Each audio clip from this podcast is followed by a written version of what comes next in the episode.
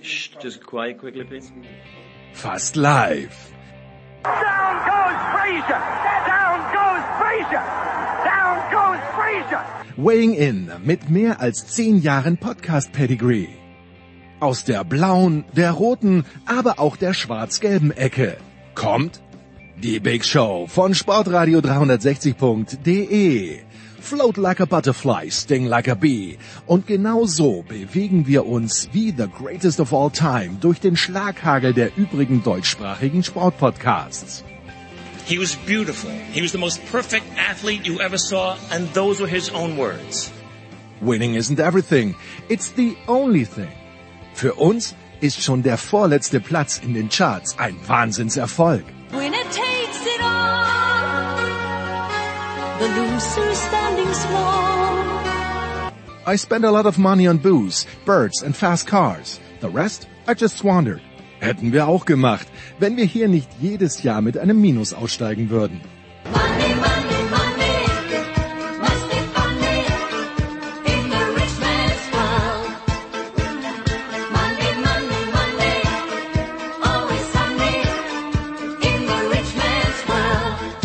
Die Big Show von Sportradio 360.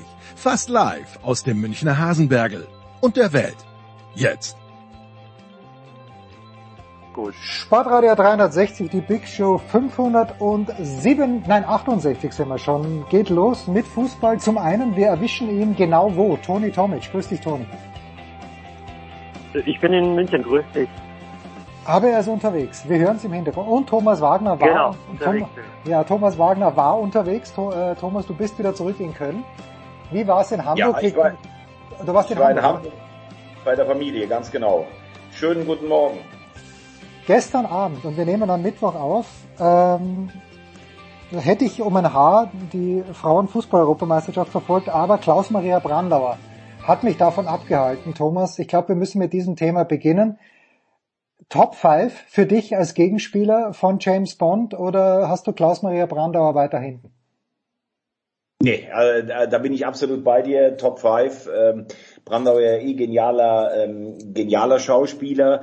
Es ist ja eigentlich auch das Besondere in diesem Film, dass er ja offiziell gar nicht zur Bond-Reihe gehört, aber natürlich alleine wegen Kim Basinger und wegen äh, Barbara Carrera äh, für mich einer der auch der fünf besten Bonds. Und diese, ja, diese, diese Nonchalance, diese Verbissenheit, diese, äh, diese, diese verbrecherische Arroganz, also wie Brandauer den spielt, wenn man sich einen, äh, wenn man sich einen Bond-Gegenspieler bauen und malen könnte, dann würde er so ähnlich aussehen wie da. Ich finde es halt super auch diese Situation im Casino, als man gegeneinander spielt und als Bond einen Stromschlag in die Hand bekommt und ja, ach, das habe ich ganz vergessen, Ihnen zu sagen. Also er spielt das Arschloch schon unfassbar gut, muss man sagen. Aber warum hatte dann Christian... Ja, okay, Toni, bitte. Toni, bitte. Nein, nein, nein, alles gut. Ich, äh, alles gut. Ich habe äh, also die Ausführungen von Thomas stimmen absolut. Aber warum, Thomas, hatte dann Christoph Walz nicht gefallen? Weil ich finde, dass er in der, in der Art und Weise, wie er es spielt, eben nicht auf den ersten Blick super fies, sondern schon schlau, verschlagen natürlich. Aber wie, wie, ich weiß ja, dass dir Christoph Walz nicht gefallen hat. Ja, also er hat mir, ich finde Christoph Waltz einen, einen überragenden Schauspieler, da gibt's ja gar keine Frage, aber ich nehme ihm so diese Rolle des Bösewichtes nicht ab. Vielleicht traue ich Klaus-Maria Brandauer bösere Sachen zu als Christoph Waltz. Das, das kann natürlich sein. Äh, Ich finde auch, bei, bei, bei Brandauer passt dann in dem Falle alles. Die Art, wie er sich bewegt, auch dieser Blick, sein Gesicht, wie er dann zum Beispiel zurückguckt, als Bond oben bei den, bei den, äh, bei den Aasgeiern ist und er guckt Ja. nochmal ins Fenster zurück. Dieser Blick, das ist so das Böse. Walz ist mir auch von der Stimme her, mir persönlich, ich weiß, dass ganz viele Walz super finden, ist er einfach nicht böse genug. Also das ist, glaube ich, der Unterschied. Okay, schön. Auf zum Fußball. Und Toni, ich sag mal so, wenn der FC Bayern München wirklich Harry Kane verpflichten sollte und es dann einen Sturm gibt, Sadio Mané, Harry Kane, Leroy Sané, dann haben sie meine Aufmerksamkeit. Aber wie realistisch ist dieses Szenario, das die letzten Tage hier mindestens durch München geistert? Also wenn du meine äh, offizielle und, und ehrliche Meinung dazu hören möchtest, dann äh, sage ich null Prozent, weil ich kann mir beim besten Willen nicht vorstellen, dass äh, Harry Kane Argumente findet, zu, FC Bayern zu kommen. Harry Kane wird erstmal jetzt, äh, gerade die letzten Monate, nachdem er äh, Antonio Conte kennengelernt hat und vor allem auch die Intensität von, von Conte dann auch in der kommenden Saison und vor allem auch die Wettbewerbsfähigkeit von Tottenham, weil ich traue ihnen in der kommenden Saison sehr viel zu, wird er nochmal diesen Hunger äh, verspüren. Aber ähm, ich kann mir nicht vorstellen, beim besten Willen nicht, dass ein Harry Kane ähm, zum FC Bayern wechselt. Aber Also, ist ja, Vor allem Harry Kane ist ja einer, der, der sich in der, in der stärksten Liga beweisen möchte. Äh, bei Sadio Mane ist es ein bisschen anders. Der hat ja offensichtlich so ein bisschen mit der Liga abgeschlossen und wollte ja noch irgendwo der Starman sein. Das hatten wir schon in den letzten Mhm. äh, Folgen auch besprochen. Aber äh, bei Harry Kane, der, der muss es ja, braucht es ja nicht, weil er ist ja der Starman. Und das sind für mich äh, ehrlich gesagt äh, gerade in einer, einer sehr, sehr ähm, unspektakulären Zeit, wo keine Ergebnisse und keine ähm, Tabellen stattfinden, einfach äh, nochmal so ein Gerücht, äh, dass man in die Welt setzt, äh, wer auch immer es gemacht hat, aber ähm, also komischerweise hört man von der Insel gar nichts davon. Es ist komischerweise nur ähm, das, das deutsche Medium. Also insofern null Prozent. Thomas, gehst du da mit überein? Weil irgendwie, wenn es mal draußen ist, dieses Gerücht, irgendwoher muss es ja kommen. Aber ich kann mir halt nicht vorstellen, jemand wie Kane, der ist wahrscheinlich der Topverdiener ist bei Tottenham, der würde das sicherlich sehr ansprechende Gehaltsgefüge bei den Bayern nochmal sprengen eigentlich. Also erstens mal muss Also ich ganz sagen, kurz äh, nochmal ein Satz, noch, noch mal einen Satz, darf ich ganz kurz einen Ja, Satz bitte. ähm, noch dazu ähm, erwähnen. Ähm, okay, mach mal Thomas, dann, dann mach du, dann sage ich. Also ich ähm, wollte gerade sagen, also wenn Toni, der in England natürlich noch viel besser vernetzt ist, ähm, so eine Aussage tätigt, dann ist die für mich erstmal äh, fast schon eine Art Gesetz. Ähm, zweitens, ähm, also sagen wir mal so, ich habe mich gewundert, dass Mané zu den Bayern gegangen ist. Das ist sicherlich für die Bayern ein, das merkt man ja auch am breiten Grinsen von Salihamidzic und Kahn. Das ist für die Bayern sicherlich am Transfermarkt eine Art Befreiungsschlag. Wir können noch, wenn wir wollen, auch Spieler dieser Kategorie verpflichten, äh, obwohl Mané natürlich eine andere Position als Lewandowski spielt. Ähm, was mir natürlich jetzt wieder komplett äh, so ein bisschen, äh, dann, das ist dann auch so deutscher Wahn, so, also die Licht zum Beispiel jetzt der wird ja dargestellt, als wenn das ein absoluter Weltklasse-Spieler ist, der sich jetzt gegen alle anderen Vereine dafür entscheidet, unbedingt zu den Bayern zu gehen. Also der Licht ist ein, ist ein guter Fußballer, der bei Amsterdam gut gespielt hat, der bei Juve relativ wenig gebracht hat, vor allem in den großen Spielen und jetzt angeblich unbedingt zu den Bayern will. Das ist für mich eine ganz andere Kategorie als Manet. Und als ich das erste Mal Kane gehört habe, habe ich genauso reagiert wie Toni ich äh, weiß es nur nicht, also nachher steht er dann doch irgendwann da und dann lachen sie uns alle aus. ähm, nur wenn ich dann gestern auch wieder Kommentare gelesen habe, irgendwo, ja, Kane ist ein Anti-Fußballer oder sowas, da muss ich auch sagen, ich weiß teilweise nicht, was, was wie in Deutschland beurteilt wird. A, die Klasse der Bundesliga, die für mich nicht vorhanden ist, ähm, auch wenn Frankfurt letztes Jahr punktuell ein Gegenteil bewiesen hat. Und äh, also Harry Kane, der Torschützenkönig einer WM ist, der bei der EM geliefert hat, der bei Tottenham jedes Jahr über 20 Tore schießt. Also wenn die Bayern den kriegen könnten, das wäre für mich fast ein 1 zu 1 Ersatz für Lewandowski, weil er eben auch mitspielen kann und weil er zuverlässig knipst. Ähm, also Kane, Manet zusammen, dann könnten die Bayern, glaube ich, echt wieder, dann könnten sie von großen Dingen träumen. Allein mir fehlt der Glaube. Jetzt du, Tony. So, jetzt aber nur, nur ganz kurz, äh, wie gesagt, ähm, die Bayern sind logischerweise verwöhnt von äh, einem Robert Lewandowski, der in den vergangenen Saisons jeweils immer ähm, über 30 Tore gemacht hat. Dass man logischerweise, und das ist völlig normal und nachzuvollziehen, dass man innerhalb des Vereins einen Stürmer von diesem Format dann als Nachfolger sucht, das ist ja okay, das ist ja legitim. Auf der anderen Seite gibt es diese Stürmer auf dem Markt. Und dann kommt man natürlich auch, und das ist wiederum das, da kommen wir wieder auf das Thema, was ich neulich gesagt habe, für mich ist Harry Kane der bessere Stürmer und die bessere Neun als Robert Lewandowski, aber so viele bessere Stürmer hast du jetzt auch nicht. Das heißt, logischerweise möchtest du dieses Format behalten, aber ob du dieses Format bekommst, ist ja was anderes. Das heißt, du kannst ja in einer Zeit, in der Sommerpause wird sehr viel geschrieben, sehr viel erzählt, ne? Also ähm, da muss man jetzt auch nicht jedes Wort glauben. Und kaum setzt man so etwas in die Welt, kann man sich natürlich sehr viel vorstellen. Aber ob es dazu dann kommt, ja, okay, aber deswegen bleibe ich dabei. Format, ja, aber ähm, Realität ganz weit davon entfernt. Wie realistisch ist es, Thomas, dass am ersten Spieltag der neuen Bundesliga-Spielzeit Robert Lewandowski für die Bayern einläuft? Ich sage 100 Prozent. Da kann, wage ich keine Prognose. Also erstens mal ist äh, relativ klar, dass zwischen Lewandowski und den Bayern schon viel kaputt ist. Ähm, Würde ich jetzt einfach mal sagen, weil äh, Lewandowski ja schon, ähm, er ist kein Typ, der dich emotional packt, aber er ist ja schon ein Top-Profi, deshalb, äh, also von der Einstellung her meine ich, deshalb Ja. ist er ja auch gestern da gewesen. Die Hoffnung der Bayern scheint ja zu sein, okay, wir ähm, verbieten dem, dass er geht. Und dann gefällt es ihm nächstes Jahr doch so gut bei uns, dass er vielleicht sogar noch ein Jahr oder ein, zwei Jahre dranhängt und dann könnte man wieder nach schöner Höhnesdiktion sagen, ja, da hat's mal kurz geknallt, aber er wusste letztlich immer, was er uns an uns hatte und sowas. Ähm, ich glaube, dass Lewandowski fest entschlossen ist zu gehen und wenn Barcelona noch ein bisschen die Schatulle aufmacht, dann wird er auch gehen.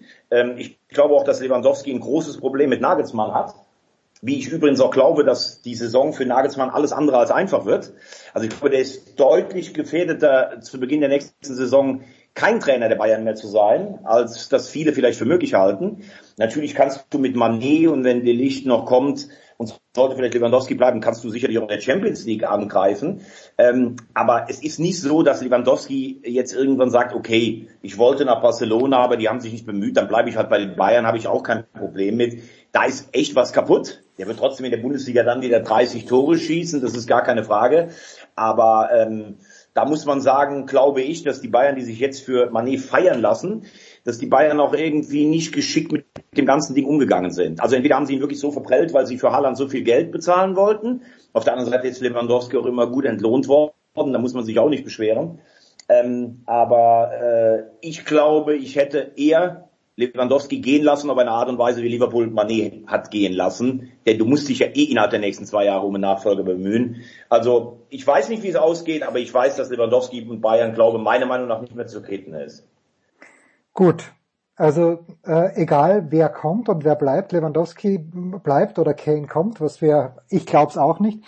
Aber Toni, nach der Verpflichtung, spätestens nach der Verpflichtung von Sebastian Aller, gab es doch mehrere Menschen, die deutlich mehr Ahnung vom Fußball haben als ich, die gesagt haben, boah, diese Dortmunder, weil mit Adeyemi allein, das wäre nichts geworden. Ich habe dem schon sehr oft zugeschaut letztes Jahr in Salzburg. Okay, der ist natürlich gut, der ist schnell, aber ja gut, der wird die Bayern nicht alleine besiegen können. Aber okay, mit Aller sage ich nicht schlecht. In der Verteidigung haben sie vielleicht auch verbessert, die Dortmunder. Aber wie stark sind die Dortmunder aus deiner Sicht, Toni, jetzt wirklich? Ja gut, erstmal wird sich das logischerweise innerhalb einer Saison äh, zeigen. Es ist immer schwierig, äh, sehr viele Neuzugänge zu integrieren. Ich denke schon, dass sie äh, aufgrund der Namen und aufgrund der Positionen, die die jeweiligen Namen spielen, sehr gute Qualität haben oder gute bis sehr gute, sehr gute Qualität haben. Ähm, was Aller angeht, ähm, war ja auch mir klar und da kann ich dich letztendlich nur äh, bekräftigen in der Meinung, dass es nur mit Adeyemi nicht äh, geklappt hätte in der kommenden Saison. Äh, es war ja klar, dass sie einen, einen neuen an sich suchen und da sind wir wieder bei dem Thema, wie viele gute Neuner hast du von einem Format, die dir in der Bundesliga auf alle Fälle 20 bis 25 und vielleicht eventuell sogar in der in der ähm, Champions League dann auch dementsprechend viele Tore ähm, schießen. Und dann bist du schnell irgendwie auch fertig mit der Liste. Ein Kalajdzic, dem traue ich das sicherlich zu in den kommenden Jahren bezüglich einer Entwicklung, aber soweit ist er, glaube ich, noch nicht. Und insofern war Sebastian Aller für mich auch eine logische äh, Verpflichtung dann, weil wie gesagt, es gibt nicht mehr so viele. Kane äh, wird nicht zu Dortmund gehen, Kane wird auch nicht zu Bayern gehen. Ähm, ich finde schon, dass die Dortmunder eine sehr, sehr interessante äh, Mannschaft haben. Man kann sich mit viel Philosophie auch vorstellen, der ja diese Wurzeln ähm, innerhalb des Vereins äh, verkörpert, auch wieder zurück zu diesen Wurzeln oder zumindest zu diesem Fußball zurückkehren will und dass eine neue äh, Euphorie unter den Fans ähm, entfachen möchte, denn es ist alles so ein bisschen eingeschlafen bei Borussia Dortmund. Ob sie dann letztendlich konkurrenzfähig sind gegenüber den Bayern innerhalb der Liga, das wage ich zu bezweifeln, denn wir reden immerhin noch von einem Zeitraum von zehn Jahren, in denen die Bayern einfach auch finanziell den Dortmundern hinterall sind. Und insofern, ähm, ja, also wenn es gut läuft, glaube ich schon mit der Mannschaft. Ähm, das Problem der Dortmunder war halt immer die Konstanz über 34 Spieltage, die sehe ich halt einfach bei den Bayern. Insofern ist es halt einfach wieder, wiederum so eine Frage, hm, schwer zu sagen, aber das Potenzial ist auf alle Fälle da. Thomas, würdest du mir zustimmen? So ein alter Stehsatz von mir. Dortmund kann die Meisterschaft nicht verlieren, aber Bayern, äh, nicht gewinnen, aber Bayern könnte sie verlieren. Boah, das ist ja wie in den ersten Tagen bei der Tour de France. Man Ja, ja. kann heute auf dieser Etappe. Man kann sie nicht gewinnen, die Tour, aber man kann sie verlieren. Übrigens, äh, Kemner ist für mich Wahnsinn und trotzdem schon so ein bisschen die, die Nein, tragische Gestalt. Ja, ja, natürlich, natürlich. tut, ersten Tage. also Kemner hat sich am Dienstag äh, bemüht, hat sich verausgabt und wird heute, wir nehmen am Mittwochmittag auf, der wird heute und morgen so büßen dafür, für den Dienstag, das tut mir schon fast ein bisschen leid. Ja, und vor allen Dingen letzte Woche, wo er da 80 Meter vom Ziel gefressen wurde. Also, Ja, ja. Pogacar ist mir jetzt schon allein deshalb unsympathisch. Naja, egal. ähm, das war ein kleiner Ausritt. Ähm, also, ich glaube, dass äh, man bei Borussia Dortmund in den letzten Jahren sich von einer gewissen Ambivalenz dem Bayern gegenüber halt einfach nicht freisprechen konnte. Äh, unter Klopp war man cool und hat die Bayern wirklich teilweise vorgeführt, man hat sie gereizt. Über 2013 haben wir schon gesprochen. Das hätte vielleicht wirklich so, ein, so eine Art Zeitenwende im, deutschen Fußball sein können. Aber danach hat man sich irgendwie so, ja, ich weiß es gar nicht, man hat sich so auf Platz zwei in Deutschland gemütlich gemacht. Und mit dem, mit dem Hinweis, dass die Bayern natürlich viel mehr Kohle haben, haben sie auch. Und deshalb ist es eigentlich auch kein Wunder, wenn die Bayern jedes Jahr deutscher Meister werden, wenn sie einigermaßen funktionieren. Ich glaube aber, dass Borussia Dortmund sich auch viel zu oft auf die direkten Duelle mit den Bayern dann konzentriert hat und die Punkte woanders liegen äh, Ja, hat ja. lassen.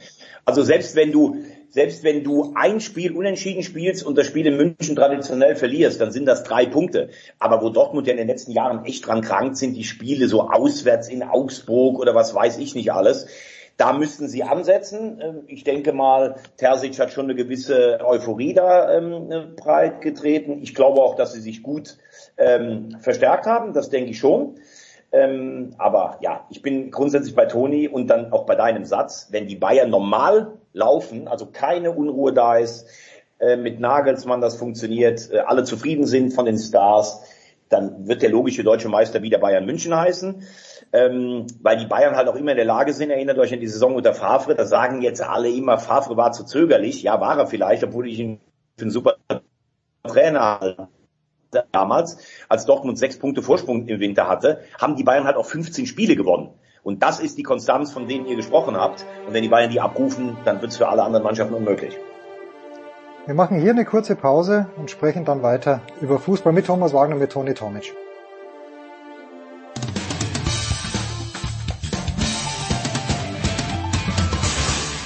Hallo, hier ist Herr Roskopf, Tischtennis-Bundestrainer und ihr hört Sportradio 360. Es geht weiter in der Big Show 568 mit Toni Tomic und mit Thomas Wagner. Und bevor wir zur zweiten Liga kommen, die letzten Tage waren auch geprägt von vielen Tweets. 40 Jahre ist es her, als der schöne Fußball gestorben ist, nämlich mit diesem 3 zu 2 der Italiener gegen die Brasilianer. Toni hat mir das auch nochmal geschickt, um ein bisschen Salz in meine Wunden zu streuen. Ähm, allerdings natürlich die Italiener dann im Finale auch gegen Deutschland. Am Ende des, am Ende des Turniers waren sie der verdiente Weltmeister. Dennoch, diese Wunde ist bei mir nie mehr geheilt, wie du weißt, Thomas. Gibt es bei dir eine Wunde, die nie mehr geheilt ist, äh, an der du noch heute knabberst? Die knabbere 40 Jahre später noch dran. Ja, es gibt äh, in meinem in meinem schwarz-weiß-blauen Herz gibt's äh, die Wunde äh, einfach des Abstieges des HSV und die größte Wunde, das weiß Toni, ist äh, Fulham. Ich kenne kein Craven Cottage. Das ist für mich äh, eine Niederlage, die wird nie weggehen, weil wenn wir da gewonnen hätten oder unentschieden gespielt, wären wir im Finale zu Hause gewesen gegen Atletico und hätten die Chance gehabt, damals alle drei Europapokale zu gewinnen. Äh, das ist eine Wunde, die nie mehr weggeht. Ähm, auf, auf Länderebene muss ich jetzt gleich mal gucken. Es gibt so ein paar Mannschaften, denen ich es einfach gegönnt hätte, dass sie ein Turnier gewinnen. Ja, und zu deinem, zu deiner Sache 40 Jahre danach. Ich meine, das ist ja auch ein, ein Wahnsinnsturnier gewesen, auch dieses Halbfinale Deutschland-Frankreich. Ah ja. Und äh, zum anderen bleibt zu sagen, dass die Brasilianer natürlich einen Fußball gespielt haben, den wir so gar nicht kannten in Europa. Das war schon wahnsinnig, sich das anzugucken. Äh, ich glaube auch spätestens 86 nach dem erneuten Ausgang gegen Frankreich haben sie auch ihre Taktik dann umgestellt. Sie sind mehr pragmatischer geworden. 94 im wahrscheinlich schlechtesten WM-Finale aller Zeiten den Titel gewonnen. Aber ähm, was man fairerweise schon noch sagen muss, ähm, sind natürlich, dass immer so ein paar Mythen überlagern. Ja, diese Mannschaft von Brasilien hatte alles nur keinen Torwart. Also ich habe das Spiel letztes Mal noch mal gesehen in einer stündigen Zusammenfassung. Also Valdir Perez kann an keinem einzigen Gegentor was machen. Und er hat stattdessen sogar noch ein riesen Ding rausgeholt. Gut, sie hatten keinen richtigen Mittelstürmer. Serginho, der ist oft über seine eigenen Beine gefallen. Aber wenn man fair enough ist, ich habe mit Toni über das Spiel gesprochen, waren die Italiener in diesem Spiel nicht die schlechtere Mannschaft. Und wenn du ähm, solche Fehler machst, wie ich glaube, wer war es, Tereso vom, vom 2-2 äh, oder äh, glaube ich, äh, vom 2-1, äh, dann kannst du dich auf dem Niveau irgendwann dann vielleicht auch nicht mehr wundern und dann wäre es vielleicht auch geschickter gewesen, mal beim 2-2 ein bisschen auch taktisch zu spielen. Die Italiener haben von Anfang an auf, auf Gas gespielt Ja. und haben dieses Spiel letztlich auch verdient gewonnen. Und jetzt sozusagen, ja, die bösen Italiener haben äh, den Brasilianern was geraubt. Das hat, hat auch 2-6 nicht gestimmt im Halbfinale, wo die Italiener auch verdient gewonnen haben. Also, ich fasse zusammen, es wäre vielleicht gut für den Fußball gewesen, wenn die Brasilianer das Ding gewonnen hätten, aber in dem Spiel haben sie es die Italiener verdient. Genau, also das, das, das ist schon ein Unterschied, fand ich. Gegen die Argentinier haben sie es anders angelegt, die Italiener. Weil Genau, da, da ja haben sie Maradona Gentile- einfach zusammengetreten, ja. Gentile wollte ja Maradona töten. Das war ekelhaft, muss man sagen. Ja, ja, das ist wahr. Toni, deine große Wunde ist welche? Du musst dich unmuten, Toni. Wobei. So, das macht natürlich Sinn, ähm, mich anzumuten, genau. Toni, Ähm, Toni war gerade ist abgestiegen in das EM-Finale 68. Das ist seine die Jugoslawen. Du meinst das 4 zu 2 in Belgrad? ja. Naja, da- das war ja 76, aber 68, wo sie gegen die Italiener verpfiffen wurden im, Halb- im Finale. Ach so, 68, ja, stimmt, genau, genau. Das Wiederholungsspiel, ja, genau. Genau. Ähm, also ich habe ja neulich mit Thomas auch nochmal drüber gesprochen, ähm, wann man angefangen hat, Fußball zu schauen, wann man sich zum ersten Mal für die WM interessiert hat und wie man es äh, generell für sich wahrgenommen hat und vielleicht sogar welches Turnier man für sich am, am schönsten äh, empfand. Ich muss ja sagen, dass mein erstes Turnier 78 war und ich war von dieser, also 74 habe ich jetzt nicht so natürlich live mitbekommen, aber im Nachhinein war ich von dieser holländischen Mannschaft so begeistert. Für mich sind die Holländer in den 70er Jahren so ein bisschen ähm, traurige Verlierer logischerweise, weil sie mit diesem Fußball, Fußball total, der ja normalerweise für alle, für, also ich nehme mal an, für, jedes Auge immer sehr schön anzuschauen ist, ähm, dann nicht erfolgreich war. Ich kann ja, äh, es gibt ja einige WM-Finals, die dann vielleicht nicht unbedingt äh, ähm, auf die Seite des, des schöneren Fußballs gezogen wurden. Aber so die erste Wunde würde ich sagen, obwohl ich natürlich begeistert war von diesem 78er Finale äh, von Argentinien, von dieser Stimmung, fand ich schon sehr, sehr schade, dass äh, die Holländer damals nicht gezogen haben. Also du hast mich nach der ersten Wunde gefragt, es gab ja danach noch zig andere Wunden, aber ähm, aber lass es bei der ersten mal bleiben. Ja, Rob Rensenbrink. Also er muss ihn nicht machen, aber, Ja. er, aber er kann ihn machen, oder? Also Na, jetzt, wenn, wie, du, wie, du, wie du sagst, er muss ihn nicht machen, weil er ist relativ weit außen und es Ja. ist der Außenpfosten. Aber es wäre schon, also diese, da bin ich ganz klar bei Toni, diese holländische Mannschaft hätte einen Weltmeistertitel verdient gehabt. ja, mit dem. Trainer, mit Ernst Happel als Trainer, wie geil wäre das gewesen? Ich habe es damals nicht kapiert. Ich war damals so ein Mario Kempes-Fan. Unverzeihlich im Nachhinein betrachtet. Aber mein, mein Vater hat WM-Studie gemacht mit drei rauchenden Freunden. Bei uns hat's hat's, hat's mehr gepafft, als, in, als wenn Menotti und Happel bei der Pressekonferenz geraucht hätten. Und alle haben mit Holland mitgehalten, nur ich nicht. Ich habe mit Argentinien mitgehalten. Wegen Kempes. Ja, und Kempes schießt, aber Kempes natürlich zwei sensationelle Aber Tore Kempes war geschossen. doch später dann eine Bereicherung des österreichischen Ja, selbstverständlich. Entschuldigung. Für, für Krems, für St. Pölten und für die Wiener. Ja, Wahnsinn. Wahnsinn. Wirklich Aber wie kamst du auf Campus, Jens? Wie Ja. kamst du auf Campus damals? ja lange Haare. Das, das war's wirklich. Und, Aha, okay. äh, und wenn man natürlich sieht, also die Tore, die er im Finale geschossen hat, waren ja sensationell. Wie er den Ball beim 1-0 mitnimmt und im Fallen dann reinschießt, da kann man sagen, okay, vielleicht ein guter Torwart, ein Neuer fängt den. Und beim zweiten Tor, das er dann schießt, den wirkt er ja rein, aber das Solo davor, wie er die Leute ausspielt, das, das ist einfach gigantisch gut gewesen. Aber ich habe das Aber ich damals... dachte, du wärst Leopoldo Luke-Fan wegen der Pornohose, die der immer Ja, anhatte. auch das, das war auch stark, Luke. Das waren einfach. Osvaldo Adiles. Übrigens damals mit der Nummer zwei. Alle glauben, er hat mit eins gespielt, aber er hat mit der Nummer zwei gespielt. Aber das nur nebenbei. Aber Gut. man muss sagen, äh, einer der besten Abwehrspieler der Welt, Tarantini, der später leider Drogenkonsum äh, zum, zum Opfer gefallen ist. Aber auch eine starke Frisur, Tarantini, wer sich erinnern kann. Also, Absolut. also von den Frisuren her alles stark. So, es geht also Freitagabend los und es geht los mit dem ersten FC Kaiserslautern gegen Hannover 96. Ich weiß gar nicht, äh, Thomas, ich, äh, nein, Toni, wir fangen mit dir an. Ähm, ist es in diesem Jahr so, dass es einen, Achtung Englisch, Denglisch, einen Clear-Cut-Favorite gibt in der zweiten Fußball-Bundesliga oder ist in diesem Jahr wirklich alles möglich? Und wieder Für mich ist ganz klar, der, für mich ist ganz klar der Favorit Nummer eins, der Hamburger SV. Jetzt nicht aufgrund der, der Testspielergebnisse, sondern einfach aufgrund äh, des, des Hungers, der, der, äh, der Art und Weise, dass man dieses negative Erlebnis von den letzten vier Jahren jetzt einfach endgültig auch in ein positives Ergebnis ähm, ummünzen möchte, aufgrund der geringeren Konkurrenz gegenüber gerade der vergangenen Saison, wo ja Schalke und Werder Bremen sicherlich äh, von der Qualität mit oben anzusiedeln war. Ich kann mir durchaus vorstellen, dass St. Pauli nochmal äh, eine richtig gute Saison spielt, aber auch Darmstadt diesen, dieses Element des, des, des ähm, äh, eine, eines Fundaments, äh, einer eine guten Saison mitnimmt in die neue Saison. Ich kann mir nicht vorstellen, dass einer der Aufsteiger irgendwie eine Rolle spielen wird. Ich glaube sogar, dass der erste FC Kaiserslautern Schwierigkeiten haben wird. Aber das sind so für mich äh, letztlich die Mannschaften, die ich oben sehe. Aber der HSV ragt über allen ähm, heraus. Das wird wahrscheinlich Thomas gerne hören, aber vielleicht sogar ein bisschen mit Skepsis ähm, äh, betrachten. Aber für mich ist der HSV ganz klar Aufstiegsfavorit Nummer eins. Thomas. Ja, wenn das ein Experte wie du sagst, dann höre ich das natürlich sehr gerne. Nein, das meine ich, das meine ich ähm, voller Anerkennung. Aber genau darin besteht ja so ein bisschen das Problem, dass der HSV sich in dieser zweiten Liga vier Jahre lang schon teilweise sehr, sehr schwer getan hat mit dieser ganz klar zugeordneten Favoritenrolle. Im letzten Jahr war es ja relativ knapp. Äh, erinnere dich nur, wenn allein dieses Tor von Winsheimer in der Schlusssekunde gegen Bremen, was ja abseits war, wenn der drin ist, steigt der HSV auf. Also man sieht ja auch, wie schwer sich Werder und Schalke getan haben. Und letztes Jahr war der HSV halt qua Etat und qua Mannschaft nicht der Top-Favorit. Das hat ihnen am Ende ganz gut getan.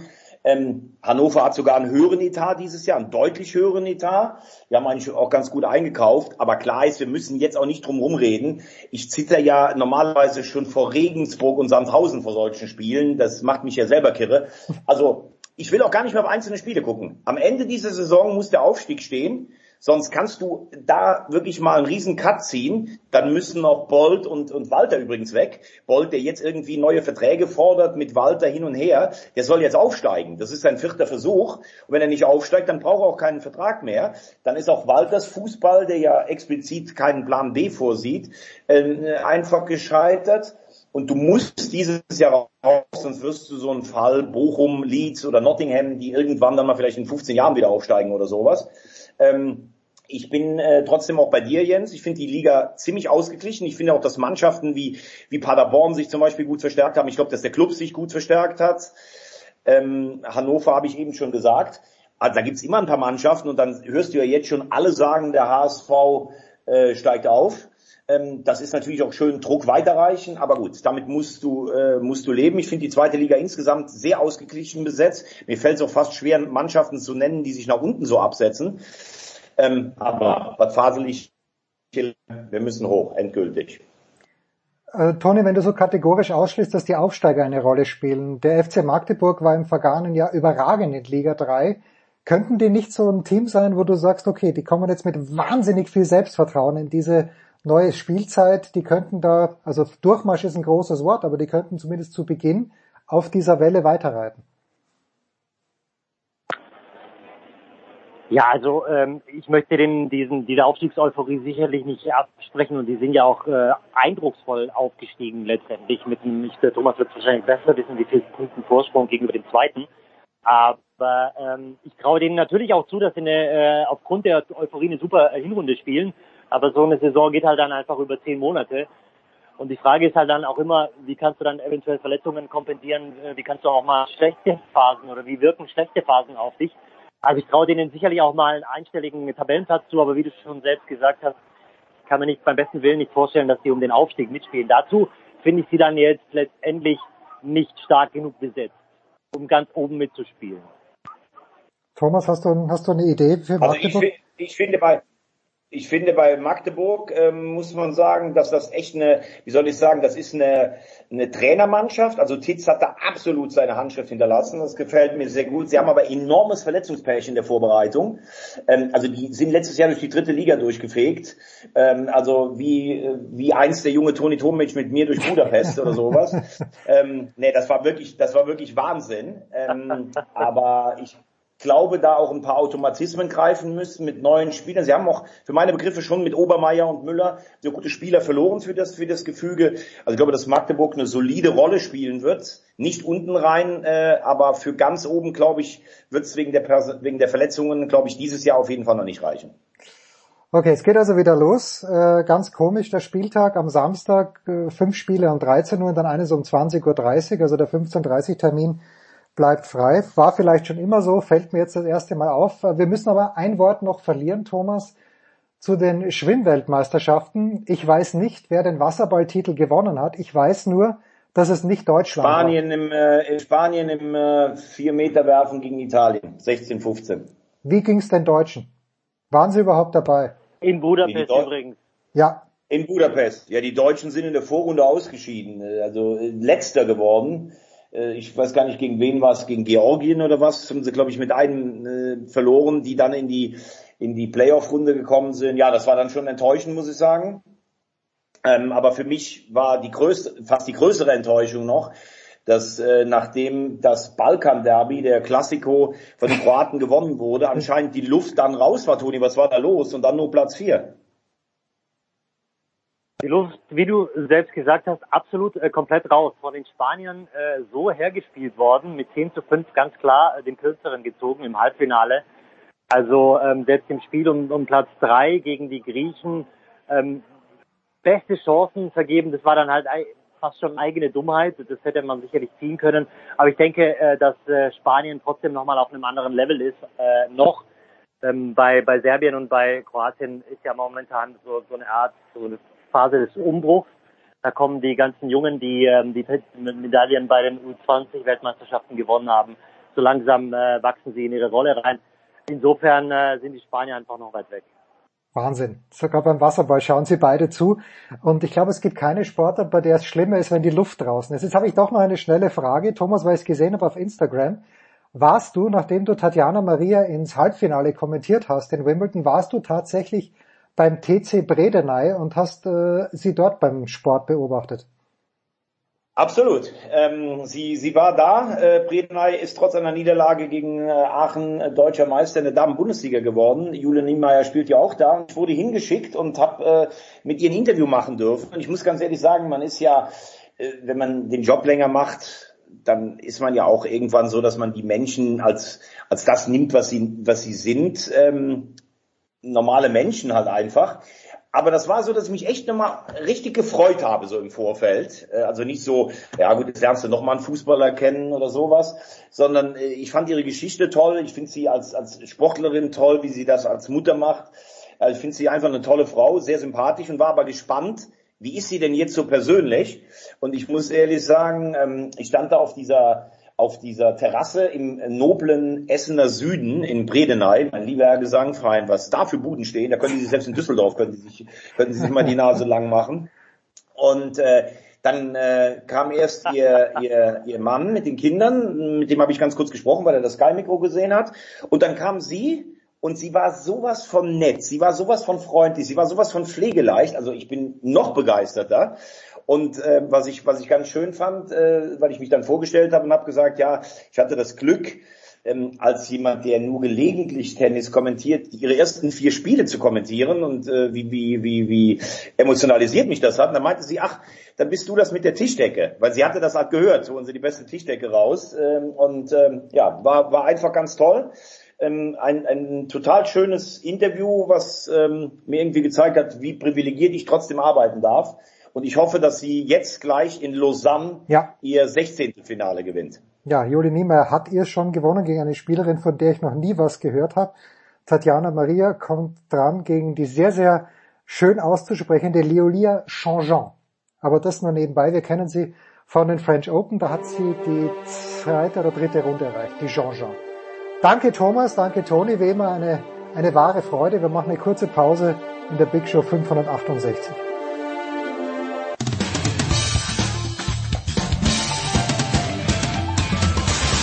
Servus, das ist der Felix Neureuter und ihr hört das Sportradio 360. Herrschaften, die Big Show 568, jetzt mit dem großen Thema in diesen Tagen äh, mit der Leichtathletik-Weltmeisterschaft. Und zwei Menschen sind in Eugene, es ist spät in Eugene, um genau zu sagen 22.13 Uhr am Mittwochabend deren Zeit. Und das eine, der eine ist Heiko Oldup. Moin Heiko. Hallo, also ich weiß nicht, ob es für mich 22.10 Uhr ist, für mich ist eher so 1.13 Uhr. Also ich glaube, Ah, ich bin in Boston-Zeit, bin gerade seit 10 Stunden hier, so richtig ist mein Körper noch nicht da. Äh, und der Mann ohne Jetlag, das ist Johannes Knut von der SZ. Hi Johannes. Doch noch mit ein bisschen Restlag, aber Jetlag, aber ich passe mich so langsam an die lokalen Gepflogenheiten. Wir hatten ein sehr nettes Abendessen und äh, man, man stimmt sich ein. Also äh, kann kann mich ja, hab mich ja ein bisschen eingegroovt. Ja, äh, schön, schön. Es geht am Freitag los und Johannes, äh, ich habe einen Tweet von dir gesehen. Wie politisch wird diese Veranstaltung werden? Du hast, glaube ich, eine russische, was Hochspringerin zitiert, ja, äh, eine ukrainische, pardon, Hochspringerin zitiert, die an, an der Gesinnung der russischen Athleten und Athletinnen keine Zweifel gelassen hat.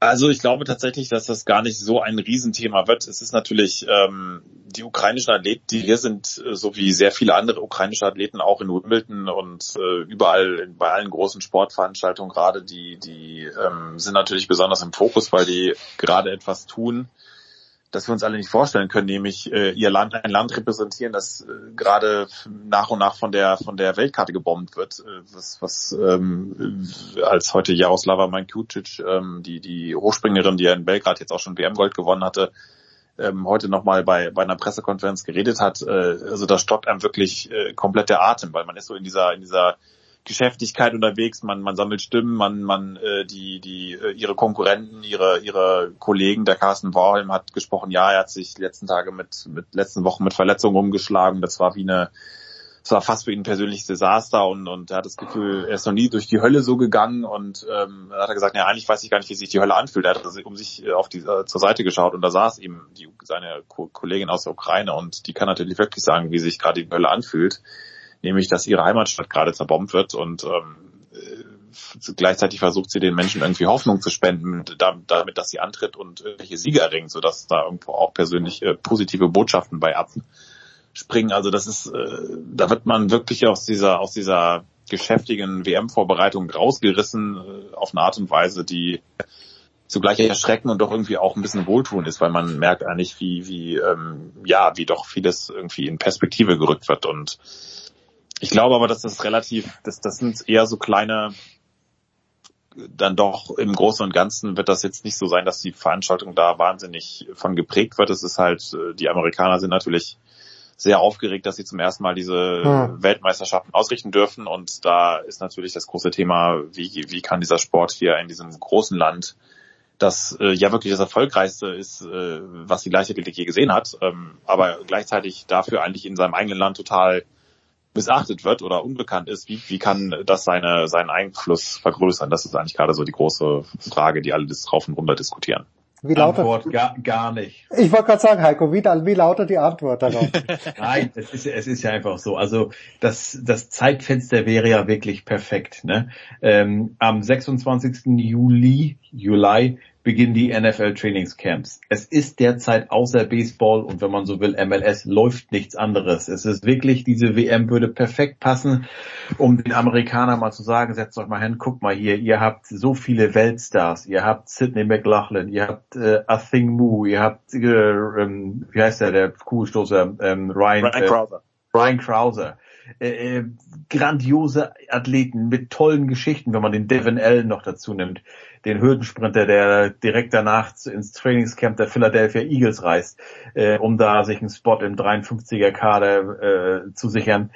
Aber das wird kein Interesse. Also ich sag mal, äh, wer, es nicht weiß, dass WM interessiert, dass es eine WM gibt in Amerika, äh, der, der wird das auch nicht, also der wird sich nicht vor den Fernseher setzen. NBC überträgt wohl Primetime an den Wochenenden, aber sind wir ehrlich, äh, Sport in Amerika ist ESPN und ESPN hat keine Übertragungsrechte und ich kann mir nicht vorstellen, dass die wegen einer Goldmedaille über die 400 Meter ihre sehr wichtigen äh, Gespräche, wo eventuell Kevin Durant jetzt tatsächlich in der im Oktober beginnende NBA-Saison äh, äh, spielen wird, unterbrechen werden. Kann ich mir beim besten Willen nicht vorstellen. Aber so, wenn man es mal vielleicht ein bisschen perspektivisch sieht, als Deutscher, wie berühmt, also wir haben ja die, die mit Abstand erfolgreichsten Rennroller und Bobfahrer. Oh Gott. Interessiert in, Deutschland, interessiert in Deutschland auch keine Sau. Die können auch komplett Kombinierer nicht zu vergessen. oder so. Also so, so wie eine Alison Felix komplett unerkannt oder eine, eine, eine, eine McLaughlin äh, äh, komplett unerkannt durch New York oder LA gehen können, könnte ein Francesco Friedrich unerkannt durch Hamburg, München oder Berlin gehen.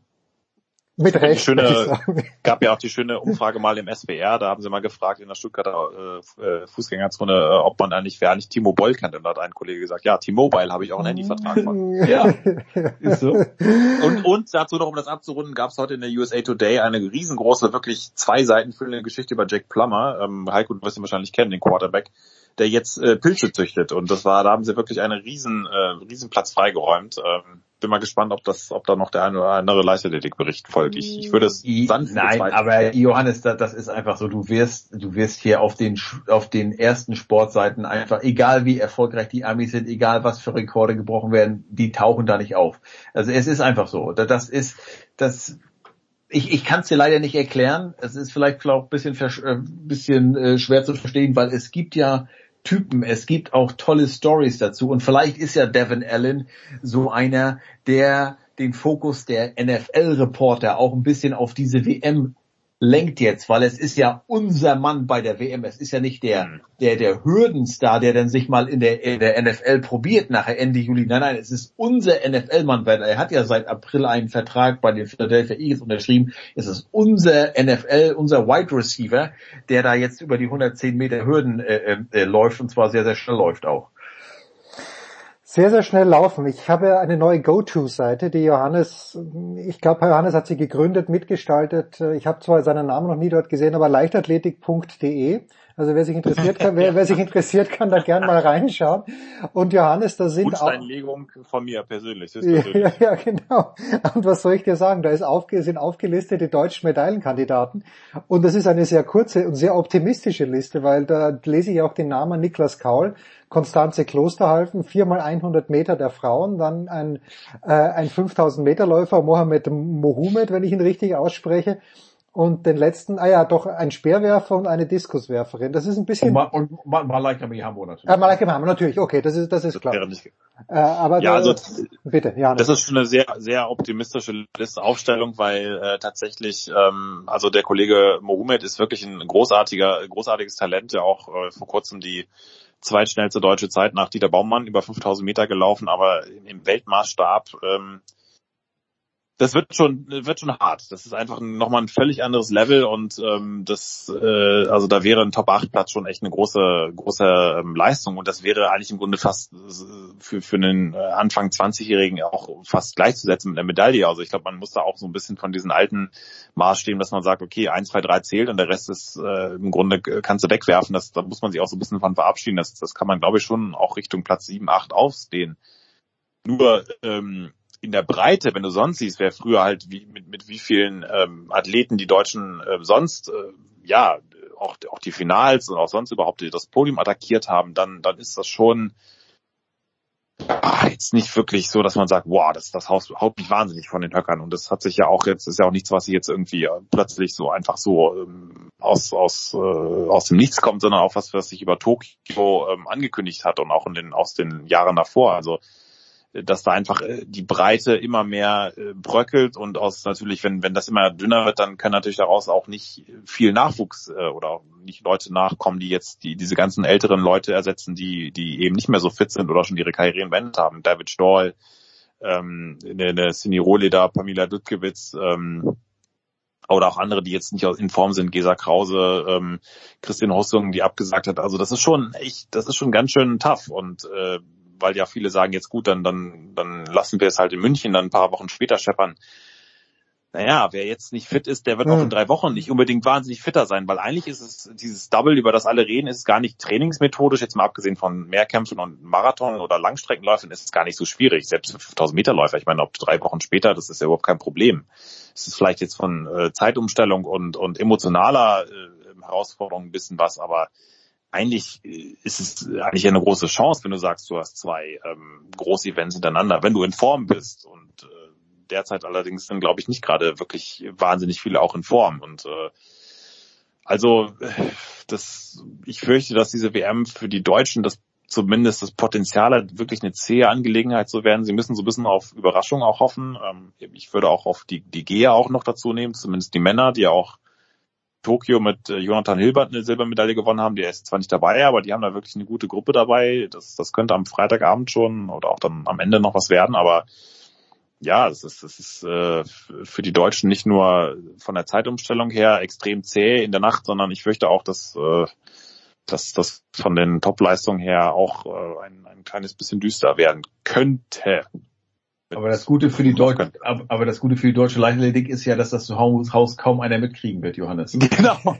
Ich habe schon, äh, wie im Andi ist, im, hinterm Hayward Field ist ja auch so eine, ist ja wirklich äh, unfassbar ähm, großartig ähm, gelegen und ähm, äh, ähm, in, auf diesem College Campus, äh, der wirklich wunderschön pittoresk ist und äh, gleich dahinter ist allerdings ein Friedhof und äh, da frage ich mich auch schon, ob da vielleicht die eine oder andere Medaillenhoffnung am Ende begraben wird. Ja, ja, ganz, ganz hohes Niveau. Äh, nee, Nein, nee, aber es, es ist doch wirklich so. Ich habe, wenn man, wenn, wenn man, es ist ja wirklich so, wenn man mal guckt. Ich glaube, es gibt bis jetzt am Wochenende ja und Montag noch tagsüber auch äh, Vorläufe und sowas. Aber ansonsten, ich glaube, ab Dienstag ist das. Da gibt es nur noch Abendswettkämpfe. Das geht um 17.15 Uhr Ortszeit los. Das ist 2.15 Uhr in Deutschland und um 19.50 Uhr ist der letzte, ist das letzte Finale. Das ist um 4.50 Uhr in Deutschland. Das heißt, da hast du nicht mal die Morgen, die Morning Schienen in den, in den, im, im Radio. Also auf dem Weg zur Arbeit wirst du maximal Nachklapp hören, aber da wirst du kein Finale live hören. Und über das Fernsehen müssen wir gar nicht reden. Also da kriegt der deutsche Leichtathletik-Fan mal so eine so einen Einblick, wie es dem deutschen NFL, NBA, NHL oder MLB-Fan so geht. Also wenn man dann was gucken will, äh, dann muss man schon mitten in der Nacht aufstehen. Und so mal ehrlich, ich glaube, das werden nicht allzu viele tun. Aber wir sollten das ja nicht nur auf die Deutschen hier beschränken, sondern die großen Stars sind ja nach wie vor hier. Bloß weil die Deutschen hier eventuell nichts gebacken kriegen, heißt das ja nicht, dass es eine schlechte WM ist. Also ich glaube, nein. die Amerikaner, die werden hier richtig was abfackeln. Ja, und nicht nur die Amerikaner, also auch, auch international Klar. ist es, glaube ich, ist Ja, ein tolles genau. Line-up. Ähm, was, was ich jetzt tatsächlich jetzt aktuell gehört habe, ist, das ist, das muss man ein bisschen im Blick behalten. Es gab jetzt wohl offenbar gerade aus Afrika, gibt es mittlerweile wohl mehrere Dutzend oder also das war das, was ich von ein, zwei Kollegen gehört hatte, offenbar einige Kollegen, äh, einige Athleten, die wirklich Probleme haben, ihre Visa äh, zu kriegen und äh, gerade nicht einreisen könnten. Und das, das ist tatsächlich was, was man mal so ein bisschen beobachten muss, weil das wäre natürlich schon ein massiver Faktor. Da sind auch einige wirklich sehr gute Athleten äh, drunter, die jetzt äh, auch über 100 Meter Weltjahresbestler oder ähm, ähm, Der Kenianer. Leistungen. Äh, genau, der, ähm, ich habe seinen Namen äh, ähm, pflegelhafterweise vergessen. Ja, es war auch, der war einer der Kandidaten, die wirklich Probleme hatten. Also muss man mal gucken, aber ähm, also das, äh, aber abgesehen davon ist es natürlich trotzdem immer noch, ähm, das, das Niveau war ja schon in Tokio unfassbar hoch und eigentlich, wenn alles halbwegs beisammen bleibt, sollte das in Eugene nicht viel geringer ausfallen. Und vor allen Dingen kann sich der deutsche, der, der deutsche Zuschauer schon mal dran gewöhnen, wie es in sechs Jahren bei den Olympischen Spielen in LA so sein wird. Da ist ja auch NBC der Rechteinhaber, da wird es auch alles mitten in der Nacht geben. Heiko, du bist, glaube ich, der einzige Deutsche, der jetzt schon an den sechs Jahren und Los Angeles denkt. Aber schön, wir werden uns dann bei Schmieder einquartieren auf dem Balcony. Äh, Heiko, wie ist die, die, die, Gesamtgemischlage, weil es Johannes das gesagt hat, dass es Probleme gibt, da dachte ich schon, um Gottes Willen, äh, das muss was mit Corona zu tun haben. Ist das überhaupt ein Thema in diesen Tagen in Eugene? Oder also noch nicht?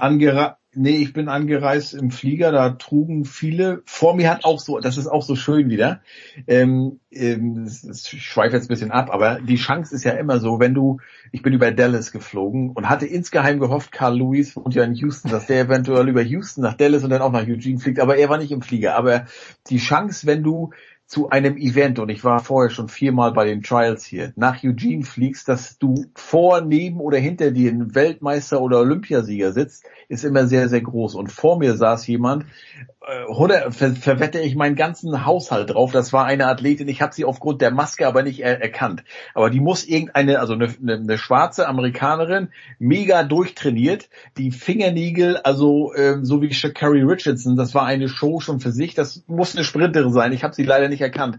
Aber ähm, die hat auch Maske getragen, deshalb war sie, war sie nicht zu erkennen. Darauf wollte ich hinaus. Also es äh, im, im Flieger hierher, äh, in Amerika brauchst du keine Masken mehr tragen. Es, es tragen nach wie vor viele Masken. Äh, aber natürlich, die, hier kommt die gesamte Welt zusammen. Und äh, was ist die Chance, dass du dann ein weltweites ähm, einen weltweiten äh, äh, Covid halt, dass die Welt bewegt, nicht auch irgendwie hierher kommt. Die, die Gefahr ist auf jeden Fall da. G Ganz klar. Ich, ich bin jetzt noch, äh, ich, Johannes und ich, wir haben uns gestern schon zusammen telefoniert, äh, aufgrund äh, des äh, für ihn überraschenden Faktes, dass ich einen Covid-Test, also jeder muss hier, um, um die, die Akkreditierung abzuholen, einen Covid-Test vorzeigen, aber während das bei Johannes zehn Minuten dauerte, dauert es bei mir 48 Stunden. Hm. Aber so ist das nun mal, wenn man in the greatest nation on earth hier wohnt. Und deshalb konnte ich meine Akkreditierung noch nicht abholen, sondern werde das morgen erst äh, können, wenn ich hoffentlich das äh, Ergebnis von Walgreens von meinem Covid-Test am, äh, am Dienstag bekomme. Ähm, aber klar, also Covid muss man natürlich bei jedem internationalen Ereignis mit rechnen. Ist doch klar, wenn, wenn Leute von überall zusammenkommen. Und was natürlich auch dazu kommt, es ist ja, die, die, die bleiben hier alle in äh, nicht in irgendeinen, irgendwelchen schicken Hotels, jetzt mal die US-Amerikaner ausgenommen, da die haben vom US-Verband natürlich äh, keine schlechte Unterkunft gekriegt, aber die Athleten, das Athletendorf ist hier quasi so ein bisschen wie Olympischen Dorf organisiert, aber halt auf dem Campus. Also die, die Athleten bleiben zum großen Teil in College-Dorms und die, Mhm. äh, sie sind zumindest in den College-Dorms, die wirklich neu sind und auch gut renoviert sind, aber auch da haben wohl einige, das ist halt ein College-Dorm, ist natürlich jetzt nicht mit groß, unbedingt mit Klimaanlage und allem Pipapo ausgerüstet. Also es ist schon, ja, ein bisschen, äh, bisschen äh, back to the roots, aber ähm, Rustikal, wie alles in Oregon. Genau, es ist, es hat natürlich auch ein, äh, dann wiederum äh, ein sehr, man ist sehr eng beieinander. Es war natürlich auch die Deutschen waren da nicht unbedingt so hoch erfreut auf, aufgrund von Covid und allem, aber ähm, das, das, das hat äh, das Potenzial, sehr, sehr kuschelig zu werden. Mit ähm, bin da heute mal äh, durch durch die diesen diese Passage durchgelaufen auf dem Campus, weil die eben zum Glück noch nicht abgesperrt war von äh, ähm, zig Sicherheitszäunen. Das ist wirklich sehr nett mit äh, mit so einem riesen mit so einer riesen Fläche, wo viel, wo viele Tische und Stühle aufgebaut sind, so eine Art riesen Freiluftcafé Restaurant quasi mit äh, also da da laufen die Leute wirklich quer durcheinander über dem ganzen Campus, hat so ein bisschen das Gefühl vom ersten von von äh, erst die Woche würden wir sagen in Deutschland. Ähm, aber das kann natürlich auch, wenn sich da mal irgendwas einnistet, kann das natürlich auch mal schnell in die andere Richtung gehen. Sehen wir auch gerade bei allen anderen Sportevents. Also ähm, ist gut, es, das Wetter ist immerhin recht recht stabil warm, aber das muss jetzt auch nicht unbedingt was heißen. Also ja, wird wird auch da recht interessant. Ähm, immerhin der Vorteil, dass die Athleten ja nicht alle alle Starter gleichzeitig hier sind, sondern die so gestaffelt nach ihren Starts anreisen. Also es ist jetzt nicht so, dass die ganze Nationalmannschaft auf Schlag auf äh, knaller Fall hier einreißt, sondern dass die sich ein bisschen ablösen. Von daher ist dadurch die Gefahr vielleicht auch ein bisschen minimiert, äh, was das angeht. Aber wenn wir mal Covid außen vor lassen, was natürlich schwer ist, ähm, das, was Johannes gerade beschrieben hat, diese Atmosphäre, das, ich habe mich mit Annette Stein, mit der Bundestrainer unterhalten, die freut sich total drauf, weil das ist, macht dieses, diese WM auch so anders, weil natürlich kann man sagen, wie kommt eigentlich eine WM wie kann das sein, dass eine WM natürlich nicht in Amerika ausgetragen wird? Das ist klar, das wurde höchste Zeit, aber in Eugene und vielleicht nicht in LA oder in Chicago. Die, die so, so ein Ereignis würde da komplett untergehen.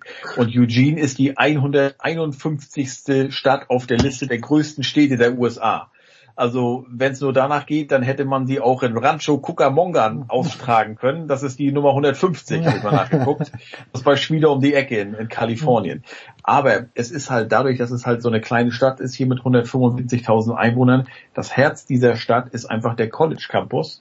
Und da ist halt das Hayward Field und die wirklich die Nation, die werden alle drumherum wohnen. Also du hast quasi aus deinem College Dorm Fenster kannst du das Stadion sehen, ob du es willst oder nicht. Du läufst anderen Sportlerinnen und Sportlern über den Weg. An Stein meinte auch, das das macht einen einfach richtig auch. Äh, äh, da will man auch unbedingt starten. Man man man man stichelt sich vielleicht ein bisschen an mit den anderen. Also das ist eine ganz andere Atmosphäre als wenn du in Peking, in Berlin, in Rom, in äh, wo war es noch in in London, in Paris bist, in einem Hotel weit ab von Moskau. der Wettkampfstätte. Moskau, genau. Also sprich in Metropolen weit ab von der Wettkampfstätte.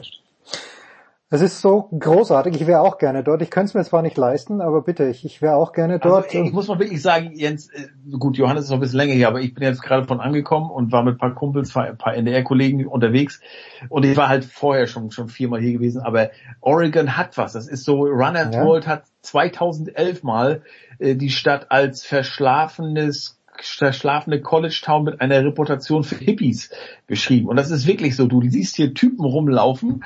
Also das kannst du gar nicht einordnen. Da sind von oben bis unten tätowierte, äh, übergewichtige Frauen rennen rum, dann kommt da einer mit dem Bart bis zum Bauchnabel. Aber das ist alles trotzdem total cool und und und äh, mitunter extravagante Autos, aber dann noch mit Auto, mit mit mit mit hier, äh, Elektroscootern sind die wieder unterwegs, mit Fahrrädern. Also es ist wirklich ähm, ja total relaxed, entspannt und ja alles kann, nichts muss. Und zwischendurch läuft dann die dänische Hammerwerferin mit ihrem Hammer durch die und äh, die kenianische ähm, 5000 Meter Weltmeisterin Helen Obiri ist vorhin in unserer äh, in unserem ähm, Taco-Laden vorbeigerannt. Also es ist tatsächlich äh, ähm, eine sehr äh, vertraute Atmosphäre. Also irgendwie, wenn, wenn die in unserer Studentenstadt irgendwie in, in Göttingen, Tübingen, Heidelberg irgendwie da eine WM äh, stattfinden würde, so ungefähr ist das. Das ist äh, schon sehr speziell. Das muss der Plan Das stimmt sein. ja wahrscheinlich von der Einwohnerzahl auch, ne? Also So ungefähr, ja. Also 100 ist ja sogar fast schon äh, dann wiederum relativ groß für eine deutsche Unistadt, aber Also so ich weit weg weiß, ist es nicht. ich dachte jetzt die 151 hätte ich nicht gedacht, dass Eugene so groß ist vergleichsweise. Ich hätte die weiter hinten 170 angesehen. Ja. Na gut. So, also die, die gute Nachricht ist, äh, dass ich früh aufstehen werde und die noch bessere Nachricht ist, Heiko und ich planen möglicherweise ein kleines Daily und wenn Johannes nicht bei drei auf dem Baum ist, werden wir ihn vielleicht ab und zu auch dazu bitten und fragen. Also die Leichtathletik-WM, da inklusive der dänischen Hammerwerfer. ja, die muss dazu. Und wenn sie mit ihrem Hammer, da stelle ich mir bei einer Dänin natürlich einen echten Hammer vor. So einen richtigen, nicht, nicht den mit dem Seil, sondern, ja genau, so einen Der schönen Tor aus dem Marvel. Der Tor, genau. So ein Torhammer. Fantastisch. Danke Heiko, danke Johannes. Kurze Pause, Big Show 568.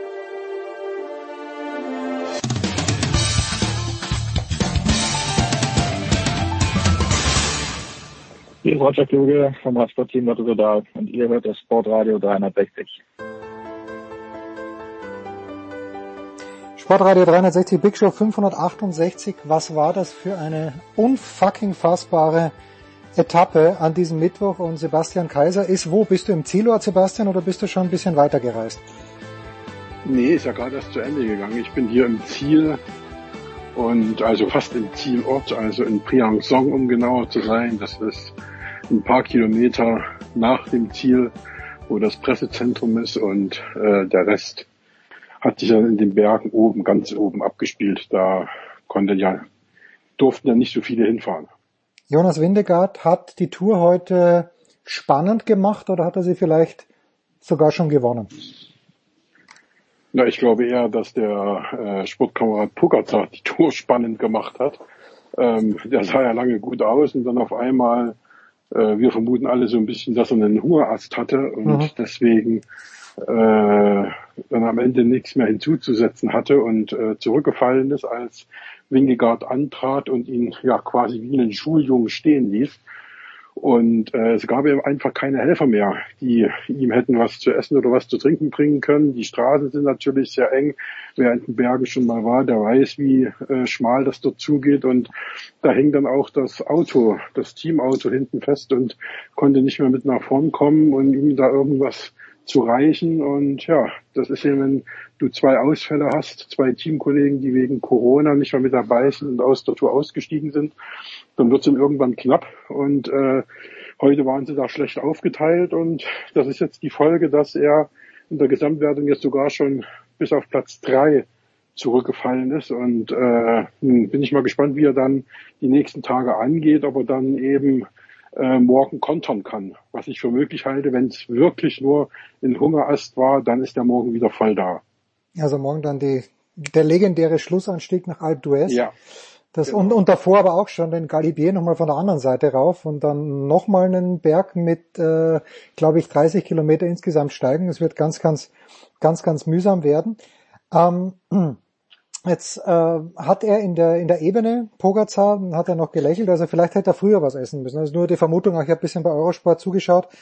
Äh, und die haben halt auch gemeint, also wahrscheinlich hat das in der Ebene verabsäumt, was zu, was zu essen, aber das ist natürlich reine, reine Spekulation. Ähm, Garen Thomas ist auch noch äh, mit dabei. Wie stark schätzt du ihn ein? Äh, heute sehr stark gefahren, aber ähm, letztendlich äh, kann ich mir es nicht vorstellen. Also ich glaube, er hat seine Tour gewonnen und äh, ich glaube nicht, dass er nochmal ins Rennen um eine zweite Tour richtig eingreifen kann. Also äh, kann ich mir nicht vorstellen. Wenn du die Mannschaft jetzt ansprichst von Tadej Pogacar, andersrum Jumbo Visma mit Wout van Aert, mit Primus Roglic, äh, da ist die Kapitänsfrage natürlich jetzt geklärt, aber natürlich schon ein starkes Zeichen, dass Van Aert äh, sich dann auch als Helfer zur Verfügung stellt, oder? Ja, wir haben ja von Anfang an gesagt, das hatten wir glaube ich, die letzte Woche diskutiert äh, oder angesprochen, dass eben Jumbo Visma eine gigantische Mannschaft hat. Also Mhm. mit Abstand das Beste, was man aufbieten kann, haben sie hier dabei. Und äh, dann haben sie sich ein bisschen für spekuliert. Da haben sie alle gesagt, ach, das können sie nicht und äh, die fahren zu wild und pipapo. Aber die haben die ganze Zeit einen richtig geilen Job gemacht und man sieht's ja an den Etappensiegen von Wout von Art daran, dass er das grüne Trikot die ganze Zeit trägt und auch äh, dass man mit äh, Jonas Winkelgaard immer einen in Tuchfühlung hatte, auch wenn er den äh, Pogacar im Vollbesitz seiner Kräfte nicht schlagen konnte die letzten Tage. Heute hat's geklappt. Wie gesagt, äh, vielleicht auch geschuldet den Umständen, dass er nichts essen und trinken konnte, der Pogacar. Ansonsten glaube ich, hätte er auch heute die Etappe gewonnen oder zumindest wäre er vor Winkelgaard ins Ziel gekommen. Ähm, aber wie gesagt, die Mannschaft, die kann, wenn jetzt die Corona-Ausfälle noch so ein bisschen weitergehen, äh, bei, bei Pogacars Team, das kann für, Wiss, äh, für Jumbo Wismar den Ausschlag geben, weil die sind, glaube ich, noch komplett und das ist eine Mannschaft mit Kreuzweig und äh, äh, Rocklitz, der jetzt natürlich in der Helferrolle ist, du hast es schon gesagt, ähm, da ist jetzt richtig Feuer drin und Leben drin und jetzt äh, die Spannung, also vielleicht hat ein Hungerast tatsächlich ein Hungerast in Verbindung mit Corona für Spannung bei der Tour gesorgt und hat sie wieder spannend gemacht. Das äh, könnten wir so mitnehmen und dann ausgerechnet noch äh, vor der finalen Etappe nach Alpe d'Huez, also, äh, vor der finalen Etappe, nicht vor der legendären Etappe nach Alpe d'Huez. Also das ist, glaube ich, ein, ein traumhaftes Drehbuch. Wie ist die Regelung, Sebastian? Weil ich glaube, in Wimbledon war es ja so, da die Tennisspieler, ja, können wir uns testen, müssen wir aber nicht. Werden die Radfahrer täglich getestet und wer positiv ist, fliegt raus?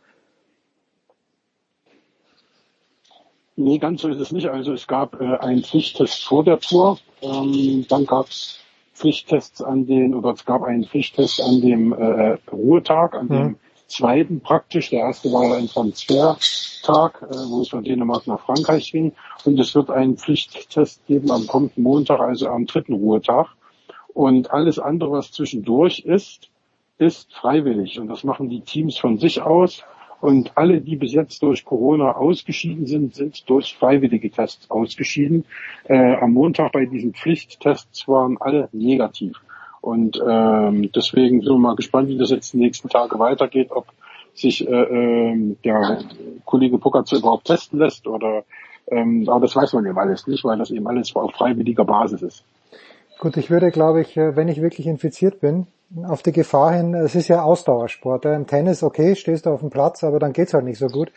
Aber die Anstrengungen hat man heute auch wieder gesehen. Das ist natürlich, es ist absurd und da würde ich mich mit Corona nicht aufs Rad setzen. Sag, Nein, das, das, ja. das, also wie gesagt, äh, er ist gestern darauf angesprochen worden, Pogacar, und er hat gedacht, sie tun alles Mögliche, um das zu verhindern, also um eine Ansteckung zu verhindern. Sie haben Einzelzimmers, Einzelzimmer im Hotel, sie essen nicht mehr zusammen, sondern sie essen alle, jeder für sich auf dem Zimmer. Ähm, sie versuchen Abstand zu halten, wo es denn nur geht. Sie fahren in möglichst vielen Autos und äh, die, die im Bus fahren, mit großem Abstand innerhalb des Busses ähm, sagt er, also sie versuchen alles möglich zu machen, damit es keine weiteren Fälle gibt. So. Und ähm, das wird auch so sein, da gehe ich jetzt mal davon aus. Und dann muss man halt gucken. Also man hat es ja nicht im Blick. Also äh, wir haben es ja in Wimbledon auch gesehen, da sind auch Kollegen, die sich geschützt haben mit Maske und mit äh, was weiß ich nicht alles und sind trotzdem positiv geworden. Also ähm, da ist keiner davor gefeit und äh, wie gesagt, hier ist es auch so, dass man nicht zwangsläufig raus muss. Deswegen habe ich das vorhin so betont, dass das eine freiwillige Sache der Teams war, äh, die, Spiel, äh, die Spieler, sage ich schon, die Fahrer rauszunehmen. Ähm, äh, das finale Wort hätte eigentlich der Tourarzt, der dann sagt, okay, der ist nicht ansteckend, den können wir hier im Rennen lassen, der kann weiterfahren. Und das soll wohl angeblich äh, nun, das haben wir in den letzten Tagen erfahren, festgestellt werden, über diese, hilf mir auf die Sprünge, über irgend so eine Zahl. Ach so, Die- puh, ja, pff. Also, die, die, die, die es da gibt äh, mit irgendeinem Faktor und äh, wenn man da keine Ahnung äh, äh, um die 30 ist oder so, dann ist es wohl okay und wenn man eben dann äh, schon Richtung äh, äh, äh, 20 oder, oder, oder, oder 15 geht, dann ist man wohl hoch ansteckend, ich kenne mich da auch nicht aus, aber äh, um diese Zahl soll es wohl gehen und danach wird dann entschieden, er kann weiterfahren oder nicht. mein Sohn hatte mal 23, woraufhin meine ältere Tochter gesagt hat, das ist aber sehr fresh. Da bleibst du besser bei dir allein. Nun gut, ähm, zwei äh, deutsche Fahrer müssen wir auf jeden Fall rauf, rausgreifen, wenn du noch einen Auf dritten Fälle, ja. hast. Also erstmal äh, Simon Geschke. Ganz, ganz ehrlich, kannst du ihm bitte sagen, es hat 80 Grad draußen und mir wird schon warm, wenn ich ihm zuschaue mit seinem Vollbart. What the hell? Unfassbar. Der Typ ist echt unfassbar. Der fährt eine, eine gigantische Tour. Das ist absoluter Wahnsinn. Und äh, bei ihm ist es so, dass eben äh, der Kapitän Guillaume Martin einer derjenigen ist, der freiwillig wegen Corona raus ist. Mhm, okay.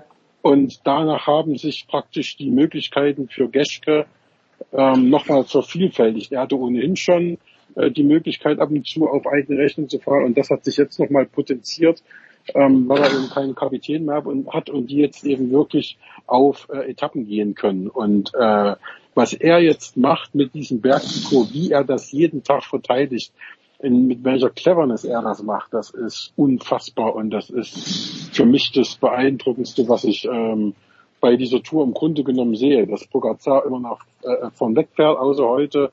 Das konnte man erwarten, dass die anderen verzweifelt kämpfen. Das konnte man erwarten, dass vielleicht mal ein Deutscher wie Lennart Kemmler, der schon eine Etappe gewonnen hat vor zwei Jahren, an einem Etappensieg kratzt. Das hat man gehofft. Äh, aber was Geschke hier macht, dass der äh, drei Tage das Bergtrikot Hm. äh, trägt und dann auch noch morgen nach Alpe d'Huez oder im Sinne der Sendung heute nach Alpe d'Huez, äh, wenn du am Donnerstag rauskommst, äh, dann ist das unfassbar und das, das, ja, das raubt einem schlicht den Atem, dem zuzusehen, wie er da vorne immer dran ist und äh, sich da die Punkte fleißig sammelt und heute äh, äh, wieder jetzt auch noch einen kleinen Vorsprung sogar kom oder jetzt sogar einen komfortablen, nicht einen komfortablen, aber den Vorsprung sogar noch richtig vergrößert hat. Also Wahnsinn, Wahnsinn, Wahnsinn. Ja, ganz, ganz unglaublich. Auch so schlau, dass er dann eben nicht demjenigen nachgefahren ist, der, der die 20 Punkte geholt hat, weil er gesehen hat, okay, werde ich halt Zweiter, good enough, kriege ich nur 15 Punkte statt 20, aber ausgezeichnet. Und du hast Lennart Kemner schon erwähnt, äh, schwebt da so ein bisschen wie eine, wie eine Gedankenwolke in einem Comic drum, oh Gott, ich bin ein tragischer Held. Da, da holt ihn Pogacar 80 Meter vor dem Ziel ein, zunächst auf dieser unfassbaren Rampe, die ja, glaube ich, auf Schotter gefahren wurde und dann war er am Dienstag elf Sekunden, bis auf elf Sekunden am gelben Trikot ran. Wie, wie schätzt du die Gemütslage? Und mir war eigentlich schon klar, dir wahrscheinlich auch, ich glaube allen war klar, dass er heute dafür büßen muss. Wie schätzt du Kemner im Moment ein? Ähm, also er wusste, dass er sich bei dieser Etappe, wo er kurz vom Ziel eingeholt wird, äh, nichts vorzuwerfen hat. Das hat er auch gesagt. Da hat er alles gegeben. Das ist eben passiert, das ist schon anderen passiert und äh, er ist ja eingeholt worden eben von Wingegaard und von äh, Von Pogacar. Pogacar. Ja. Insofern, ähm, das konnte er, glaube ich, auch relativ gut verschmerzen. Und dass er es gut verschmerzt hat, das hat man die Tage darauf ja gesehen. So. Und äh, das Ding gestern, ich glaube, der hat sich tierisch geärgert, dass er eben nicht so genau auf den Funk gehört hat und äh, und einfach nicht mitbekommen hat, dass er eben äh, 9 Minuten 30 Vorsprung hat, was für den äh, fürs gelbe Trikot gereicht hätte und äh, ist deswegen eben zu spät angetreten, hat da nochmal versucht, alles rauszuholen. Er hat, er hat eben dann gesagt, ich habe das einfach nicht mitbekommen. Es war zu laut, es war zu hektisch, du äh, bist voll im Laktat, dein Kopf, der spielt verrückt und du musst eben dann gucken, ähm, dann geht auch mal schnell was unter, was da über den Funk kommt. Und äh, ja, das war dann letztendlich das Resultat, dass er dann eben sagte, okay, hätte ich vielleicht schon vier, fünf oder sechs Kilometer vom Ziel richtig angetreten, hätte ich das gelbe Trikot gehabt. Aber so habe ich ihm erst äh, die letzten drei Kilometer äh, alles rausgeholt und habe dann eben erst wirklich kurz vom Ziel gemerkt, Ja. was da eigentlich möglich gewesen wäre. Und die elf Sekunden hätte ich schon noch irgendwo rausgeholt. Und ja, das ist jetzt natürlich dann äh, tragisch in einem gewissen Maße, sportlich gesehen. Und äh, das hat, glaube ich, schon so ein bisschen an ihm genagt, kann ich mir vorstellen. Also, und er wusste ja auch nach dem Ziel, das hat er ja sofort gespürt. Ich habe äh, ganz schwere Beine, das hat richtig Kraft gekostet. Also ich bin kein Puckatzer, der jeden Tag volle Pulle vorn wegfährt oder auch Wingegaard ist ja auch schon mehrere Etappen vorn gefahren. Also das weiß er, dass er das noch nicht kann und das wird er vielleicht irgendwann mal können, aber jetzt eben noch nicht. Und auch sein Teamchef hat ja gestern gesagt, Ralf Denk, den du ja auch schon bei dir hier begrüßen konntest, auch der hat gesagt, er glaubt nicht dran, dass äh, äh, ähm, er da mithalten kann heute oder lange mithalten kann. Mhm. Und genauso ist es auch geko äh, gekommen. Also die sind da schon in der Einschätzung sehr, sehr realistisch, muss man sagen. Und das tut, glaube ich, auch gut. Und jetzt kann er ein bisschen sammeln. Jetzt ist er heute 62. geworden, hat 28 Minuten 45 Sekunden Rückstand äh, aufgebaut und kann jetzt als 21. ges- der Gesamtwertung ähm, irgendwann die nächsten Tage vielleicht nicht, aber dann in den Pyrenäen nochmal gucken, ob es da irgendwo was gibt, was ihm liegt und dann lassen sie ihn auch auf einen Etappensieg fahren und stiefeln ihm nicht hinterher, sondern ähm, dann gibt es vielleicht tatsächlich die Chance, dass er in der Gruppe mit für das Gesamtklassement unwichtigen Fahrern tatsächlich gehen kann und sich dann ja seinen zweiten Etappensieg holt in seiner Karriere. Einen habe ich noch, wenn du von Etappensiegen sprichst. Ist Kemmler die beste Option? Oder ich habe Max Schachmann heute gesehen. Ich weiß nicht, wie fit er geworden ist. Äh, Ganz Mhm. frisch hat er auch nicht mehr ausgeschaut. Wer ist der beste, wer ist der beste deutsche Tipp? Ist es Kemmler auf einen Etappensieg? Das kann auch Geschke sein. Also wenn er nochmal geht, da habe ich habe ich auch noch nicht die Hoffnung aufgegeben, dass vielleicht, wenn er dann das Bergtrikot verloren hat, dass er dann sagt, okay, dann gucke ich jetzt mal, was auf einer Etappe noch geht. Aber, äh, Das kann natürlich ein Schachmann sein, das kann ein Kemmler immer sein, logisch.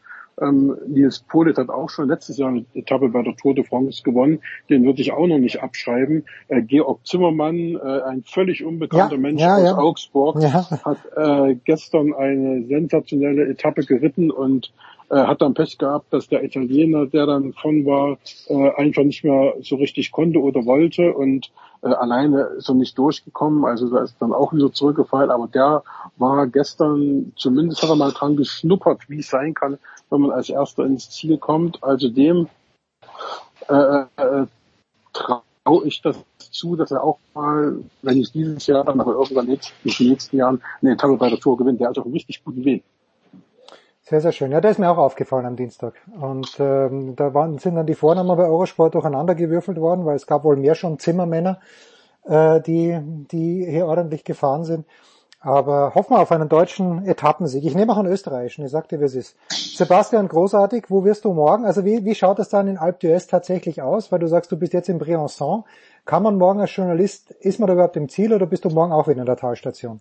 Nein, nein, nein, nein, morgen ist man oben auf dem Berg und da ist äh, ganz großes äh, Kino. Da steht das äh, Pressezentrum praktisch ähm, kurz neben dem Ziel und deswegen ist da immer alles gut aufgebaut und äh, macht Spaß zuzugucken und äh, da kann man dann tatsächlich auch mal äh, Alpios live äh, erleben, aber das beste Erlebnis ist eigentlich schon vor, wenn man da die 21 Kern mit dem Auto hochfährt. Das ist ein unwiederbringliches Erlebnis, was ich schon ein paar Mal hatte und äh, da müsstest du mal mitkommen. Das würde dir Spaß machen, wenn man dann praktisch das, was die Radfahrer machen, mit dem Auto dann fährt und diese ganzen verrückten Fenster zieht und die campen mir alle schon seit Tagen da, also da geht's, da geht's richtig ab. Kaiser hat mich eingeladen. Das hat er nämlich schon vor Wochen gemacht, dass ich mal für drei Tage zur Tour komme und ich überlege mir das. Jawohl, jawohl. Ich überlege mir das sehr, sehr ernsthaft. Danke Sebastian. Kurze Pause in der Big Show 568. Dann geht's hier weiter.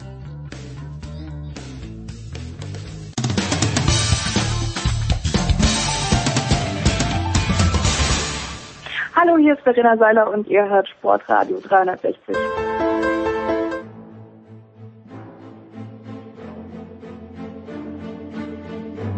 Das sind die Power Rankings von Sportradio 360.de. Wer hat sich in den letzten sieben Tagen am heftigsten an einer Kugel gestoßen? Wer ist mit wem am schnellsten Schlitten gefahren? Und wer hat am elegantesten den Korb abgelegt? Oder muss es heißen, in den Korb abgelegt? Die Power Rankings in der Big Show. Jetzt. Power Rankings heute mal wieder live and in person. Robin ist da. Mit den Teams tun wir uns in dieser Woche leichter, glaube ich. Gibt nicht so viele. Gibt nicht so viele, aber sie einzuranken ist auch noch nicht, noch nicht, noch nicht, noch nicht. Würdest du Barcelona mit aufnehmen? Aber da ist kein Deutschlandbezug. Aber dein Lieblingsspieler Dembele wird äh, zwei weitere Jahre in Barcelona bleiben, habe ich gerade gesehen. Das ist ein Traum. Ich habe nur gesehen, dass auf Insta der Ansu Fati mit der Kapitänsbinde rumgelaufen ist. Das macht mir ein bisschen Angst. Ist Ansu Fati nicht die ganze Zeit verletzt? Ja, und ist er vielleicht jetzt 17 geworden, 18? Echt so jung ist noch? 19, weiß ich nicht. Aber gut. Äh, Teams, wir haben zweimal Deutschland, Ja, zweimal die Frauen, ja. Zweimal Ballsportart, wenn man das überhaupt beim Hockey noch so nennen kann. Ja, aber es ist Hockey eine Ballsportart? Das ist eine gute Frage. Vielleicht ist es eine, ist auch keine Rückschlagsportart. Es muss eine Ballsportart sein, ja. Und dann natürlich noch die, die Damen, die mit dem Sieg gegen Spanien sich fürs Viertelfinale schon qualifiziert haben. Ja, Du bist noch sehr jung. Ich weiß nicht, ob du noch Damen sagen darfst. Aber du hast vorhin völlig richtig gesagt, die Frauen. Ich glaube, Damen ist sehr, sehr verpönt, der Begriff. Aber die deutschen Frauen haben tatsächlich, da hat's wieder gebimmelt, okay, das wollte ich eigentlich vermeiden. Die deutschen Frauen haben tatsächlich äh, die Spanierinnen geschlagen. Und äh, die Spanierinnen waren, wenn ich es richtig verstanden habe, eine der Favoritinnenmannschaften. Aber die Hockeyfrauen stehen im Halbfinale schon. Ja, und jetzt sind die da Favorit gegen Argentinien nicht Nein. oder Argentinien ist stark? Argentinien ist stark, werde ich dann mit Björn Jensen drüber sprechen, aber die Frage ist natürlich, was ist Mehrwert? Und ich weiß es nicht. ja, genau, deswegen meine ich das Ranken nicht so leicht. Aber Halbfinale ist mehr wert als Viertelfinale, oder? Und Weltmeisterschaft mehr als Europameisterschaft vielleicht? Ja, also in dem Fall schon, weil die Deutschen haben ja gegen Südafrika gewonnen, haben gegen Neuseeland gewonnen, beide Male 1 zu 0. Wie gesagt, gleich spreche ich mit dem Björn darüber. Aber jetzt kommt Argentinien, das hat ein kleines bisschen mehr Flair. Und ich weiß gar nicht, wie die spanischen Frauen es in den Favoritenrang geschafft haben. Aber okay, Deutschland 2-0 gewonnen, hat natürlich gut begonnen mit dem Tor gleich in der fünften Minute, da spielt sich dann leichter. Aber ich habe nichts davon gesehen. Vom Hockey habe ich leider auch nichts gesehen, nehme aber wirklich vor, auf der Zone das Halbfinale anzuschauen. Ich glaube, am Freitag ist es. Ja. Also, Ähm, Hockey auf eins und Fußball auf zwei. muss in dieser Woche so sein. Mehr haben wir nicht. Nächste Woche vielleicht haben wir mehr, wenn die zweite Liga wieder begonnen hat. Aber in dieser Woche noch nicht. Bitte. Ähm, ja, jetzt haben wir beim Einzelsportart haben wir gleich zweimal Radfahren. Simon Geschke und Lennart Kemner. Das Kemner Rennen haben wir zusammen, zumindest die letzten zwei Minuten angeschaut und du meintest, das kann er nicht mehr verfahren. Und er hat's verfahren. Naja, Verfahren, äh, das ist halt einfach die, die Rampe, die letzten 80 Meter. Und das war natürlich bitter, dass Pogacar und äh, äh, wie heißt der, Windegaard da vorbeigefahren sind. Ähm, und natürlich noch bitterer fast am Dienstag die Etappe. Habe gerade mit Sebastian drüber geredet, wo elf Sekunden aufs gelbe Trikot gefehlt haben von Lennart Kemmler und mh, dann, dass er dann am Mittwoch eingeht, und da ist er wirklich eingegangen wie in eine Primel, das war klar, weil nach den Anstrengungen am Dienstag, da ging nichts mehr.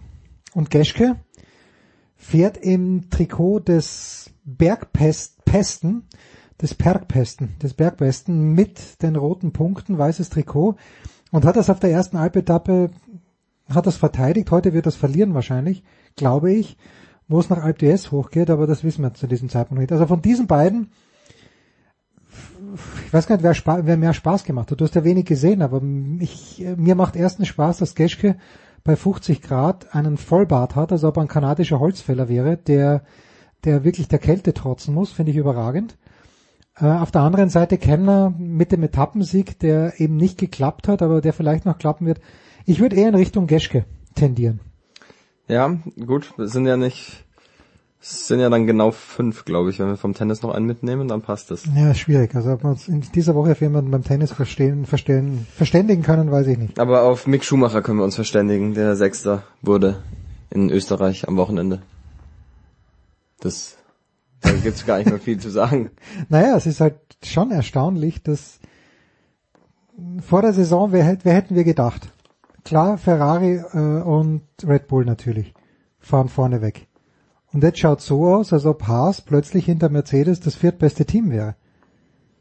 Ja, also ich hätte vor der Saison noch mehr mit Mercedes gerechnet, aber ich habe das auch nicht mitbekommen, was da in der, in der Off-Season passiert ist, wer da die Nase vorn hatte. Ich dachte, du schaust äh, täglich quasi Nur wenn der Leclerc gewinnt. Drive to Survive an. Ja, Leclerc hat gewonnen. Sprechen wir dann in der Formel 1 auch gleich drüber.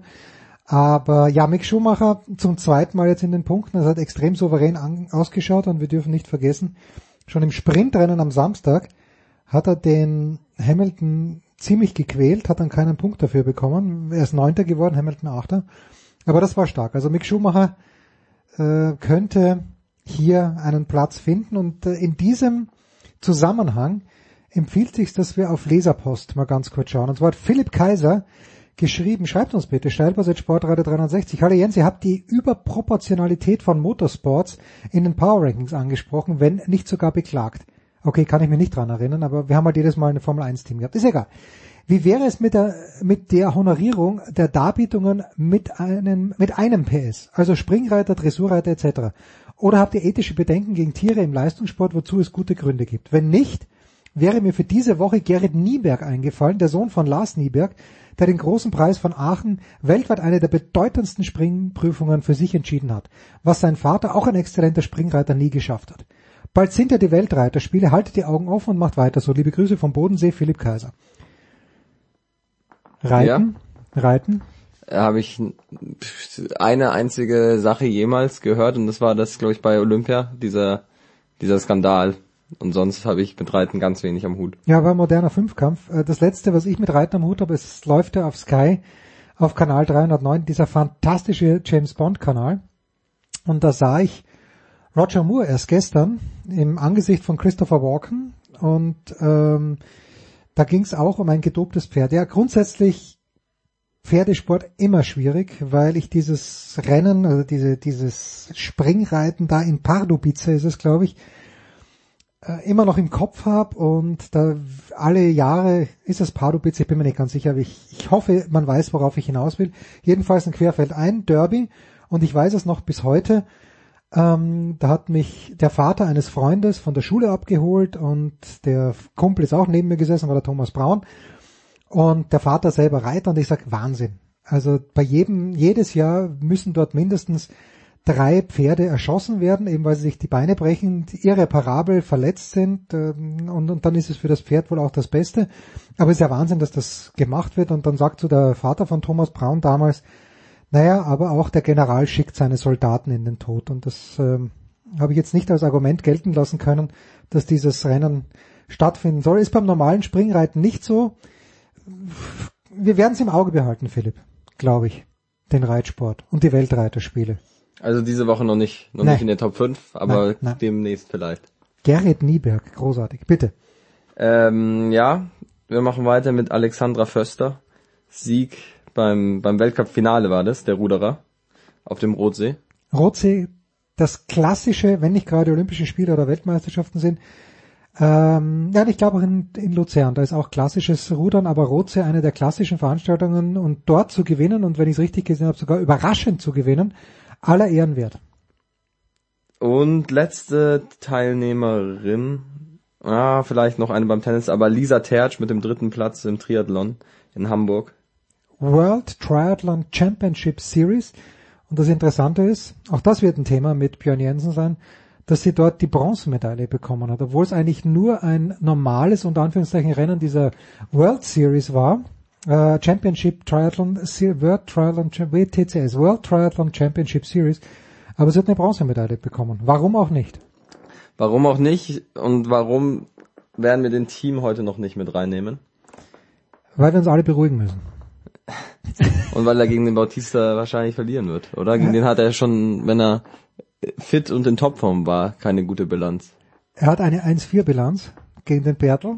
Er hat noch nie auf Sand gegen ihn gespielt, aber immerhin hat Außer ihn, bei seinem Team 7. das ist richtig. Und da hat er aber 2-1 nur. Also, Ja, haben die da nicht einen Match-Tiebreak gespielt? ja, ja, also das zählt ja nur so halb. Ja, genau. Also da haben sie gegeneinander gespielt. Ich glaube, er hat eine gute Chance, weil der Bautista gut hat auf Rasen sehr gut gespielt, aber dann hat er Wimbledon Corona gehabt äh, oder zumindest äh, hat er Infektion gehabt und musste rausziehen, positiven Test. Und der Dominik hat gut gespielt gegen den Rusovore, aber machen wir uns überhaupt nichts vor, wenn bei 1-1 im zweiten Satz der Rusovore bei 0,40 das Break macht, dann kommt Dominik in dieser Woche nicht in die erweiterte Auswahl.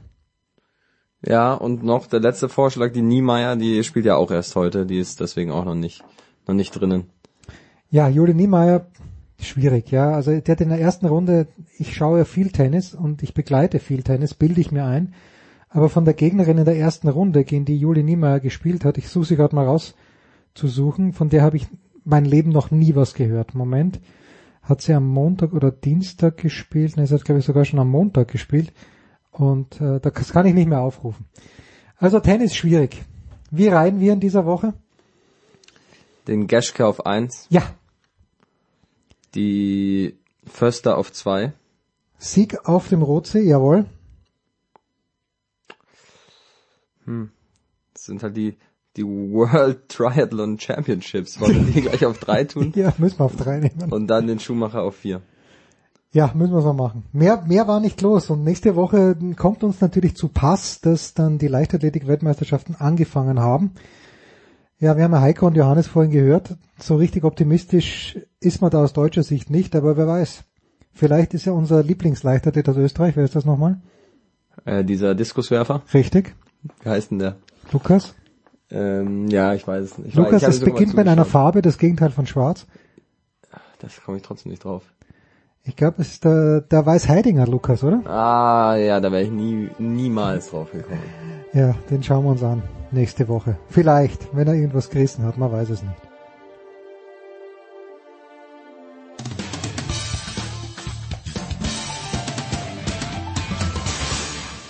Servus, hier ist der Markus Rogan und ihr hört Sportradio 360.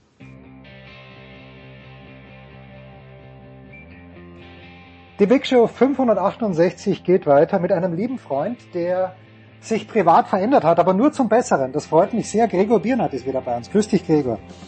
Grüß dich jetzt. Schön dabei zu sein. Ja, wir müssen so anfangen. Äh, Ich habe gerade vorhin mit Thomas Wagner und Toni Tomic drüber gesprochen. Auch äh, mich hat's ja erwischt wie der Blitz. Völlig unvorbereitet. Am Wochenende geht die zweite Liga schon wieder los. Wir wissen um deine Sympathien für den glorreichen Hamburger Sportverein und du sprachst vom Spiel des Jahres. ja, kleiner Scherz. ähm, ich fange an in Braunschweig, wenn mich nicht alles täuscht, Aufsteiger und ähm, irgendwie jeder singt den HSV wieder äh, in, in ganz hohe Sphären. Ich habe mir tatsächlich mal ähm, was Gnadenloses angetan und mir ein Testspiel angeguckt in Basel. Und ähm, ich glaube, Basel ist jetzt irgendwie auch nicht so ein, so ein totaler Schweizer Blindgänger. Und da haben sie irgendwie recht lässig 5-1 gewonnen und hätten noch ein paar Tore mehr schießen können. Ist nur ein Testspiel, aber es sah irgendwie alles gar nicht so schlecht aus. Also die Basler wollten auch gewinnen. Ähm, von daher, ich bin wieder, ich, ich habe die Relegation, ähm, ich war ja in Hamburg im Stadion gegen Berlin bei dieser Schmach, habe ich schon wieder abgehakt. Und das Gute an HSV-Fans ist ja, sofern man das kann, äh, man hat irgendwie ein Gedächtnis wie ein Fisch und äh, hakt einfach die jüngste Vergangenheit ab und äh, freut sich auf die Zukunft. Ja, ich finde ja, wenn man sich jetzt die Saison so anschaut und lass den HSV gerne in Braunschweig gewinnen, aber es ist wirklich, it's a marathon, it's not a sprint, muss man wirklich sagen, weil es halt so lang noch dauert. Und im März kannst du ja, wenn du nicht zehn Punkte Vorsprung hast, kannst du im März ja noch gar nicht sagen, okay, wir werden aufsteigen. Das ist schon mühsam. Ja, ist, ist total mühsam. Und ähm, ich, also was ich, was ich so ein bisschen hoffe, ist, dass wir jetzt im fünften Jahr zweite Liga eben auch die tiefstehenden Zweitligamannschaften, die spielerisch ähm, und technisch und taktisch einfach überschaubar spielen, ähm, dass sie die knacken und dass sie da einfach ein paar mehr von den Spielen gewinnen, äh, die sie letztes Jahr unentschieden gespielt haben. Da könnte ihnen ja tatsächlich jetzt mal die vierjährige Zweitliga-Erfahrung äh, ein bisschen gut tun. Ähm, das ist aber auch so der, die einzige Hoffnung. Das ist irgendwie so der Strohhalm, an dem man sich dann klammert äh, als, als HSVer. Wenn das in diesem Jahr nicht wird, ähm, dann, dann sehe ich wirklich, dann sehe ich wirklich schwarz. Dann sind wir auch einfach nur ein verdienter Zweitligist. Aber ich bin einmal mehr auch in diesem Jahr optimistisch. So muss es sein. Wie optimistisch bist du, dass man sich am kommenden Wochenende be beziehungsweise ab Donnerstag tatsächlich um den Golfsport kümmert und nicht um die Golfpolitik? Es steht, es stehen The Open Championship an. Ja, genau. Ähm, gehen, gehen hier am Donnerstag los. Wir zeigen die ersten beiden Tage, glaube ich, 13,5 Stunden jeweils und am Wochenende jeweils 10. Äh, da geht es am Donnerstag auch wirklich schon mit der ersten Tea Time los. Ähm, also komplett voll übertragen vom ersten bis zum letzten. Ist die 150. Open, findet natürlich dann äh, im Jubiläumsjahr traditionell auf dem Old Course in St. Andrews Hm. statt. Äh, das Wetter soll ganz gut passen. Letzte Woche waren schon Scottish Open, da haben sie am Sonntag bei 24 Grad und blauem Himmel gespielt. Das war sensationell. Vielleicht nicht so das Linksgolf, was man sich vorstellt, aber ich erinnere mich daran, dass wir 2000 bei der Open waren in St. Andrews vor Ort und da hatten wir ähm, eine ganze Woche blauen Himmel und es war ein Traumwetter und äh, das, das war den Schotten selber suspekt. Und an einigen Kneipen vorne auf diesen äh, Tafeln, wo irgendwie Menüs und sowas draufstehen, da stand an einer Kneipe We apologize for the weather. Also für, für alle Touristen, die dann da waren. Ähm, ich weiß nicht genau, ob es in diese Richtung auch geht in diesem Jahr, aber es scheint ganz, ähm, ganz moderat zu sein. Und ja, Gott, der Old Course, über den muss man nicht viel sagen. Ist äh, etliche hundert Jahre alt, noch so ein bisschen anderes Design als, äh, als modern. Nicht nur leicht, sondern das ist irgendwie das Ursprungsgolf letzten Endes. Und das ist immer eine coole Abwechslung. Wenn wir nochmal die Profis in diesen tiefen Bunkern liegen und so, das ist keine, keine Ballerwiese. Du musst echt auch äh, wirklich taktisch spielen und strategisch und äh, die hätten ähm, hunderttausende Eintrittskarten mehr verkaufen können. Die waren völlig am Limit da. Also die, die Golfwelt schaut wirklich nach St. Andrews. Ähm, die Spieler sind heiß, die amerikanischen ähm, sagen, es ist irgendwie fast so ein bisschen surreal, die 150. Open da mitspielen zu dürfen. Äh, Jack Nicklaus, einer der größten im Golf, ähm, ist äh, Ehrenbürger von St. Andrews geworden in dieser Hm. Woche. Also es, es tut sich unheimlich viel und äh, um dieses Turnier rum gibt viele Geschichtchen und ähm, morgen geht's dann, beziehungsweise am Donnerstag geht's dann endlich los. Du bist sehr, sehr positiv. Und äh, diese, diese Trennung, dieses Schisma in der Golfwelt, das spielt bei den Majors keine Rolle, vermute ich. Oder doch auch ein bisschen mit der Lift Tour. Doch, doch, ich habe schon das Gefühl. Also ich habe auch schon so ein paar Interviews gelesen und, äh, und auch gehört und die Spieler werden natürlich angesprochen von beiden Seiten und ähm, ja, ich würde sagen, die, die Lift-Tour-Spieler sind irgendwie eher so ein bisschen zurückhaltend und äh, von der PGA-Tour, da sind ein paar, die machen dann doch irgendwie eher ein bisschen lauten, also pro PGA und gegen Liv. Also das ist leider auch da schon Thema und die werden auch, glaube ich, so ein klein bisschen hier und da mal gemieden, gedisst. Bryson DeChambeau ist gerade ähm, mit Bridgestone seinen, seinen großen Schlägersponsor losgeworden. Die haben also die Zusammenarbeit mit ihm. Es gibt also da passiert schon auch in dieser Woche wirklich wirklich einiges, davon kann man sich leider nicht ganz frei machen. Das ist ein Wermutstropfen, weil dieses Turnier eigentlich ähm, irgendwelche Querelen so gar nicht verdient hat. Aber ich glaube, wenn, wenn wirklich dann der erste Abschlag gespielt wurde, äh, ab, ab Donnerstag, ab der ersten Runde geht's einfach um Golf. Da wird, der, da wird das Turnier im Vordergrund stehen.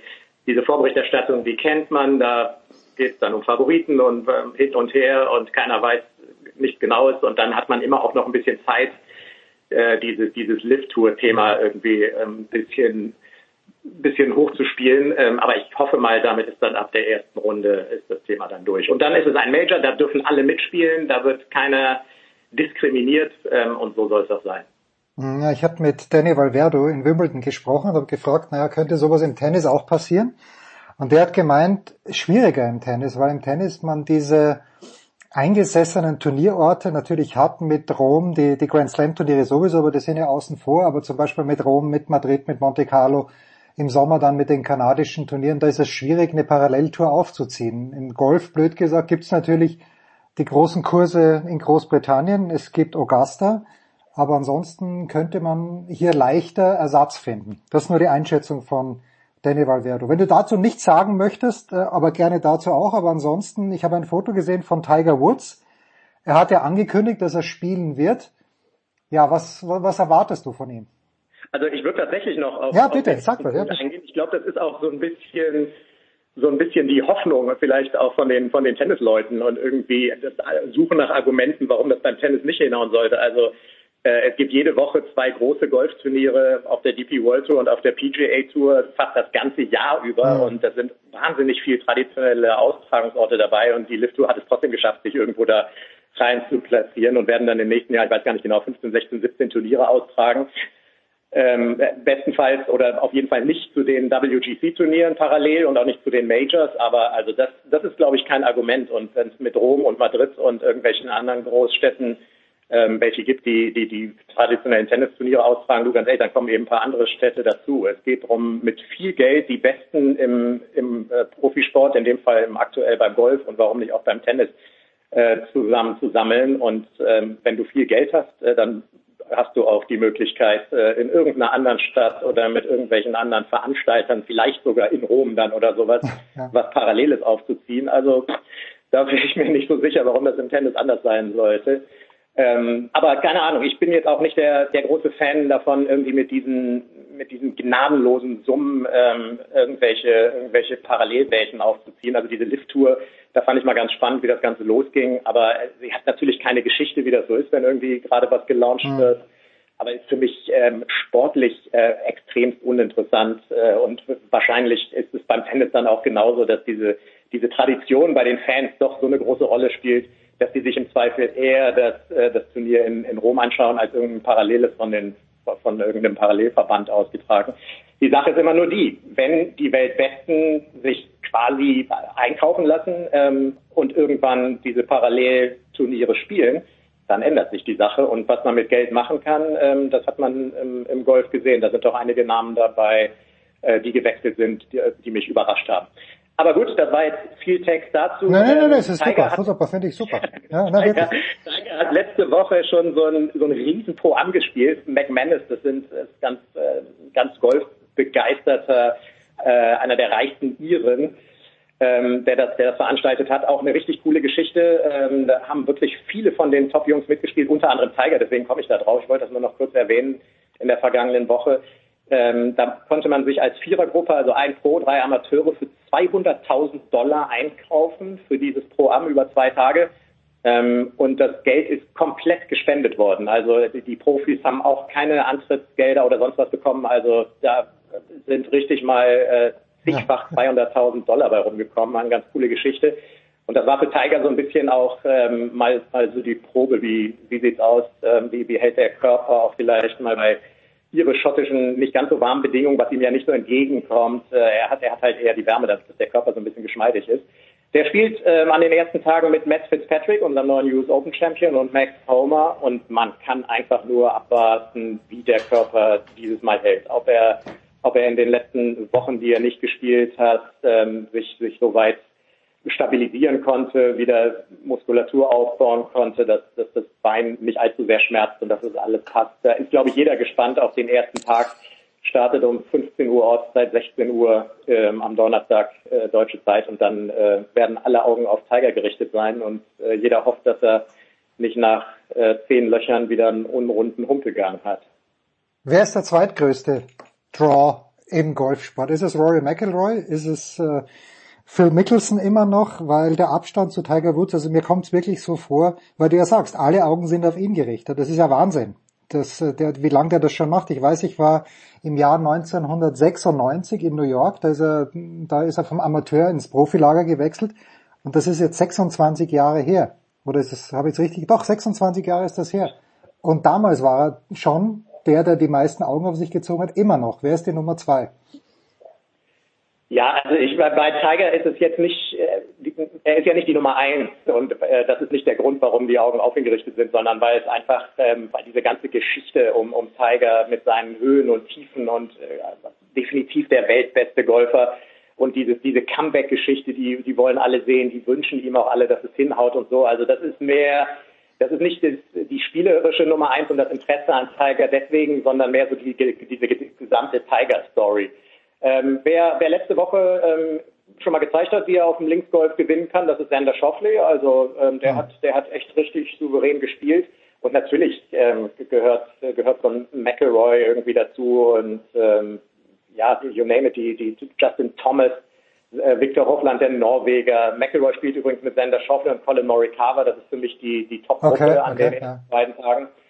Ähm, und, und hinten raus äh, kann auch immer mal, im Moment auch bei den Damen sind sowieso schon so viele Südkoreanerinnen, die extrem stark sind und bei den Herren kommen einfach auch immer mehr raus. Da ist auch einer unter die Top 5 gekommen, relativ unbekannter vergangene Woche bei der Scottish Open. Das könnten mal irgendwie so, sagen wir eher so die Außenseiter sein, die es schaffen. Aus deutschsprachiger Sicht sind Bernd Wiesberger und Sepp Stracker dabei, um ein paar Namen zu nennen. Ähm, ich habe irgendwie relativ entsetzt festgestellt, dass ja wirklich gar kein Deutscher dabei ist. Ja, wäre gerade meine nächste Frage gewesen. Ja, wer, wer vertritt Deutschland? Nee, da ist, äh, da ist tatsächlich keiner. Über irgendein, ähm, über irgendeins dieser Qualifikationsturniere oder Weltrangliste oder DP World Tour oder vergangener Status. Keimer ist da ja jetzt auch schon seit ein paar Jahren raus nach seinem letzten Major-Sieg 2014 US Open. Nee, also ich fange ja traditionell eigentlich immer eher so im, im Zug auf der Fahrt nach München an, mich so richtig intensiv mit allem zu befassen. Ich habe jetzt die Startliste auch ähm, nur mal so überflogen, aber nee, nee, es ist, ähm, also es, wäre dir aufgefallen. Es wäre dir aufgefallen, ja. Ja, genau.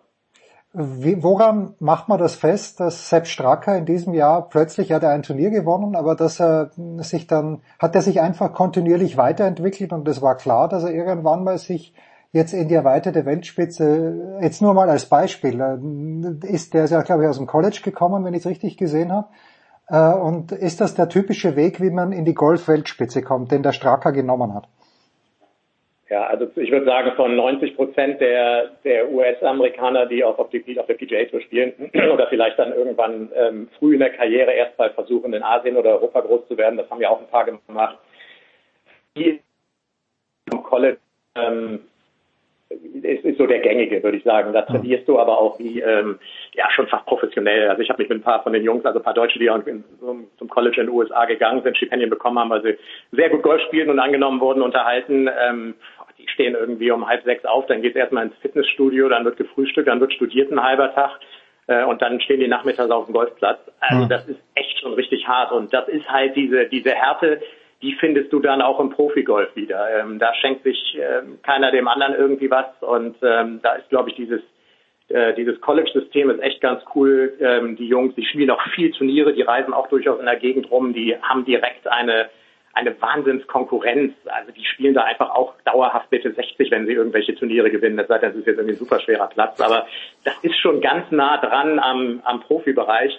Und deswegen sind da in den letzten Jahren auch so viel gewesen, die vom College gekommen sind. Ja, ähm, Matthew Wolf, Maury Carver, Hofland habe ich schon genannt. Das sind ja jetzt nur ein paar, die relativ schnell auch schon gewinnen. Also in meinen Augen ist es, ist es die beste Vorbereitung. Ähm, Corn Ferry Tour ist zum Beispiel so die zweite Liga. Das ist, ähm, also wer, wer da unter die Top 50 kommt, der kann auch direkt gewinnen auf der PGA Tour und dann gehört am Ende immer noch so ein bisschen Glück dazu. Und bei, bei Sepp Stracker, da ging es, glaube ich, die letzten Jahre eher so ein bisschen rauf und runter. Das war PGA Tour Mhm. mal und dann auch wieder Corn Ferry.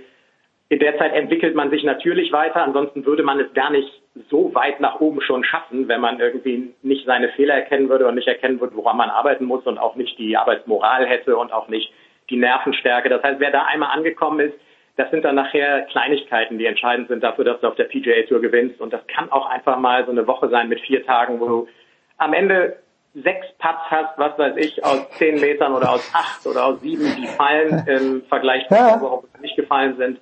Das sind dann, das sind dann die Schläge, die, ähm, die fehlen und die man dann in einer, in einer Woche, wo man ein bisschen Glück hat, ähm, einfach locht und äh, so hat Sepp Stracker auch mit einer richtig starken Performance sein erstes Turnier gewonnen.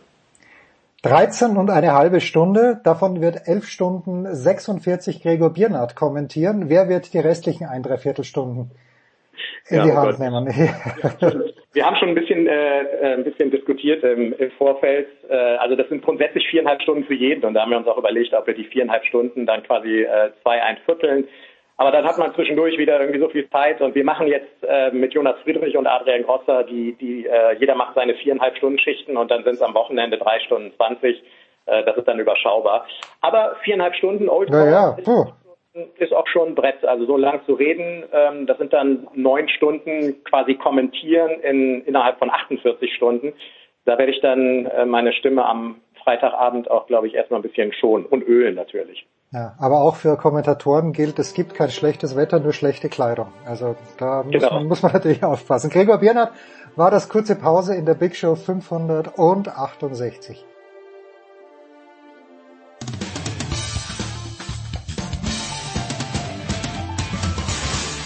Bonjour, c'est Pierre Gerber, vous êtes sur Sport Radio 360. Herrschaften, weiter geht's in der Big Show 568 mit Björn Jensen, Hamburger Abendblatt wie letztes, letzte Woche schon. Grüß dich, Björn. Moin.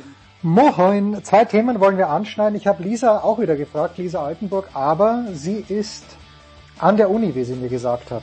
Äh, Vertrauenswürdig zu Ja. der Zeit, wo wir gerade aufnehmen. Äh, Ich nehme an als Dozentin und wenn nicht, dann ist da was falsch gelaufen. Sie muss als Dozentin an der Uni sein.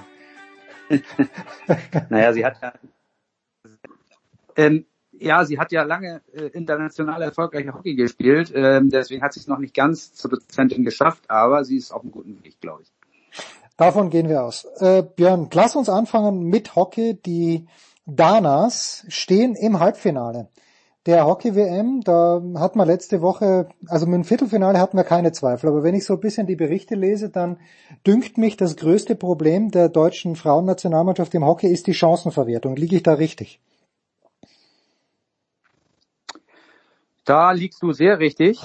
Da liegst du sehr richtig. Die Problematik ist tatsächlich, wenn man von Problemen sprechen will, äh, man, eigentlich es gibt ja viele gute Sachen auch, die sie gemacht haben, aber die äh, Strafeckenverwertung ist bislang äh, eben das große Problem.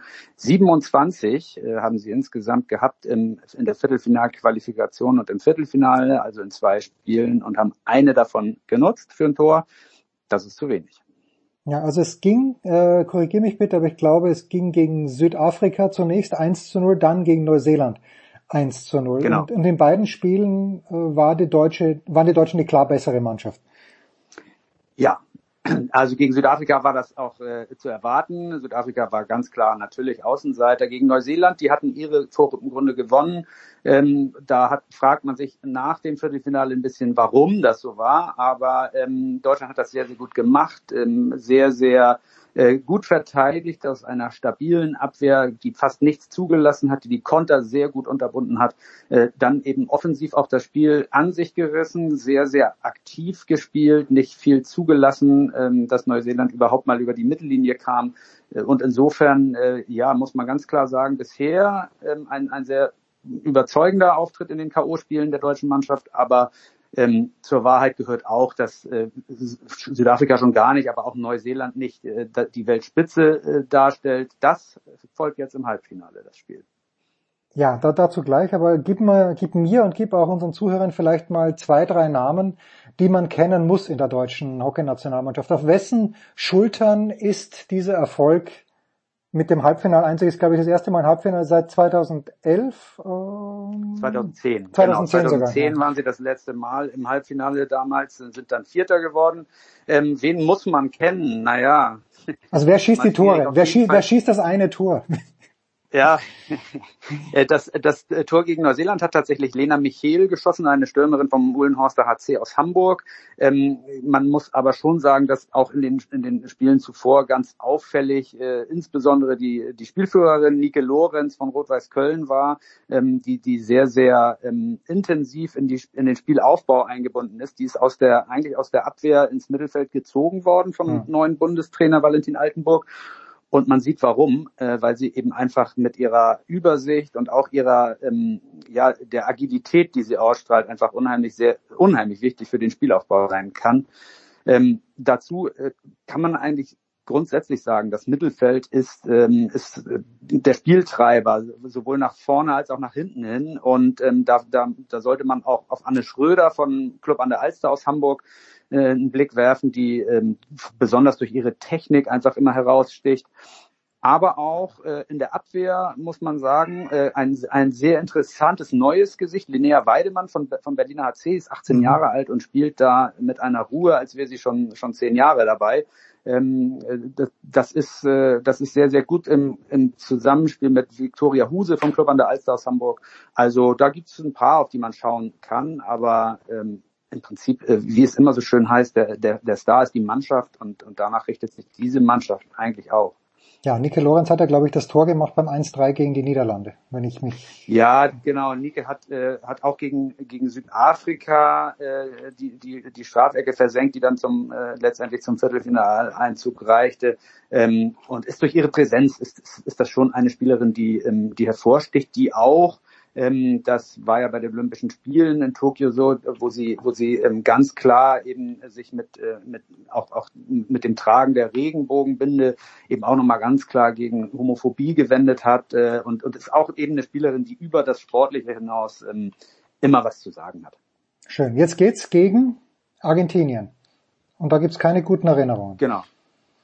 Da gibt es äh, tatsächlich keine guten Erinnerungen. Argentinien hat äh, den Damen im Viertelfinale bei Olympia ähm, ja richtig den Hahn zugedreht, kann man sagen. Also das, äh, da, da war ja davon einer Medaille geträumt worden und dann gab es im Viertelfinale mit 0-3 das böse Erwachen und äh, deswegen sind die Erinnerungen sicherlich nicht gut, aber ähm, Valentin Altenburg hat ja vor dem Turnier äh, gesagt, dass es ganz wichtig sei, eben die Erinnerungen alle auszuschalten und jedes Spiel so anzugehen, als sei das Glas komplett leer und man könne es neu befüllen mit Inhalt. Das werden die gegen Argentinien auch versuchen. Und ähm, insofern, ja, kann man mal gespannt sein, wie viel davon noch hängen geblieben ist und wie viel nicht. Also wäre natürlich lässig eine Medaille für die deutsche Hockey-Frauennationalmannschaft. Am vergangenen Wochenende, wir hatten ja das kurz angeschnitten, warst du aber auch beim Triathlon, Björn, und es war ein Rennen der World äh, Triathlon Championship Series. Ja, ähm, Ja. wie das, das hört sich fantastisch an. Ich sehe die Siegerliste. Ich sehe, dass Goldmedaille, Silbermedaille, Bronzemedaille vergeben wurden. Übrigens auch an eine Deutsche, an Lisa Tertsch. Aber ähm, also Weltmeisterschaft und Triathlon bringe ich irgendwie zusammen mit Hawaii, inoffiziell natürlich, es ist Klar. Ironman-Distanz. Wie werthaltig oder wie wertig war dieser Wettbewerb am Wochenende in Hamburg? Auch der ist schon wertig ähm, insofern, weil ähm, es ist, das ist halt die, äh, die äh, Weltserie im, im Sprint, äh, auf der Sprintdistanz, die ja die halbe äh, Olympiadistanz ist, sprich 750 Meter Schwimmen, ähm, 20 Kilometer Radfahren und 5 Kilometer Laufen. Und ähm, äh, das ist insofern, das ist eine Sta äh, Serie aus sieben Stationen, wovon Hamburg die vierte war. Und, ähm, und insofern ist das schon sehr werthaltig. Ähm, natürlich nicht zu vergleichen mit dem Ironman insofern, weil das ein ganz anderer Wettbewerb Ja, ist, ja klar. auch mit ganz anderen Teilnehmenden. Ähm, aber natürlich, wenn man sieht, ähm, äh, hier gewinnt äh, Flora Duffy aus von den äh, von den Bermudas, die die letztes Jahr in Tokio äh, Olympiagold gewonnen hat. Ähm, daran kann man schon sehen, ähm, dass die Besetzung eben auch äh, Weltklasse war. Und ähm, ja, insofern war das schon sehr, sehr wertig. Und für eine Athletin wie Lisa Tert, die tatsächlich hier in Hamburg jetzt ihre erste Platzierung auf dieser Serie geschafft hat, äh, sicherlich auch ein, ein ganz großartiger Erfolg. Aber jetzt ist ja in Deutschland so, die, wir hatten ja glaube ich hier letzte Woche auch ein bisschen über Jan Frodeno gesprochen, der in Rot aufgeben musste in Führung liegend wegen Achillessehnen. Beschwerden, die Aufmerksamkeit in Deutschland, korrigier mich bitte, liegt schon eher auf der, wenn nicht gerade Olympische Spiele anstehen, auf der Langdistanz. Naja, das hängt ja auch immer so ein bisschen an Erfolgen und die Deutschen Ja. sind natürlich unglaublich erfolgreich gewesen in den vergangenen Jahren äh, über die über die Langdistanz. Ähm, das ist natürlich auch schon am faszinierendsten, wenn man sieht, was was die für Strapazen auf sich nehmen und und und wie die da äh, im Prinzip ihre Leistung bringen. Natürlich äh, ist das dann schon etwas, wo, wo, wo die Leute draufschauen. Auf der anderen Seite, ähm, dadurch, dass äh, die olympische Distanz, auch die Sprintdistanz natürlich auch ähm, äh, immer werthaltiger wird und auch dort äh, wir, wir durchaus Athletinnen und Athleten haben, die auch in der Weltklasse dabei sind, äh, glaube ich, ist das auch etwas, wo man draufschaut. Also wir, vor allem jetzt, wenn wir auf die auf die Heim-EM in München äh, schauen, die ja äh, im August stattfindet, da ist Triathlon mit im Programm mit der olympischen Distanz und äh, nach den Vorstellungen der Deutschen hier in Hamburg äh, kann man sicherlich sagen, bei einer Europameisterschaft äh, wird da auf jeden Fall auch Medaillenpotenzial sein. Und wie, wie ich habe ein bisschen geschaut, da gab es ja ein größeres Programm. Es gab auch die olympische Distanz in Hamburg. Es gab einen Staffelwettbewerb. Es gab einen Jedermann-Wettbewerb. Ähm, Ist das ein stimmiges Ereignis gewesen über ein stimmiges Event über das Wochenende? Ja, Hamburg ist ja schon seit äh, seit seit äh, vielen Jahren. Das war jetzt die 20. Auflage. Mhm. Das heißt also, Hamburg ist äh, ist in der Triathlon-Welt tatsächlich mittlerweile sehr anerkannt. Wir hatten 2007 hier die äh, zum ersten Mal auf äh, auf deutschem Boden die Weltmeisterschaften ähm, und äh, die werden im kommenden Jahr, also 2023, auch wieder hier ausgetragen. Ähm, äh, insofern, äh, Hamburg ist schon da in dieser in der, in der Triathlon-Welt ein durchaus anerkannter Standort. Ähm, die internationalen Athleten schwärmen also durch die Bank vor allem von der Atmosphäre, weil äh, womit Hamburg bestechen kann, ist, dass es alles äh, innenstadtnah ausgetragen wird. Hm. Das heißt, geschwommen wird in der Alster, di direkt äh, am Rathaus ist der Start und dann ist der Rad- und Laufkurs durch die Innenstadt. Es sind ganz viele Zuschauende da und dann hast du auf dem Rathausmarkt eben Tribünen aufgebaut, wo, wo die Atmosphäre dann überkocht. Insofern, das ist alles sehr, sehr stimmig und was du ansprachst, die olympische Distanz, die gab es tatsächlich äh, nur in Anführungszeichen für die für die Jedermann-Starter. Ah, okay, Ähm, Das heißt, die, die Profis sind nicht über die olympische Distanz gestartet, aber äh, es sind ja auch immer Jedermann-Starter dabei. In diesem Jahr waren es knapp 6000, äh, die dann über die Distanzen gehen. Ähm, und das ist immer ein richtiges Feierwochenende, kann man sagen. Also wir hatten 300.000 Besucher äh, Wahnsinn. insgesamt an der Strecke. Also insofern, ähm, das, äh, das lebt in Hamburg. Aber 300.000 Besucher, die natürlich äh, dem Veranstalter gute Publicity eingebracht haben, aber das ist Ja. irgendwie das Schöne am Publikum, äh, am, am Triathlon, du gehst hin und du musst nichts zahlen dafür. Du musst nichts zahlen dafür, äh, genau, und kannst äh, eben trotzdem anfeuern und kannst äh, sehr, sehr nah dran sein an Athleten, die, äh, die du eben sonst vielleicht nur im Fernsehen siehst. Und die sind ja auch alle total nahbar und freuen sich riesig immer, dass sie hier äh, so angefeuert werden. Also da merkst du schon, ähm, äh, dass das, dass das wirklich äh, durch die Bank gelebt wird. Ja, also vor ein paar Wochen war in Kitzbühel die Veranstaltung, das war eher auf europäischer Ebene. Ich weiß gar nicht, welche Serie das war. Mich dünkte auch, dass da äh, eher jüngere Athletinnen und Athleten am Start waren, aber es ist trotzdem lässig, ja. Also Ja. Äh, gerade die kurzen Runden, die machen es. Früher mal dachte ich, naja, so ein, also das ist einfach zu wenig, aber so eine Kurzdistanz, wo du die, wo du wirklich einen Überblick hast über den Rennverlauf äh, und nicht auf den Stadionsprecher angewiesen bist, das hat schon extrem Charme. Ja. Ja, Björn, jetzt äh, kommst du natürlich auch nicht aus, äh, wenn wir schon mit Hamburg telefonieren. Es geht am Freitagabend los mit der zweiten Fußball-Bundesliga. Du wirst hoffentlich viel, viel wichtigere Dinge zu tun haben, als dich um den Fußball zu scheren. Aber wie ist denn die Gefühlslage in Hamburg, was den FC St. Pauli und vor allen Dingen den Hamburger Sportverein angeht? Weil äh, Ja. wird er von allen als klarer Favorit der HSV zumindest bezeichnet. Ja, äh, Jens, das Gute ist ja, äh, dass ich mich beruflich überhaupt nicht um Fußball Ja, kümmern schön, muss, schön. was, was, was daran liegt, dass ich tatsächlich ähm, sehr parteiischer HSVer bin, ähm, Vereinsmitglied seit seit seit äh, seit äh, 25 Jahren und ähm, insofern äh, nee 30 sind es mittlerweile schon und äh, insofern darf ich mich da überhaupt gar nicht äh, äh, zu äußern, weil das äh, die, die, die, die, die journalistische Neutralität geht mir in dem Mhm. Fall völlig ab. Ähm, dass der HSV als Favorit gehandelt wird, äh, haben wir ja nun schon äh, über vier Jahre oder sagen wir mal drei Jahre gehabt, in denen es nicht geklappt hat. Äh, letztes Jahr waren dann Bremen und Schalke die Favoriten, die haben es geschafft. Äh, insofern, ähm, ich bin da ganz entspannt, was das angeht. Ich glaube, dass der HSV eine gute Mannschaft zusammen hat, um wieder um den Aufstieg zu spielen. Ähm, sie, Im vergangenen Jahr haben sie es ja immerhin geschafft, nicht Vierter zu werden. Ähm, das war ja dann auch schon mal ein Erfolg. Und äh, wenn es jetzt noch mal einen Platz höher geht, äh, sind wir sicherlich alle in Hamburg außer dem braun-weißen Lager ähm, glücklich. Aber äh, ich kann ganz schwer, ich glaube, es ist ja auch immer ganz schwierig, diese Einschätzung zu treffen, jetzt zu diesem Zeitpunkt der Mhm. Saison, wo das Transferfenster noch bis Ende August geöffnet ist und im Winter auch noch nachgelegt werden kann. Da kann so viel noch passieren.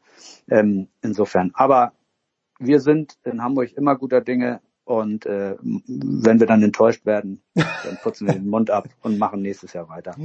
Ah, sehr, sehr schön. Björn Jensen, Hamburger Abendblatt, ich danke dir. Björn, wirst du dann bei diesen European Games in München sein, in irgendeiner Art und Funktion und Weise?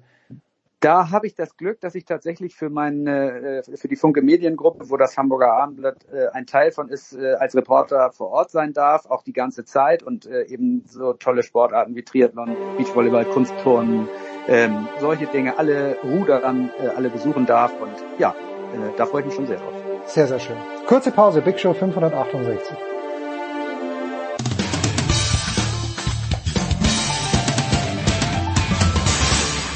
Hallo, hier ist André Ranke. Ihr hört Sportradio 360.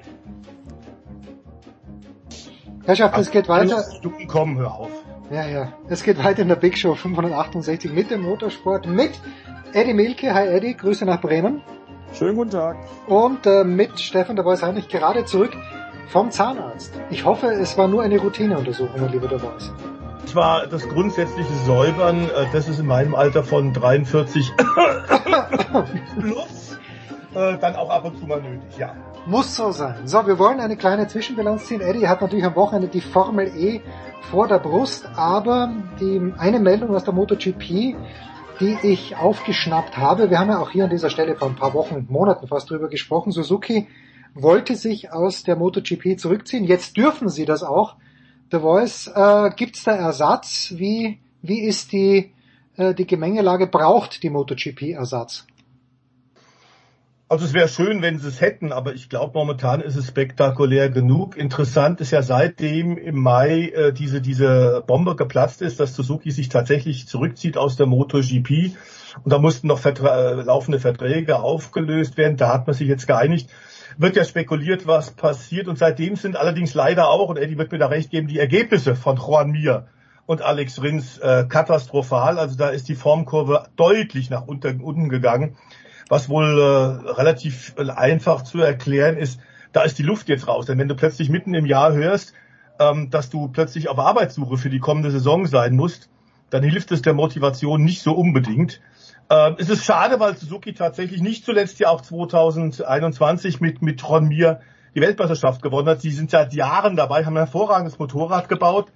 Ähm, und jetzt sogar, war nicht nur das, sondern jetzt haben wir gestern, glaube ich, erfahren, dass sie auch aus der Langstreckenweltmeisterschaft sich zurückziehen. Es gibt ein Statement von Toshihiro Suzuki, der sagt, dass wir uns jetzt eben äh, technologische Innovationen äh, an, anstellen wollen. Die Nachhaltigkeitsinitiativen innerhalb des Konzerns bedürfen aller Ressourcen, die möglich sind und ähm, wir müssen jetzt einfach äh, aus dem Motorsport das, uns zurückziehen. Wir werden weiter Kunden unterstützen, aber als Werk selbst in der Langstrecken-WM haben sie ja auch, ich weiß nicht, 20, 22, 23 Mal den Titel geholt, sind extremst erfolgreich mit der Yoshimura SERT-Truppe. Also nicht nur MotoGP, sondern Langstrecken-WM auch. Scheint ein Zeichen der Zeit zu sein. Und es gibt so ein bisschen Gerüchte, Eddie kann das sicherlich auch bestätigen, dass möglicherweise man jetzt mit BMW spricht, aber BMW wollte schon sehr oft in die MotoGP einsteigen und es ist aus den verschiedensten Gründen nie was geworden. Ich äh, habe da so meine Zweifel, ob das realistisch ist. Also dem kann ich mich nur anschließen. Die Zweifel habe ich auch. Ich war ja oft genug dabei, habe ja auch lange als äh, BMW-Botschafter in der MotoGP äh, zum Beispiel den Boxer Cup oder diverse andere Aktivitäten betreut. Also ich bin da immer recht nah dran gewesen. Und äh, BMW war schon mal deutlich näher dran als jetzt. Und BMW hat ja dann auch noch das andere Problem, äh, dass man sich zur World Superbike-Kategorie bekannt hat und dort erstmal äh, mal langsam wieder in die Erfolgsspur kommen muss, wovon sie im Moment weit entfernt sind, was die Ergebnisse angeht. Also das halte ich für ein, für ein Gerücht äh, und ich glaube, dass da gar nichts dran ist. Aber ich glaube, äh, dass die MotoGP äh, das auch abfedern kann und man wird auch sehr gut ohne Suzuki klarkommen.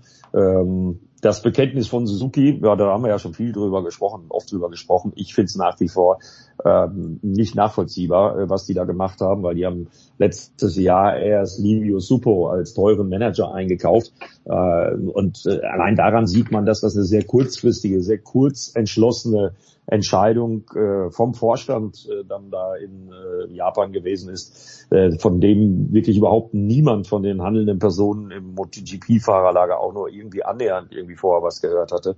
Also das ist eine Kurzschlussreaktion, ähm, aber das zeigt auch so ein bisschen, wie die Gemengelage ist, weil ja auch andere Werke wie zum Beispiel Kawasaki äh, ganz klar anhand des Kostenapparats ein Nein schon formuliert haben. Äh, schlicht und ergreifend ist ihnen das zu teuer in der MotoGP und da bleiben sie lieber in der etwas seriennäheren Kategorie in der World Superbike weil da kann man noch ein bisschen besser argumentieren mit äh, Win on Sunday, Sell on Monday. Also ähm, das kann man mit den Prototypen schlecht, das kann man äh, beziehungsweise gar nicht.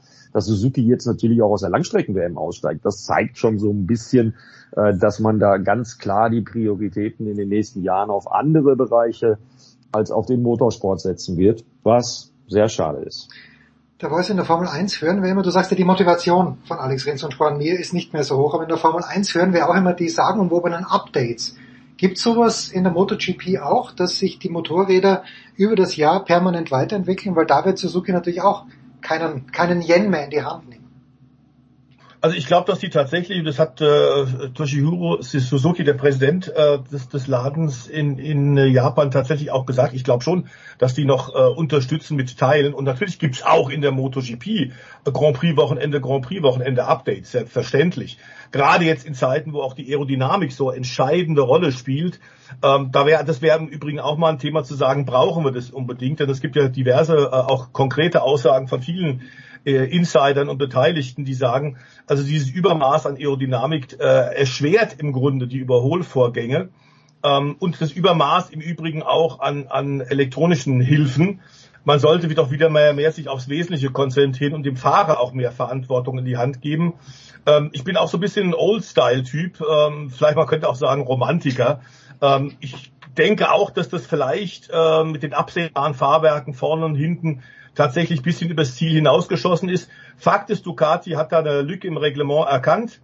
Ähm, Gigi Dalla war da sehr, sehr clever, ähm, hat in den letzten Jahren immer wieder Innovationen gefunden, die sich alle im erlaubten Rahmen befinden. Insofern kann man ihm keinen Vorwurf machen. Man müsste das Reglement vielleicht tatsächlich ein bisschen anders fassen.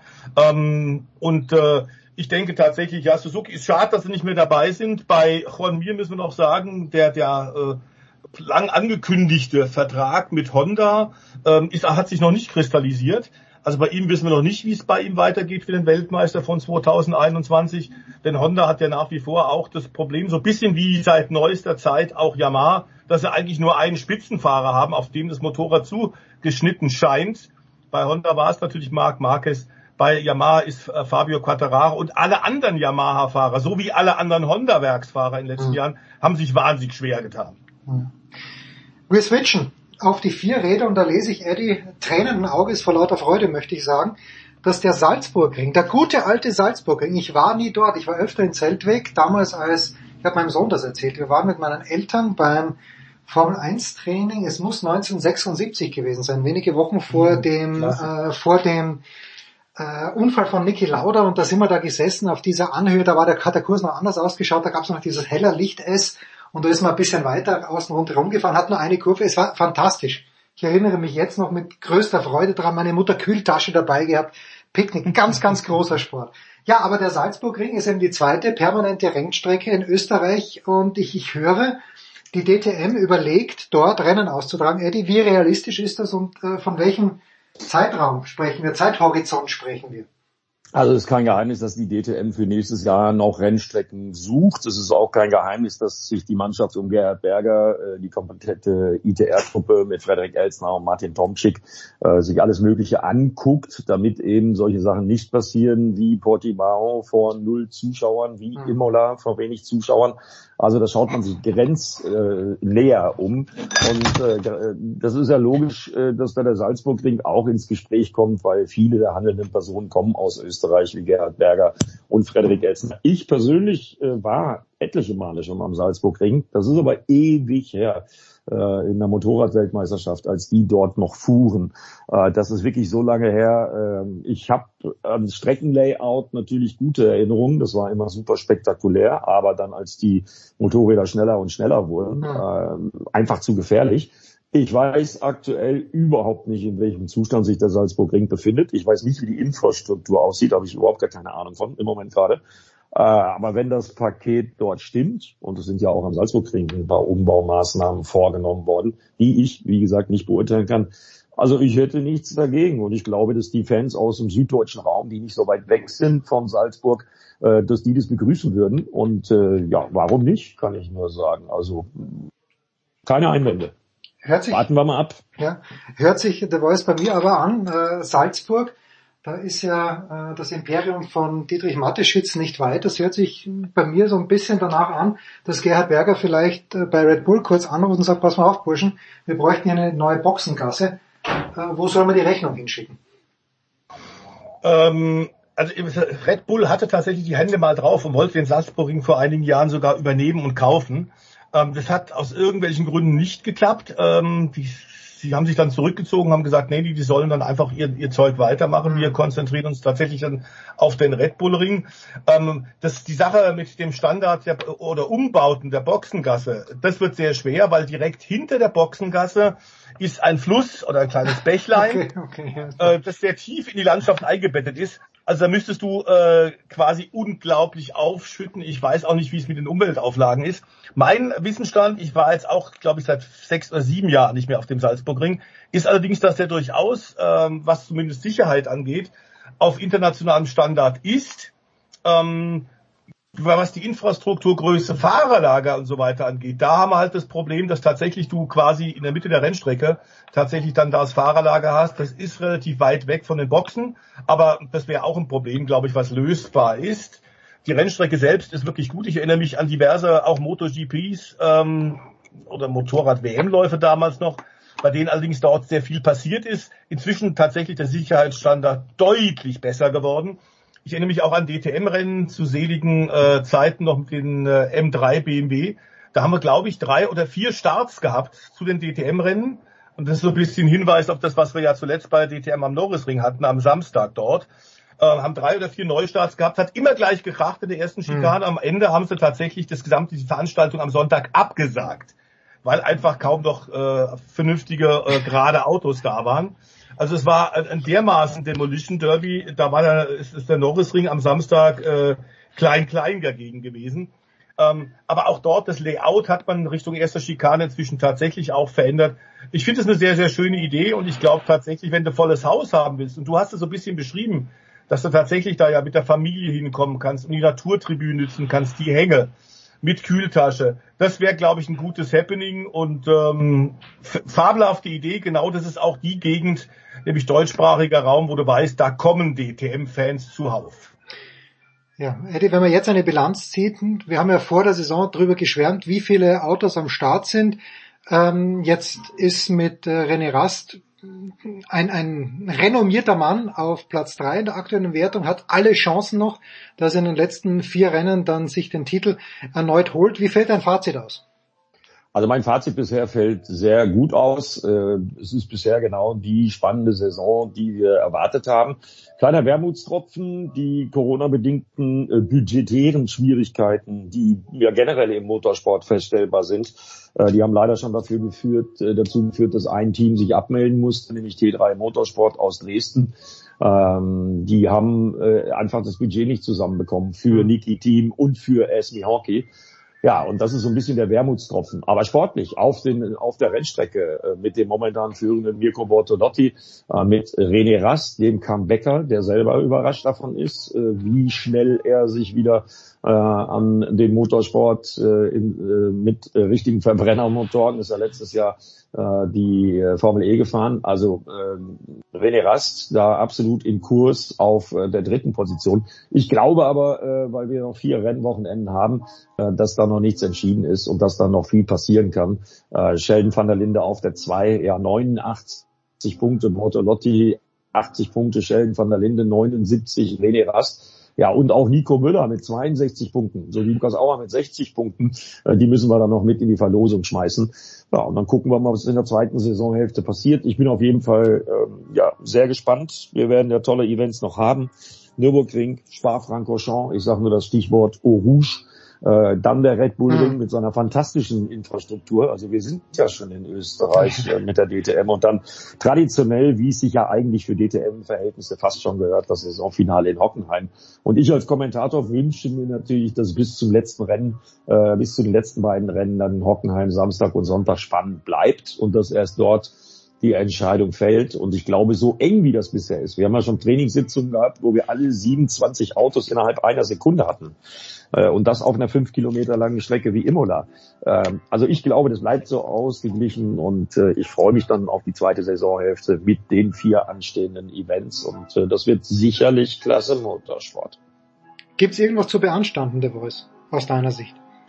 Nein, überhaupt nicht. Ähm, es ist auch schon das Übergangsjahr 2021 war besser als erwartet. Da hat man natürlich, äh, weil eine Menge Leute, Sponsoren, Teams noch ein bisschen zurückhaltend waren, erstmal sehen wollten, ob der Berger das tatsächlich auf die Beine stellen kann, ob die DTM tatsächlich wieder aufstehen kann. Ähm, da warten wir äh, 1920 Autos, jetzt nochmal der Extra Boost, trotz des Rückzugs von T3 ist es äh, erstklassig ähm, und tatsächlich jetzt äh, wird es ja möglicherweise auch sogar Aston Martin Gaststarts mit Niki Team noch geben, die gerade in der Diskussion sind. Ähm, das wäre natürlich auch toll, aber wir haben ohnehin jetzt schon sechs Hersteller. Äh, die einzigen, die momentan in der Sommerpause, DTM Sommerpause ein bisschen maulen, sind Mercedes. Wobei wir sagen müssen, dass es da einen guten Grund gibt, warum die mit der äh, BOP vielleicht nicht ganz so zufrieden sind. Die haben fast nur Spitzenfahrer in ihren Autos. Und äh, das ist dann völlig klar, dass da keiner Sandbagging macht, sondern die wollen dann alle von Anfang an die Nummer eins bei Mercedes werden.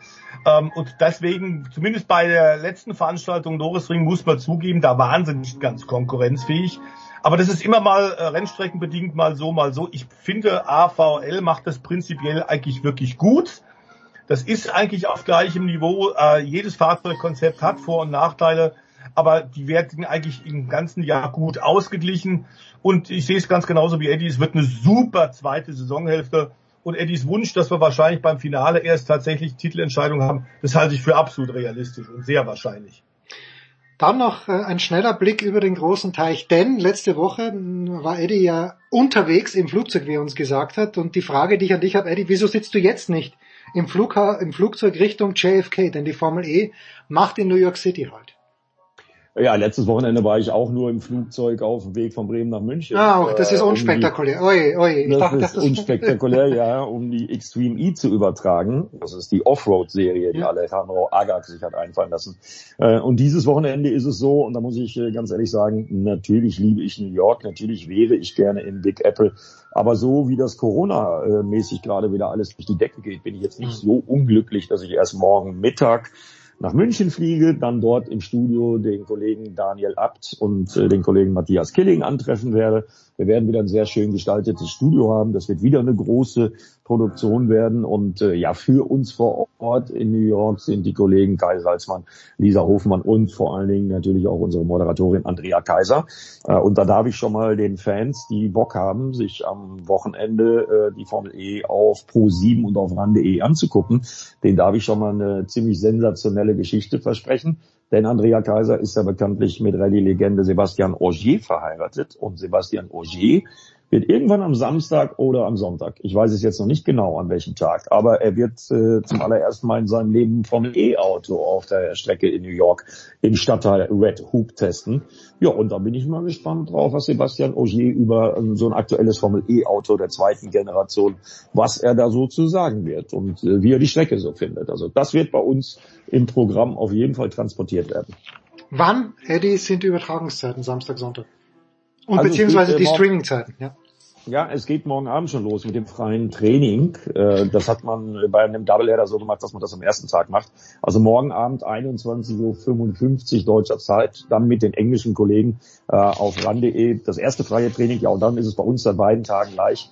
Immer 12.55 Uhr freies Training, 14.30 Uhr Qualifying, 18.30 Uhr Rennen, 12.55 Uhr, 14.30 Uhr die Trainings, also auch das Qualifying auf ran.de, also im Stream, 18.30 Uhr dann, also mit genügend Vorlauf und mit genügend Nachlauf, dann jeweils das Rennen live auf Pro7 am kommenden Wochenende. Ihr seht, äh, die halbe Welt des Motorsports ist im, so im Sommerurlaub, äh, ich nicht.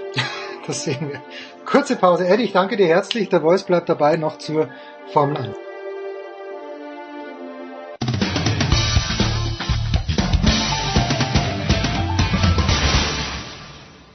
Mike Rockenfeller und ihr hört Sportradio 360. Herrschaften, weiter geht's in der Big Show 568 mit der Formel 1. Der Voice ist dabei geblieben. Dazugekommen von motorsport-total.com ist Stefan Ehlen. Servus Stefan. Hallo. Und der Chefredakteur von Formel 1.de, Christian Nimmervoll. Servus Christian. Hallo Jens. Immer schlecht, wenn sich neben der Strecke so viel tut. Christian, ich möchte mit dir anfangen, äh, weil es ja doch ja sehr viele Berichte, Reportagen, Anklagen auch gegeben hat, äh, oder Klagen zumindest von weiblichen Zuschauern, dass sich da auf der Tribüne Szenen abgespielt haben, die wir nicht sehen wollen. Wen siehst du da in der Pflicht? Ist es der Veranstalter? Ist es der Red Bull Ring? Ist es die Formel 1? Es gibt ja viele, die was tun könnten. Zuallererst, Jens, die Idioten, die es gemacht haben. Das ist, man kann jetzt, man kann jetzt natürlich darüber diskutieren, kann der Veranstalter vielleicht mit einem engmaschigeren Security-Netz äh, irgendwas tun? Kann die Formel 1 noch mehr dazu aufrufen? Äh, dass man solche Dinge nicht tut, sollte meiner Meinung nach aber sowieso selbstverständlich sein und braucht man eigentlich keine Erziehungskampagne dafür. Ich finde tatsächlich, ähm, die Menschen, die das gemacht haben, ähm, das sind die allerersten, die sich an die Nase fassen müssen und in letzter Konsequenz, weil wir wahrscheinlich nicht davon ausgehen können, äh, dass die sich von sich aus bessern. Äh, auch die Menschen drumherum, die solche Vorfälle vielleicht beobachten ähm, und da auch mal mit ein bisschen Zivilcourage einschreiten und zur Hilfe kommen, äh, wenn man sieht, dass irgendwo zum Beispiel ein junges Mittel bedrängt wird oder vergleichbare Dinge passieren. Ähm, ich finde es ein bisschen schwierig. Äh, Erstmal finde ich es deswegen schwierig, weil es, glaube ich, noch sehr diffus ist und wir letztendlich die ganze Diskussion führen auf Basis von ein paar Tweets, die ich gar nicht ähm, in ihrer Authentizität in Frage stellen möchte. Ähm, aber weil wir halt, glaube ich, noch sehr wenig drüber wissen, was ist da tatsächlich passiert, warum ist es passiert, hat immer Alkohol eine Rolle gespielt oder nicht. Ja? Deswegen ist die Diskussion sicher eine sehr komplexe, die man sich da anschauen muss. Ich persönlich glaube übrigens auch, dass das gar nicht so anders war als bei anderen Großveranstaltungen, vermutlich. Kann sein, dass es anders war. Ich war selbst nicht auf der Tribüne draußen. Aber ich glaube, dass das ehrlich gesagt was ist, was es schon immer gegeben hat, was aber jetzt aufbricht. Und das ist ganz gut, dass es aufbricht, weil ich glaube, das kann man in Zukunft besser hinkriegen, so dass auch insbesondere äh, junge Frauen, die wir, von denen wir alle gern mehr hätten in der Formel 1, äh, das ist ja ein ewiges Thema, dass es ein sehr männerdominierter Sport ist, dass die halt auch Lust kriegen, drauf zur Formel 1 zu gehen und nicht dann erst recht zu Hause bleiben, äh, wenn sie solche Geschichten hören, was ich total nachvollziehen kann. Also ganz schwieriges, komplexes Thema und ich würde echt sagen, die ersten, ähm, die das ändern können, sind die, die nicht wissen, wie sie sich zu benehmen haben. Hm. Stefan Ehlen, was könnte den Zuschauern an diesem Rennen am Sonntag und auch am Sprintrennen am Samstag ganz besonders neue Lust drauf gemacht hat, neuen Zuschauern sich der Formel 1 zuzuwenden? Was war für dich die beste Geschichte am Wochenende? Also eigentlich ist das die beste Geschichte schon seit Silverstone auch gewesen. Die zwei Rennen waren wirklich klasse dahingehend, dass bis zum Schluss im Prinzip offen war, wer gewinnt jetzt das Ding. Hm. Und dass man auch ein bisschen zittern musste bei Ferrari, hält die Kiste das Rennen überhaupt durch? Und da waren so ein paar klassische Elemente drin, die halt die Formel 1 auch groß gemacht haben in den 90er Jahren, zum Beispiel unter dem Schumacher-Boom. Da war halt diese Unwägbarkeit drin im Sinne von, naja, wenn es halt mal rumpelt und du musst raus im Kies, du kommst nicht notwendigerweise wieder zurück. Oder eben die Kiste hält die Distanz vielleicht nicht durch. Die, die Zuverlässigkeit, die inzwischen so gut ist, wenn sie es halt mal nicht ist, dann kommt auf einmal Spannung rein, dann wird auf einmal gezittert und dann ist auf einmal nicht so richtig klar, gewinnt der Charles Leclerc dieses Rennen noch oder ist es am Ende doch, doch Max Verstappen? Also da finde ich waren schon so ein paar coole Elemente drin, wo man einfach gemerkt hat, man kann da von A bis Z im Rennen mitfiebern. Natürlich ist nicht jede Runde ein Highlight, aber da waren auch im Mittelfeld ein paar richtig coole Geschichten dabei, weil das Kräfteverhältnis da sich von Rennen zu Rennen mehr oder weniger verschiebt hm. und auf einmal ein Haas mit einem Mercedes kämpfen kann. Und ein Mick Schumacher zum Beispiel den Hamilton überholt und hinter sich hält und dergleichen mehr. Also da war, glaube ich, einfach vieles drin, quer durch die Bank, nicht nur vorne in der Spitze, sondern auch weiter hinten. Das hat richtig Lust gemacht auf mehr. Möge doch jedes Rennen so sein, dass es unterhaltsam ist, aber dann sticht natürlich so ein Rennen wie in Spielberg oder in Silverstone auch nicht mehr heraus. Das darf man auch nicht vergessen. Also schön zu sehen, dass die Formel 1 aber solche Stories auch produzieren kann im Jahr 2022. Was mich dann schon ein kleines bisschen überrascht hat, der Voice war, dass Dr. Helmut Marko so in der Nachbetrachtung, dass der überrascht war, die sind, glaube ich, wirklich von einem Sieg ausgegangen und vielleicht sogar von einem souveränen Sieg. Ähm, hat, hat sich das schon angedeutet im Sprintrennen aus deiner Sicht, weil da ist äh, mhm. Verstappen am Ende des Rennens nicht wesentlich schneller gefahren als Leclerc.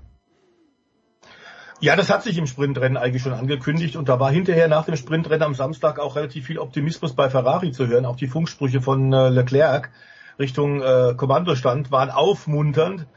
Äh, für den Sonntag ähm, und hat ein bisschen Optimismus verbreitet. Denn tatsächlich äh, die Reifenproblematik diesmal bei Red Bull war unerwartet, ganz offenbar fürs Team selber auch.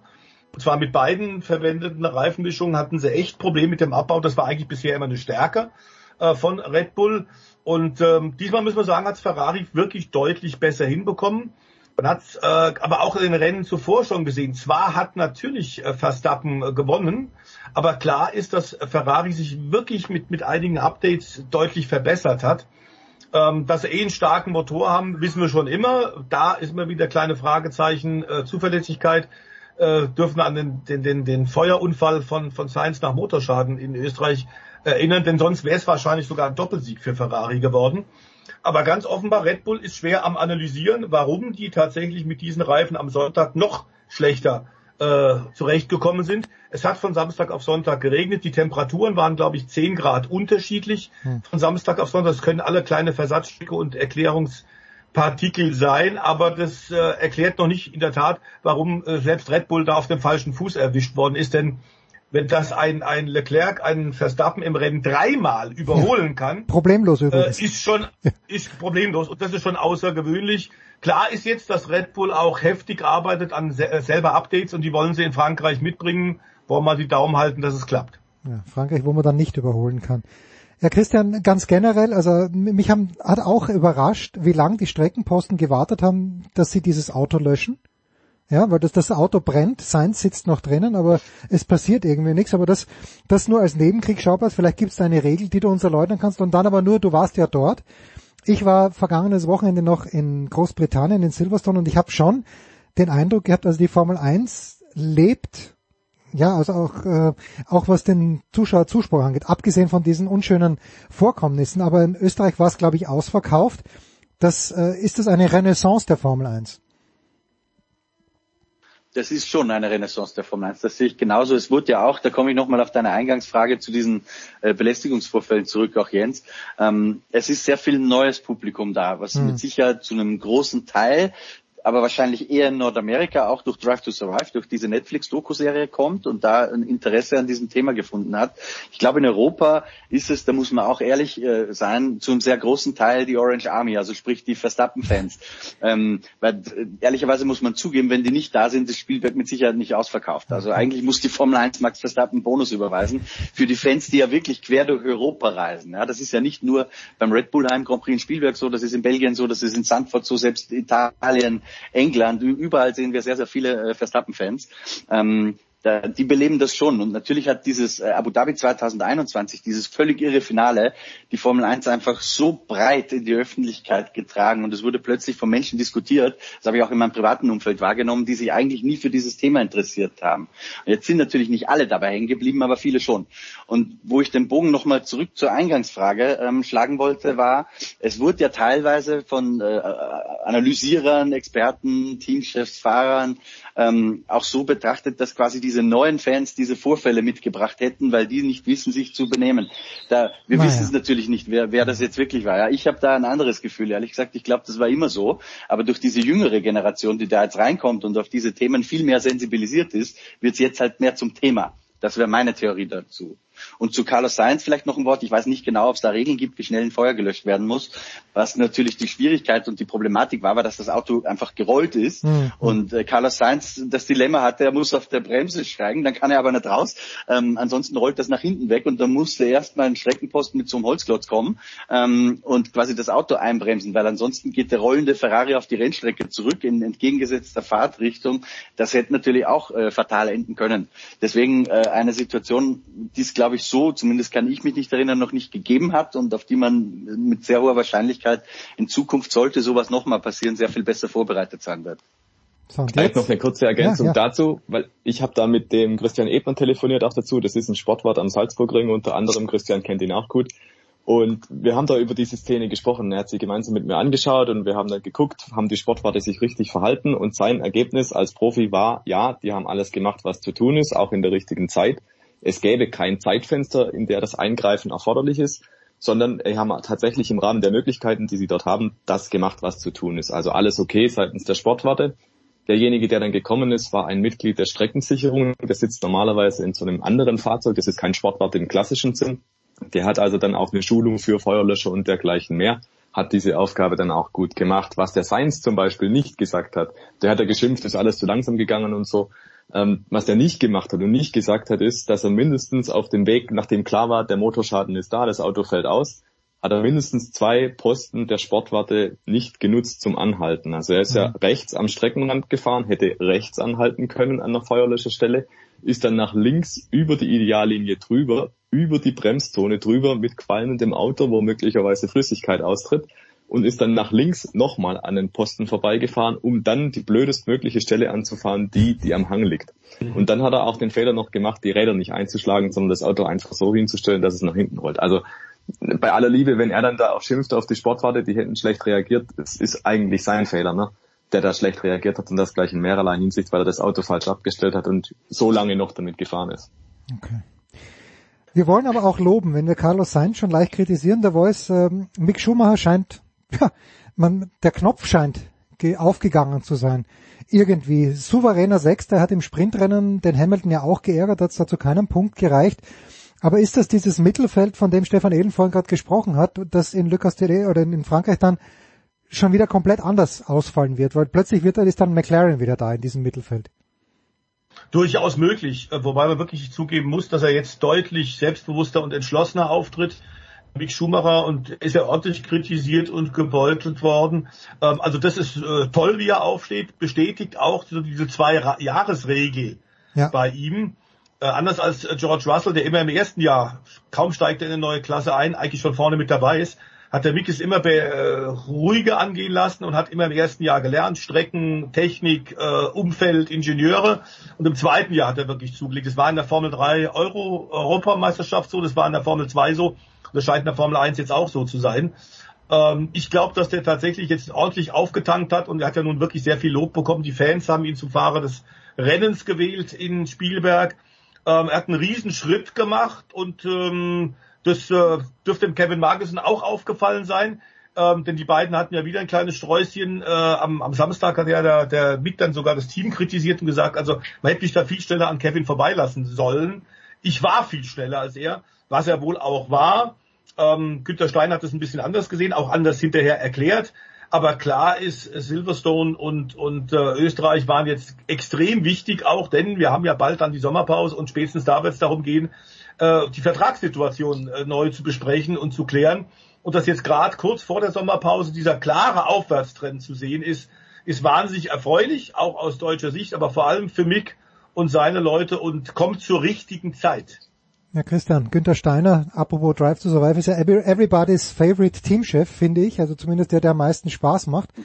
Passt ihm das jetzt ganz gut, dass die Ergebnisse gut sind, oder ist jetzt Mick Schumacher plötzlich in einer, in einer Verhandlungsposition, wo Günther Steiner vielleicht am kürzeren Hebel sitzt?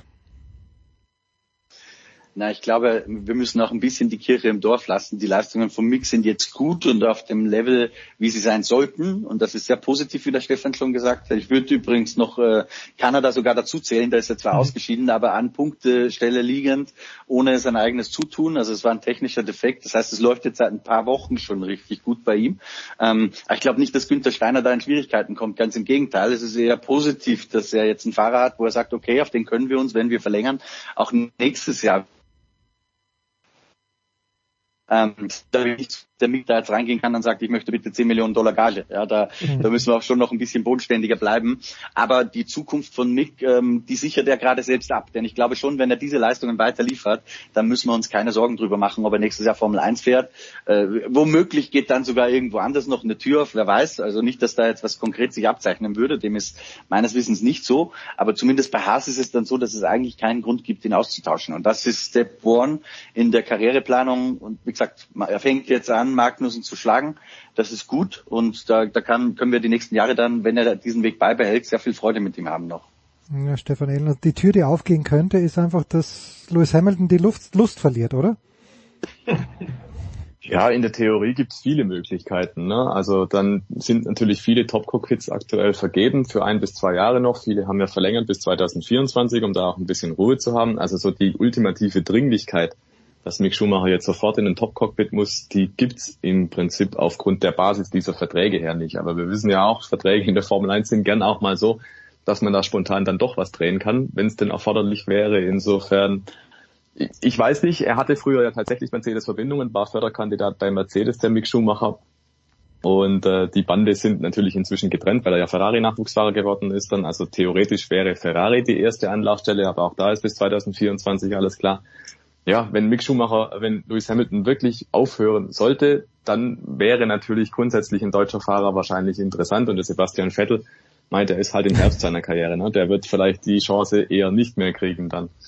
Und je nachdem, das, das kann unterschiedliche Faktoren dann da geben. Ne? Wenn Mercedes sagt, nee, wir wollen einen Deutschen, dann bietet sich natürlich irgendwie an dann wird man sich schon zusammenraufen können. Aber grundsätzlich glaube ich, für den Moment ist seine Karriere schon so ausgerichtet, perspektivisch, dass es, wenn es alles hinhaut, so ist der Christian gerade skizziert hat, wenn die Karriere diese Fortschritte so bietet, wie sie sich äh, gewünscht werden, dass er dann irgendwann mal im Ferrari tatsächlich sitzt. Aber eben, das ist dieses Jahr kein Thema, das ist sehr wahrscheinlich nächstes Jahr kein Thema und dann muss man halt schauen, ob sich da irgendwelche Möglichkeiten auftun. Also aktuell bis auf Daniel Ricciardo vielleicht gibt es jetzt gerade keinen Topfahrer, der sich so sehr die Blöße gibt, ähm, dass sein Cockpit irgendwie angezählt wäre, glaube ich. Und deswegen erstmal die Saison 2022 zu Ende gehen lassen und 2023 ist ein neues Spiel, neues Glück.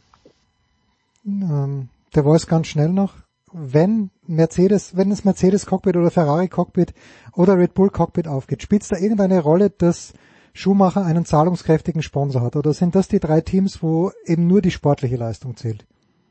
Das würde ich so sagen, ja. Also das nimmt man gern mit bei den großen Teams, wenn da einer noch ein bisschen Geld hat, aber das ist überhaupt nicht ausschlagkräftig, äh, sondern da brauchen sie einen, einen Spitzenmann, bei dem sie wissen, dass der mittelfristig nicht nur um Podiums und eine gute Nummer Podiums fahren kann und eine gute Nummer zwei ist, sondern da wird in jedem Fall ein Fahrer mit Potenzial geholt werden, von dem sie wissen, dass er Podium und, und Rennsieger äh, wird holen können.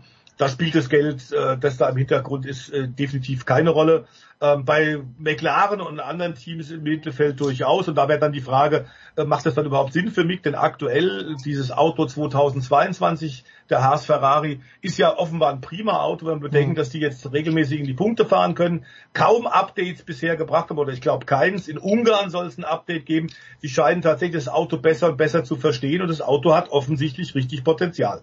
Schön. Dann die abschließende Frage geht an den Christian und dreht sich natürlich um den Tennissport.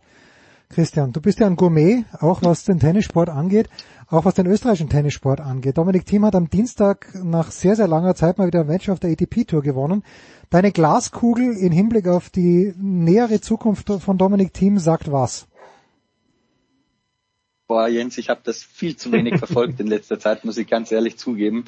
Aber es ist halt schon sehr unruhig gewesen in seinem Umfeld, sage ich mal, mit Alex Dober, Günter Bresnik. Ich glaube, das ist ähnlich wie bei Mick Schumacher, auch beim Dominik Thiel gut ist, wenn man wieder Ruhe einkehrt und er dann letztendlich sich wieder diesen ganzen Weg hocharbeiten muss, äh, um auch wieder in Setzlisten zu sein und so weiter. Also ich glaube, das kann noch ein bisschen dauern. Fürchte ich.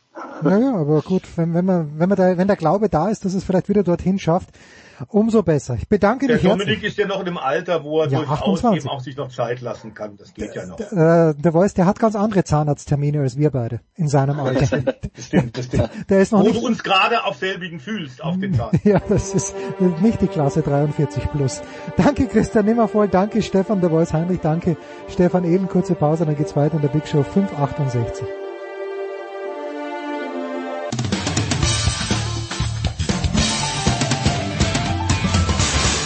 Hallo zusammen, ich bin Mladen Petric und ihr hört Sportradio 360.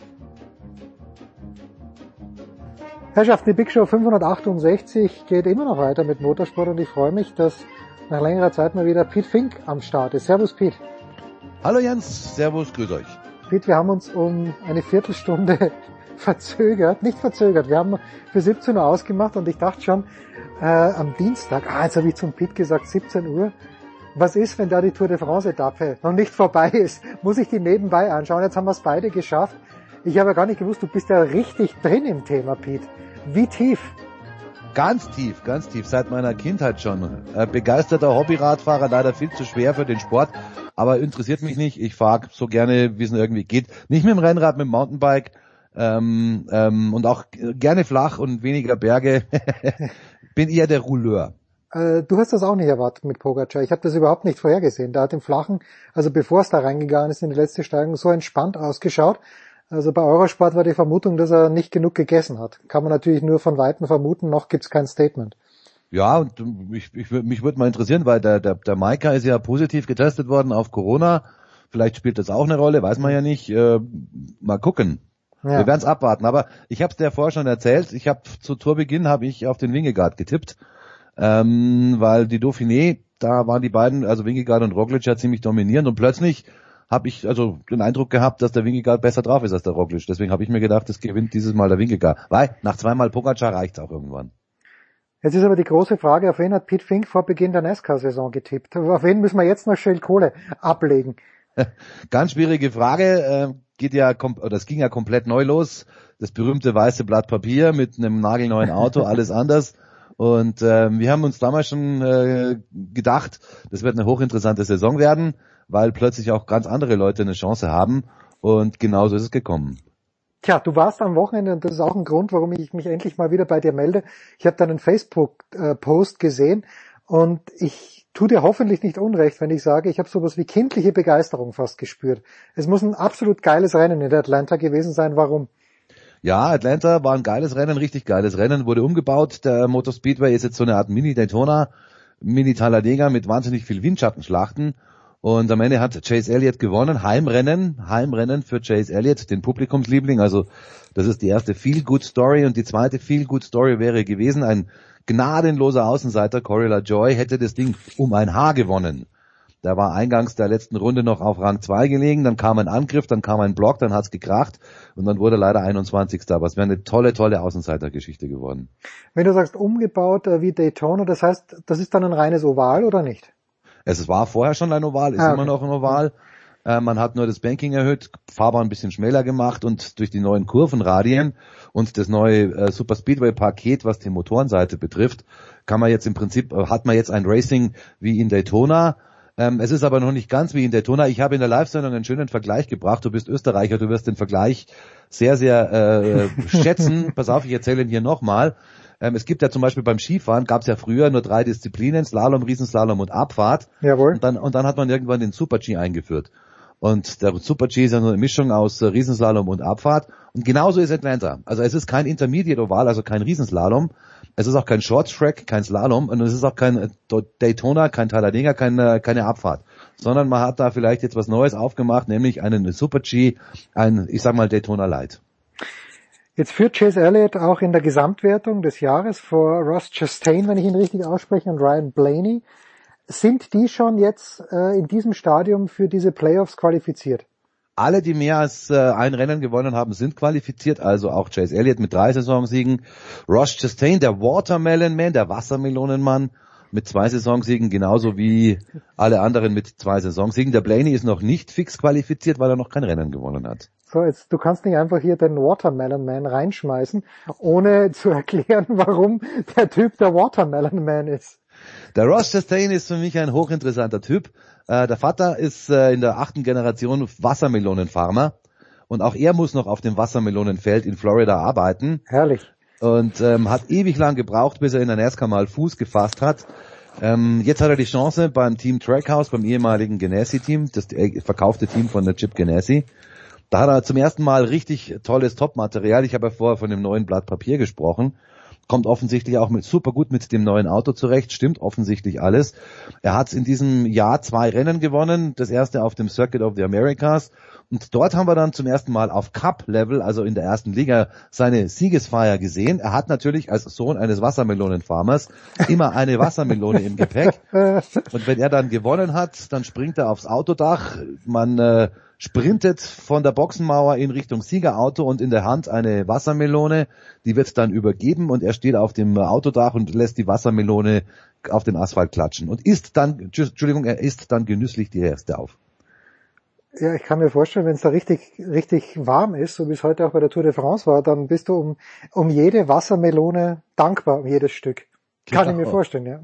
Jetzt lese ich da in der Gesamtwertung und es kann sein, dass ich das komplett versäumt habe, weil ich nicht er- eruieren kann, ob es die letzten oder die ersten Rennen waren. Aber ich lese Jacques Villeneuve. Was war, was war es mit, was hatte es mit Jacques Villeneuve oder was hat es mit Jacques Villeneuve auf sich? Ich appelliere an dein äh, mittelfristig oder kurzzeitiges Gedächtnis. Sprachen wir das Jacques- letzte Mal drüber? Ja, im Februar. Jacques Villeneuve ist äh, im Februar das Daytona 500 gefahren für ein niederländisches Team, das Team Heseberg. Also wir haben nach Team Red Bull 2007, 2010 sowas, haben wir wieder mal ein äh, europäisches Team in der NASCAR. Ein, ein, ein, Teil, ein Teilzeitteam. Okay. Wie äh, ist jetzt nochmal die Ratio, weil wir über das Oval gesprochen haben, aber du weißt, irgendwie als Europäer geprägt, ich mag irgendwie lieber die Rundstrecken ohne Ovale. Wann kommt das nächste Rennen, das, äh, das eben nicht im Oval ausgetragen wird? Das kommt am 31. Juli, der Rundkurs von Indianapolis. Und dann gibt's vor den Playoffs noch ein zweites Rundkursrennen. Das findet dann am 21. August statt in Watkins Glen. Woher weißt du das so genau? Ich, ich sehe dich, ja, aber ich, ich kann mir nur deine Man Cave so vorstellen, dass du um dich herum 360 Grad Kalender, Poster, alles was du brauchst, hast du dort wahrscheinlich. Wenn du mich siehst mit der Kamera, ich, ich sitze gerade ganz entspannt in Ja, meinem Sessel dich, und ja. gucke auf meinen Jahreskalender. Und da sind in äh, dick und rot mit, mit einem Edding eingetragen die Tage, wo ich kommentieren muss. Aber geht's dir auch so wie mir oder bist du eher der Ovaltyp, weil du natürlich weißt, wenn du jetzt sagst, okay, der, der fährt als Zweiter in die letzte Runde rein, wird dann 21. dass im Oval eigentlich oder im Grunde genommen viel mehr passieren kann.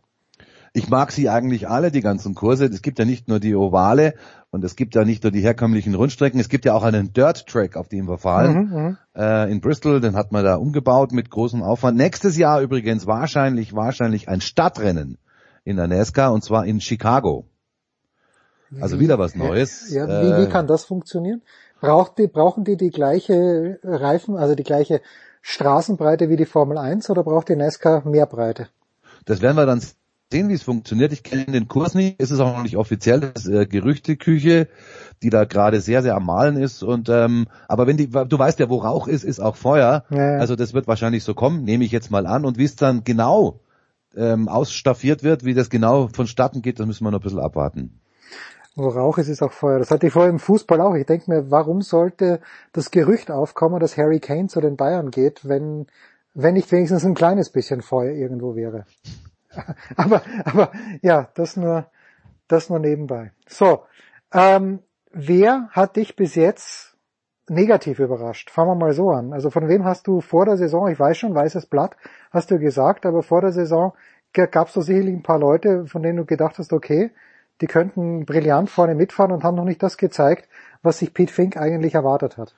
Ähm, aus, aus der Perspektive heraus eigentlich keiner. Bin ein bisschen enttäuscht davon, dass es ein paar alte Herren gibt, die offensichtlich nicht gut mit diesem Auto zurechtkommen, allen voran Martin Truex Jr. und vor allem Kevin Harvick. Und äh, da denke ich mir halt immer, ja, die beiden sind ja schon in ihren 40er Jahren und ähm, ich stelle mir das immer so vor, stell dir mal vor, du bist beim, beim Siemens bis 62 und dann kommt ein junger Abteilungsleiter zwei Jahre vor deiner Rente und sagt, ab morgen machen wir alles anders. Da denkst du dir auch deinen Teil und sagst, ja, ja, mach du nur, ich mache jetzt noch zwei Jahre mein, mein, mein Stiefel fertig und dann gehe ich in Rente. Ja, aber was, ähm, ich gehe davon aus, in der Formel 1 haben sie die Tests ja komplett gekürzt. Äh, es gibt noch ein paar. Hat den, haben die Nesca-Fahrer keine Chance gehabt, sich an das Auto zu gewöhnen vor Beginn des Jahres? Ja, es gab schon Testfahrten, es gab auch ausführliche Testfahrten, aber die Unterschiede sind einfach so, du musst dir vorstellen, also nur mal, es gibt unglaublich viele Einzelkomponenten, die bei dem Auto neu sind, aber ich gehe mal nur auf die Hinterachse ein. Mhm. Hinten, hinten an der Hinterachse ist man ja in der NASCAR bislang mit einer Starrachse gefahren und hat über das Trackbar im Prinzip die Starrachse an einer Fahrzeugseite verstellen können. Es war also keine Einzelradaufhängung. Jetzt hat man plötzlich eine Einzelradaufhängung, sodass also praktisch das Fahrgefühl, das im Oval so wichtig ist, äh, komplett anders ist. Okay. Und die ganzen Aufzeichnungen, die du dir ähm, als, als Kevin Harvick in den letzten 30 Jahren erarbeitet hast, die ganzen Erfahrungswerte, die ganzen Roadbooks, ähm, die kannst du alle in die Tonne klopfen. Das ging, wie, wie gesagt, mit dem neuen Blatt Papier los, sodass also insofern Chancengleichheit bestand, dass einer, der überhaupt keine Erfahrung hat äh, in Sachen NASCAR, noch eher eine Chance hatte, gegen diese alten Herr Herrschaften zu bestehen, als einer, der seit 30 Jahren da unterwegs ist. I see, okay. Na gut, das sind dann so Sachen, die man nur im Originalkommentar von dir hört. Äh, Ich habe auch bei, bei Gustl Auinger ein paar Sachen mal gelernt, als ich bei Servus TV in der MotoGP ihn als Experten gehört habe, wie Marc Marquez, warum der mit der Honda so gut fahren kann, weil er nur über die, über die Hinterachse bremst oder eher hinten bremst als vorne. Also es ist ganz, ganz spannend. Pete, wann hören wir dich wieder? Bei welchen Mo- äh, Rennen? Ähm, Samstag im Saar, Lime Rock, ähm, sind wir wieder auf äh, Tour sozusagen. Ähm, ungefähr 21 Uhr wird es losgehen. Samstagabend, äh, nicht Sonntag, sondern Samstagabend. Dann am 31. wie gesagt Indianapolis Road Course und dann im August auch einige Male, unter anderem eben Watkins Glen, darf ich aber noch nicht mehr dazu verraten, wird eine riesen Überraschung. Können wir vorher, ein paar Ja, Tage müssen wir, drüber müssen wir, reden. ja, müssen wir. Selbstverständlich. Gut, Pete, und dann noch die letzte unvermeidliche Frage. Der 60er Trainer ist jetzt schon fast zwei Jahre oder vielleicht sogar schon länger bei, bei diesem komischen Verein. Äh, Hast du irgendwelche Ideen, wie es in der kommenden Spielzeit aussehen könnte? Du, wir werden mit 15 Punkten Vorsprung Meister. Meister, ja, das dachte Ja, ja. ich mir. Der SC Magdeburg vom letzten Jahr, in diesem Jahr die 60er. Richtig, genau, das dachte ich bis Freitag und dann kriegen wir von, von Gladbach eine 6-0 eingeschenkt. Äh, jetzt bin ich froh, wenn wir nicht absteigen. Ah, und ich glaube, das fasst zusammen, was alle Setzke-Fans jedes Jahr durchmachen. Pete, ich danke dir ganz, ganz herzlich. Sportradio 360, Big Show 568, kurze Pause.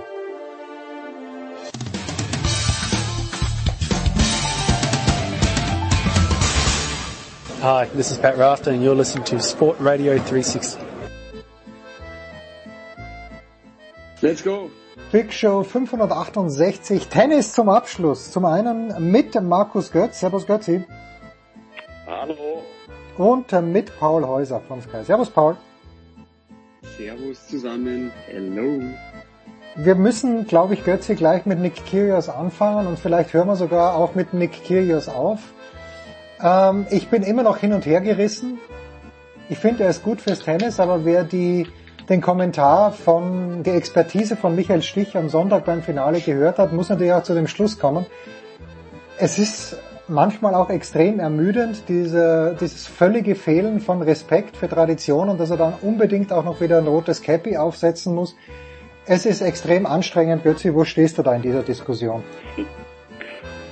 Da bräuchte ich die Expertise von Michael Stich an der Stelle nicht, die habe ich an anderen Punkten nötiger, äh, um dass, das, dass das einfach Kindergarten ist, was Nick Kyrgios da abzieht.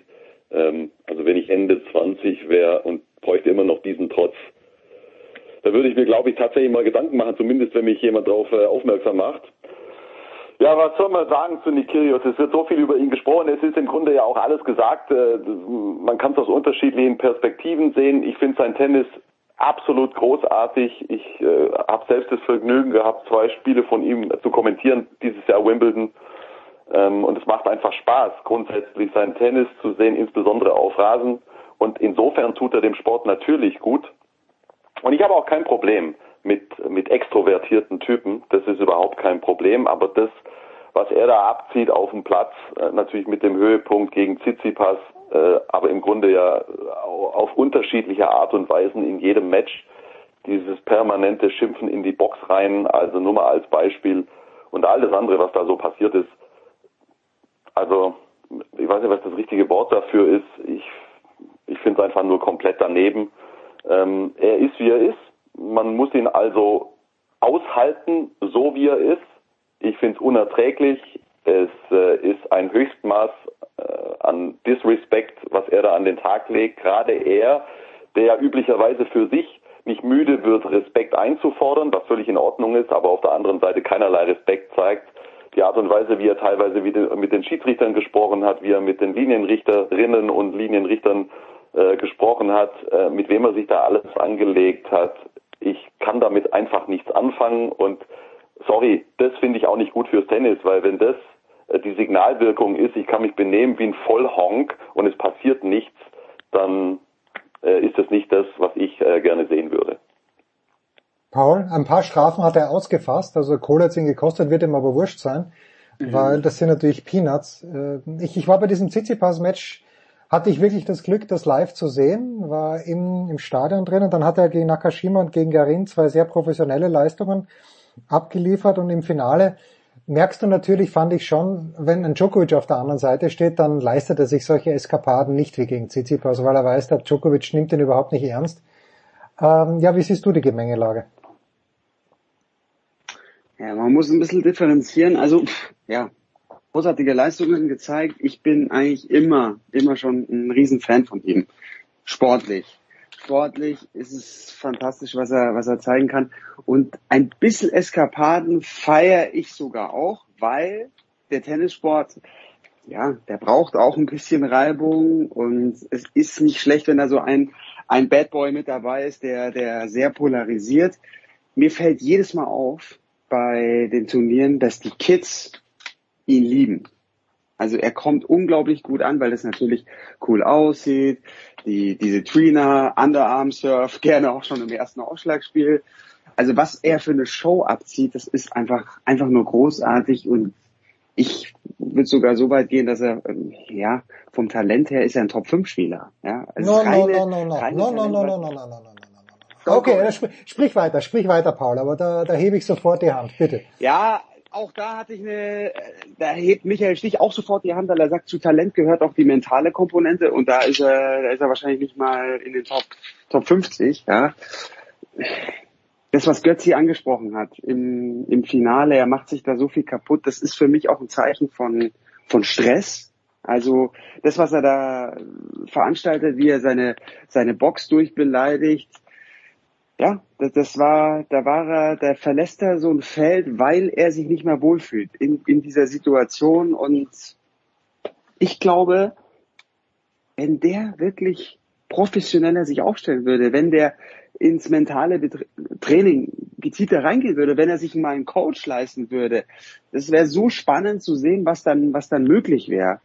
Und du hast, du hast die Matches angesprochen, Nakashima, Garin, gegen Krajinovic hat er ja auch noch brilliert. Also der, eigentlich hat er das Zeug dazu, dieses Turnier Wimbledon zu gewinnen. Aber dafür muss er noch härter trainieren. Dafür fehlt wahrscheinlich auch ein bisschen die Fitness, die mentale Komponente und er braucht einen richtigen Coach. Also da angreifen und trotzdem würde ich eben sagen, auch wenn seine Handlungen, das ist so Doppelmoral. Er fordert immer, er fordert für sich den, den Respekt ein und sagt, ja, er wäre schon längst disqualifiziert worden hier bei Tsitsipas, schwer, schwer nachweisbar ähm, und, und leistet sich dann selber die Art und Weise, wie er mit den Schiedsrichtern spricht, wie er, wie er, wie er teilweise auf dem Platz sich, sich gibt, das ist für mich auch, es ist schwer auszuhalten. Aber trotzdem, im Regelwerk, im Regelwerk hat er, glaube ich, jetzt das gesamte Wimbledon-Turnier nichts gemacht, wo man sagt, da müsste man bei ihm jetzt ähm, komplett sagen, so einer muss rausfliegen. Ja, Also Entschuldigung, hat Paul, er- aber dann, aber dann stimmt Ja. mit dem Regelwerk was nicht. Wenn ich zum Schiedsrichter sagen äh, kann, du bist dumm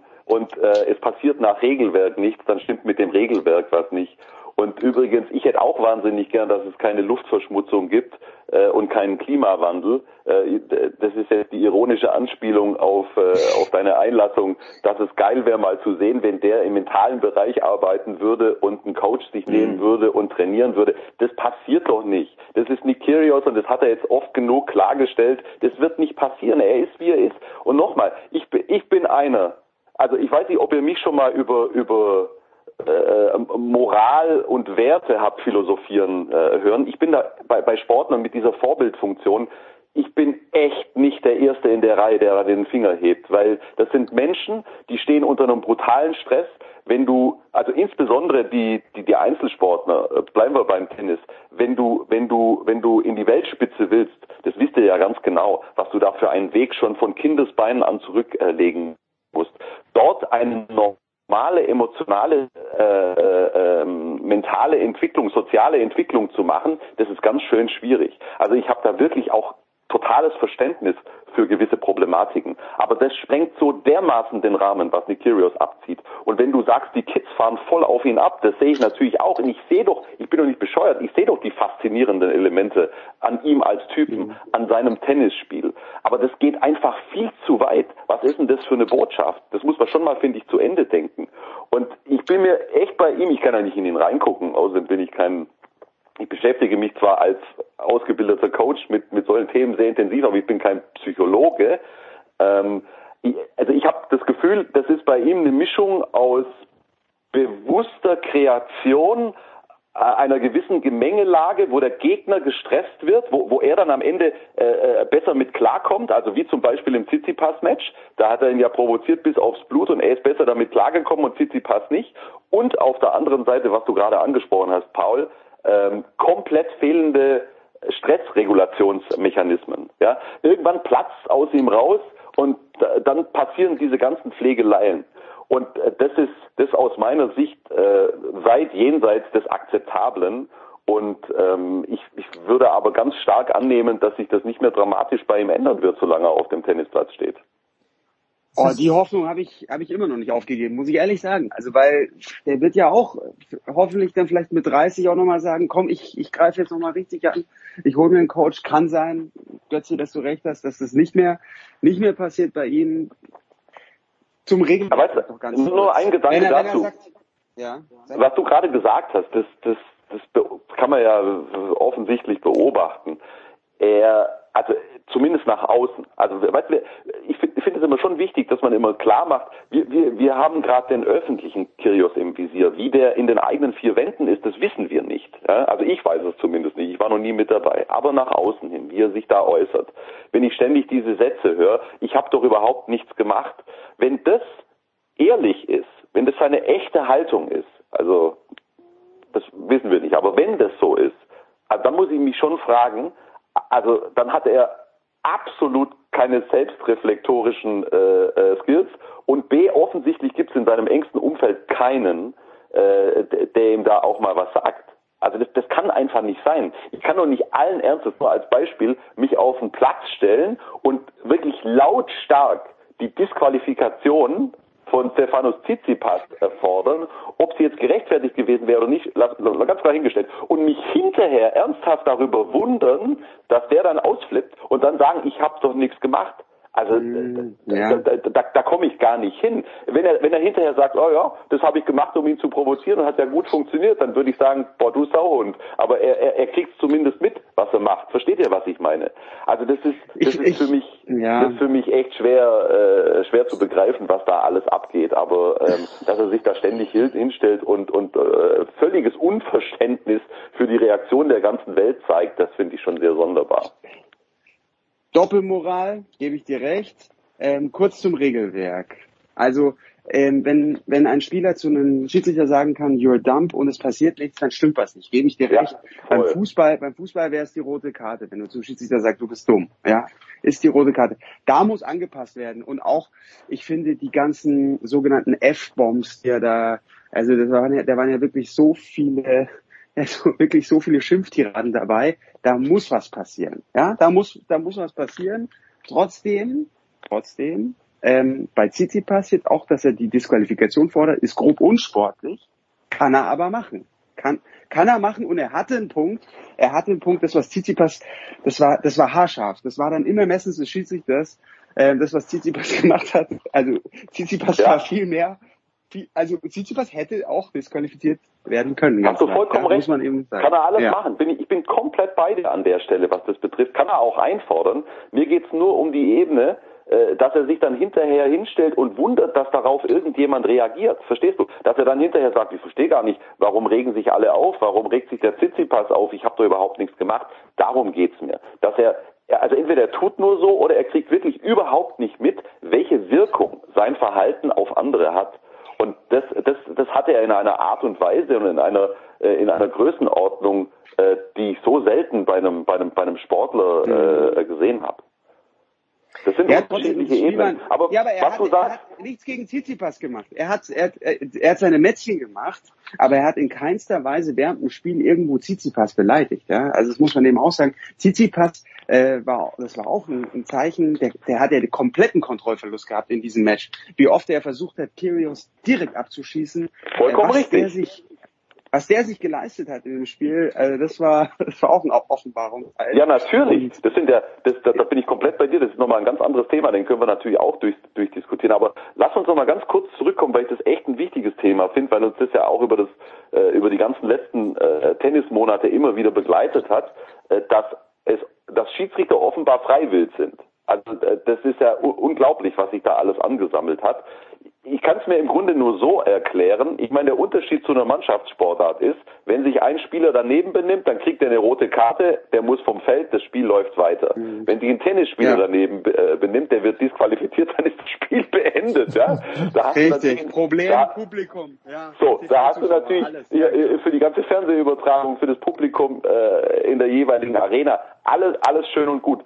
Trotzdem etwas passieren. Dann musst du halt wirklich rigoros anfangen. Erste Verwarnung, zweite Verwarnung, Punktabzug, Spielabzug. Und bei jeder Kleinigkeit kommt eins mit dazu. Und übrigens, am Ende des Tages wird man auch in Kauf nehmen müssen, dass man mal ein, zwei disqualifiziert, weil dann, da, da, da, wette ich alles, dann hört es auf. Und dann kriegt man Ja. es in den Griff. Ja. Aber, aber da muss was Ich passieren. Das ist unwürdig. Kyrgios ist unwürdig. natürlich, was haben wir schon erlebt, äh, Jens, in dem Jahr, ich glaube gegen Sinner war es. Er kommt nicht raus, er ist dann in sich gefangen und dann war Penalty Point und dann war Game Penalty und das war dann auch gleichzeitig das Break. Also dann hat er das, er verliert dann halt so ein Match, wenn er wenn er aus seiner aus seiner Wut nicht rauskommt oder aus seiner ja aus seinen Schimpfwörtern, dann hat er so eine Phase und dann hat er eigentlich verliert er das Match in, in 10, 20 Sekunden. Und da hat einer mal durchgezogen in, in Miami, kann ich mich erinnern. Und dann war es auch schon eigentlich fast schon rum und äh, gerade noch die Disqualifikation vermieden, aber aber dafür halt das entscheidende Break einfach nur durch durch ein Schimpfwort bekommen. Aber ich, ich gebe dir recht. Ich glaube, man muss man muss dann weiter Zeichen setzen. Ich habe trotzdem jetzt das Gefühl gehabt, wirklich bei Wimbledon, Kyrgios war so ein Sonderfall, war natürlich, dieses, dieses Turnier hat sehr, sehr darunter gelitten, im Nachhinein auch, dass, dass keine Weltranglistenpunkte vergeben voll und worden sind. Ja. Und vielleicht war deshalb auch ähm, hier beim Handling der Schiedsrichter, vielleicht war da der dieser sogenannte Ermessensspielraum, vielleicht war der extra locker, ja. Aber das ist eine schräge Theorie, Paul, aber möglicherweise war es so. Aber ich finde auch, also die fehlenden Wetterlistenpunkte Das ist also, ich habe mit Danny Valverdo gesprochen und der, der ist im ATP Council. Ich habe gesagt, wie kontrovers war diese Entscheidung, dass man eben keine Weltranglistenpunkte vergibt. Er sagt überhaupt nicht kontrovers, weil am Ende des Jahres möchte man ein gerechtes Ranking haben. Dann frage ich mich, na, wenn ich Djokovic bin, dann greife ich mir doch an den Kopf, wie ist das, dieses Ranking gerecht? In Australien durfte er nicht spielen, okay, war er selbst schuld. In Wimbledon kriegt er keine Punkte und in New York darf er jetzt wahrscheinlich auch nicht spielen. Ist er auch selbst schuld. Aber das also, ist ja kein gerechtes Ranking. Ja, also sehe ich 100 Prozent wie ihr beide, dass das, äh, dass das nach hinten losging. Also wenn man eine Entscheidung beurteilt, dann muss man ja auf deren Wirkung äh, schauen. Also was, was war da beabsichtigt? Gehen wir mal davon aus, dass, dass die Leute in, in, in Wimbledon hehre Absichten hatten, also gut gemeinte Absichten oder ein Zeichen setzen wollten gegen den Ukraine-Krieg, ja? ohne da jetzt in den, in, den, in den Gesprächen mit dabei gewesen zu sein. Hat es jetzt irgendetwas Substanzielles an Botschaft oder an Wirkung gehabt in Richtung russisches Regime? Und jetzt natürlich mit einbezogen all die anderen äh, Wirkungen. Die ATP und die WTA haben ja nachgezogen eben mit diesen, mit, äh, mit dem Punkteentzug. Wie viele Leute haben jetzt da ihre Punkte aus dem letzten Jahr ähm, verloren, die wirklich gar nichts mit der Sache zu tun hatten? Also da ist eine Gemengelage entstanden. Djokovic als oberstes Beispiel, ähm, aber ja auch viele andere, der verliert 2000 Punkte. Was, was hat er mit dieser ganzen Sache zu tun? Also wisst ihr, was ich meine? Da ist ja dann, da, da, man konnte mit dieser Maßnahme nicht irgendjemanden konkret bestrafen, der äh, irgendwas Falsches gemacht hat, sondern es ist eine Gesamtgemengelage entstanden, wo ganz viele Leute mit reingezogen wurden auf unterschiedlichste Art und Weise, die wirklich, die, die zum Teil wirklich gar nichts damit zu tun hatten. Und ich glaube, am Ende gab es tatsächlich nur Verlierer. Ausnahmslos. Oder, oder äh, seht ihr einen Gewinner äh, äh, dieser ganzen Aktion? Also diese Aktion überhaupt nicht, die ja konterkariert wird dadurch, dass eine Spielerin, die in Moskau geboren wurde, die in Moskau lebt, offiziell zumindest nach WTA-Seite, deren Eltern in Moskau noch leben, das Frauenturnier gewonnen hat. Und, und ich verstehe übrigens komplett und voll und ganz, dass die Rybakina dann nichts sagen wird. Was soll sie sagen? Die hat ihre Eltern, die hat ihre Eltern da in Moskau, die wird nicht sagen, naja, also Putin, der Verbrecher, ja, ich stelle mich komplett gegen. Das würde, würde niemand von uns machen. Da möchte ich jetzt niemanden sehen, dessen Verwandte in Russland leben, der dann sagen, ja, ja, also scheiß auf Putin. Das wird nicht passieren und da habe ich absolut volles Verständnis dafür. Und es gibt, ja, also es gibt natürlich, äh, die Rybakina wird auf immer äh, Wimbledon-Siegerin bleiben und das auch zu Recht. Einfach weil das Frauentennis so unübersichtlich ist. Und Djokovic hat das siebte Mal Wimbledon gewonnen, kriegt keine weiteren Listenpunkte dafür. Ich glaube, Djokovic hat mit der ATP sowieso abgeschlossen, weil er ja da seine Konkurrenzveranstaltung hat mit der PTPA. Aber von dieser Entscheidung, Herr Götze, gebe ich dir völlig recht. Die Entscheidung, die hat keine Siege hervorgebracht. Jo, gut, dann waren das jetzt goldene 18 Minuten. Ich spüre, ihr beide hättet noch weitere 38 Minuten in euch, aber das müssen wir, das müssen, das müssen wir separat regeln. Das war's, die Big Show 968. Markus Götz und Paul Häuser, danke euch beiden. Wir hören uns wieder in den Dailies schon vorher, aber ansonsten kommende Woche wieder in der Big Show. Das war die Big Show auf sportradio360.de. Folgen Sie uns auf Twitter, klicken Sie den Gefällt mir Button auf unserer Facebook-Seite und abonnieren Sie uns via RSS-Feed oder auf iTunes. Die nächste Ausgabe der Big Show gibt es am kommenden Donnerstag. Bis dahin sollten Sie die Zeit nutzen und die weiteren Angebote auf sportradio360.de wahrnehmen. Play Ball! Da ist gar nichts toll!